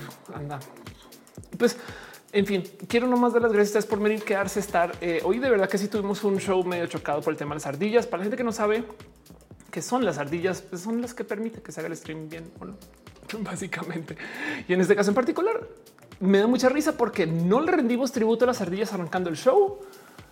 Y justo después fue que se cayó y les dijimos que sí a las ardillas chido y volvió. Entonces ahí ven aprendido, tomo la lección para el próximo. Pero bueno, quiero nomás tomarme dos o tres o diez o veinte segundos para las gracias a la gente que ha dejado sus abrazotes financieros. Muchos, muchas gracias de verdad a este Silvia López, eh, al ingeniero, eh, bueno, o al ingeniero, al ingeniero Velázquez y Arnulfo García por sus millones de stars en Facebook. También Arnulfo porque te suscribes con Prime Romedaki y Wisdom Harris. Gracias por tu cariño y tu amor y suscribirte en el Twitch y eh, este en el madre mía, se cayó la transmisión en, en el YouTube o soy yo puede que esté muy mal, no lo puedo creer. Bueno, ya no me dice quién son las personas que dan su abrazo financiero, no puedo creer. Pero bueno, el caso, gracias a la gente chica que me dejó su amor y su cariño en el YouTube. porque este show todavía sigue andando con ustedes. No, no se cayó nomás que ya no me dice. Ya ven. Lurram dice saludos de Lima. Gracias. Eh, dice hola, hola, hola. ¿Cómo andamos? Muy bien. Y entonces, de paso, como siempre, me gustaría dar las gracias a la gente también que está suscrita a las plataformas por las cuales se suscriben, como a Alex Sánchez Franco, Ana Navarra Flicta, Guillermo Lanjar, Ignis 13 Chocuas, Robia, Trini P. También a San Cocu 66, Yaja Ilustra, Wisdom Heroes, Vienex, Valentino, Polino, Crisis 14, Daniel, Sergio Quiroz, Anda Bella, René, Alberto Ortega, Minicata, Rafael Villalobos, Priscila Martínez Freire, Pollo Rico, Pollo Perruno, Chategramos a, a ti, Perruno, Paulina, C, Patricia Rivera Rodríguez, Pamela Guterres, Norona Cosa, Adrenalina News, Snake, Néstor, Malena Onaz, Rosada, Naruto, Yusef, Nadia Top, Mubasa, Música Rina, Mura, Arts, Mos Cristal, Miss Wicero 2000, López, Mike Lugo, Michael Rosero, Melissa Aramburu, Mejía Arte, Mazatzin, Armenta, Maite Torres de Farías, Mávila Morales, Mari Carmon, Roy Marina, Rom Galvez, Magdalena Álvarez, Mafetka, La Zurita, Luz Zurita, Art Lucero 7, Lucero Quilla, Luniana, que de cero, Lema Salud, La Bravu, Krilenaz, Katzaka, 22, 18, R. Julián a los 6, Juan Carlos Luna, José Cortés, Jorge Díaz, Jessica Díaz, Jan Moreira, Doña Morera, ya de lo Direne RN, Igliana González, of Pancake, Sol, Hall 23, y de Pato, Héctor de Ferriola, Gustavo Rocha, Gustavo González, Gus R55, Grid Digimon, Grid Dragon, Jerónimo Quintero, Garnachita, Garnazos Gabriel Mesa, Flavio Madayo, Sir Hernández, Fernando Cernas, Fabián Ramos, esa un podcast más serio de la Sakura, Eric Frank, el Marroquín, el famoso Eduardo GTZ, Ed Hicks, Edgar Rigo, Don Tom Perry, Donald del Valle de los Pepe que también de los David Torres, Daniel Vargas, Dale Caro, Dani DS, Chispa Death, César Imperator, Cat Power, Carlos Cravito, Carlos Como, Capitán Garra Bimo Hu, Brenda Pérez Lindo, Birds, Hernández, Susana Baez, Abre Castillo, Asesinet Mercado, Artis Roa, Arnulfo García, Arbano Bobsky, Aranza Tate, Andy Mejía, Andrés Felipe Ortón Murillo, André Conde, Ana Luna, Ana Virgen, Al Gonzo 84, Alejandro González, Alejandra Valencia, Ale Galván, Aldo Aguilar, aquí a Mesero, Tercita Frita, Derivese y Ada González. Gracias por ser parte de esto. Dice José Vidal, mantuviste concentrado durante toda la elaboración de mi reporte. Qué chido. Oigan, de paso también Team Moderación, un abrazo. Caro, Uva, Uriel, Fabián, Monse, Tutix, Erigado de Pato Aflicta y Gama. Gracias por estar acá y ser parte de esto. Dice, no sé por qué me, me divierte tanto ver los nombres, porque me hacen sufrir mucho. Yo creo que por ahí va la cosa. Voy a sumarme un poquito también por los eh, la lista de los nombres que dicen las plataformas, porque no siempre funciona. Pero un abrazo a Aaron Mata, Alejandro Ans, Arnulfo García de Línea de Alemán, Hello Miguel, Hígado de Pato, Rebollo de Itzama, José Vidal, Juro, Sierra, Cras, Dran, Miguel Pulido, Sex Find 4. Wow, eso es un spam. ¿O no? ¿Quién quita que no? Elin Cross y Vieira. Este, también un super abrazo acá la Widow, Van EP, eh, este, eh, Ingeniero Velázquez, Violeta Sánchez, eh, yo sé que andas por ahí, Metzli Gallardo, Emanuel Arroyo, gracias de verdad. Eh, también un súper, súper abrazo a Alba 3, UD4, B3, Alexis Denexis, algo de Vertigo, Luna, que bajo, bajo, de Vertigo, Viewer, Bangademus, Bestia Pura, Bola de Lox, Huevito, Cecil Bruce, Commander Ruth, Daniel Bonces, Donton Berry, Eddie Sangar, Waf, Gela María, Heren bajo, Medina, Gokus, Jus, Ultimate, Gokus Ultimate, gracias. Ignis 712, ya Alberto, quien bajo, quien bajo, los 6, Killer Queen, 01, Kitten Rescue, la Kylie, la Lucy Fly. Laura Mía, Daphne Lina, bajo de cero, Lina Pau 07, Olina Pau 7, perdón, Luis Javo, Random Afetka, Master Pro Killer 666, Juan, Nerds VG, Oldren 1, Orly 1981, Scarlet Cam, Sergio Fesú, bajo un 1972, Sofía Fox 21, está Spectre Curtis, Cloud, Valentina Alcaraz, Vejitos Blue, Ultimate Vigo Pros, Wolf Rhapsody y Yamiko. Gracias por ser parte también este, desde sus múltiples plataformas, en este caso el Twitch. Armata se te quiere. Gracias a ti. Este eh, Bangademos, gracias también. a esto entretenido. Qué bueno. Alejandro Ans dice qué bonito. Este eh, eso, claro. Edison dice ocho, ocho, ocho, pillas y ardillas por doquier. Exacto. También gente que está en el chat. Eh, vea, Cravito, yo sé que andas por ahí. Besitos. Irina, yo sé también que estás por ahí. Selenáticos y andas un abrazo. Y también Adri Paniagua, si estás besos lejanos porque estás lejos de México. Teresa Hernández, un abrazo. Manuel Rojas, abrazo. Ángel Gamboa. León A. Mayorga, eh, Arnaiz, abrazos. Primo Juan Ángel Gamboa, I'm, Saiku. Gracias, Toro 2112. Un abrazo. Juan y sale un caballito. También Melissa Anamburu. Gracias por pasar por acá. Em, ¿Quién más está por aquí? Monserrat Marato. Eh, este, gracias, Fénix Ronnie Lure. Besitos, amor, cariño. Grady Giman, un abrazo. Arnulfo García, como siempre, Caro dice eh, época antigua, dijiste hace muchos ayeres. Entonces, sí, gracias por ser parte de esto. Gigi Man, Julio Sierra, en fin, gracias. Si no le hizo nombre, déjenmelo saber. Lina Pau, un abrazo. Vieira. Eh, gracias también. Algo de vértigo. Edison, Arnulfo, ir o no ir. Scarlett dice linda luna, pasen. Sí, de paso, más linda que lo normal porque estamos por un día en luna llena. La luna llena fue ayer. Entonces todavía hay tanto de luna llena. O sea, si van y se asoman y no me ignoran. Hoy es como si fuera luna llena casi, no más que técnicamente fue ayer. Un abrazo, Janet Vanessa Franco. Dice gracias por la hermosa noche. Feliz resto de semana a todos. Gracias por pasar. De verdad, se les quiere un chingo. Gracias por aguantarse todos mis desmadres y loquillas y cosas que pasan en este show. Se les quiere mucho. Pero nos vemos la otra semana. Que no se les olvide de paso. Dice Arnulfo, no sé si ir a los Ignites de la TAM de Microsoft. No puedo hablar mal de Microsoft. Hacen cosas bonitas allá. Pero bueno, Em, sepan que después viene un Mimi roja. Ahorita a las 12 y 15 nos vamos a conectar para ver un roja. Es más, vamos a ver en qué cuál es el roja que viene hoy. No más por tenerlo presente. Esta semana, esta semana sale una entrevista que hice con eh, Radio Manguito Chupado, pero eso es el jueves. Eh, el roja de hoy es eh, a este cuando las compus nos controlen a nosotros, no al revés. O sea, la inteligencia artificial en potencia nos acaba dando órdenes y entonces hay un mini roja de eso que va a salir ahorita a las 12 y 15. Yo voy a estar en el chat con ustedes. Yo no he visto ese video, o sea, claramente lo grabé, pero eh, lo edita alguien más y entonces yo me siento con ustedes a verlo por primera vez. Vamos a ver cómo se siente eso, cómo está. Sale ahorita a las 12 y 15 por si quieren estar. Nos vemos. Linda Luna. Un abrazo. Kenia Cipriano, Arnulfo García, Ose Trigo, Caro, gente ahorita del chat, gente ahorita de Team Mods. Se les quiere un buen. Nos vemos en la próxima. Besitos. No es el Mimi Roja exacto. Y ser te un abrazo. Gracias por venir.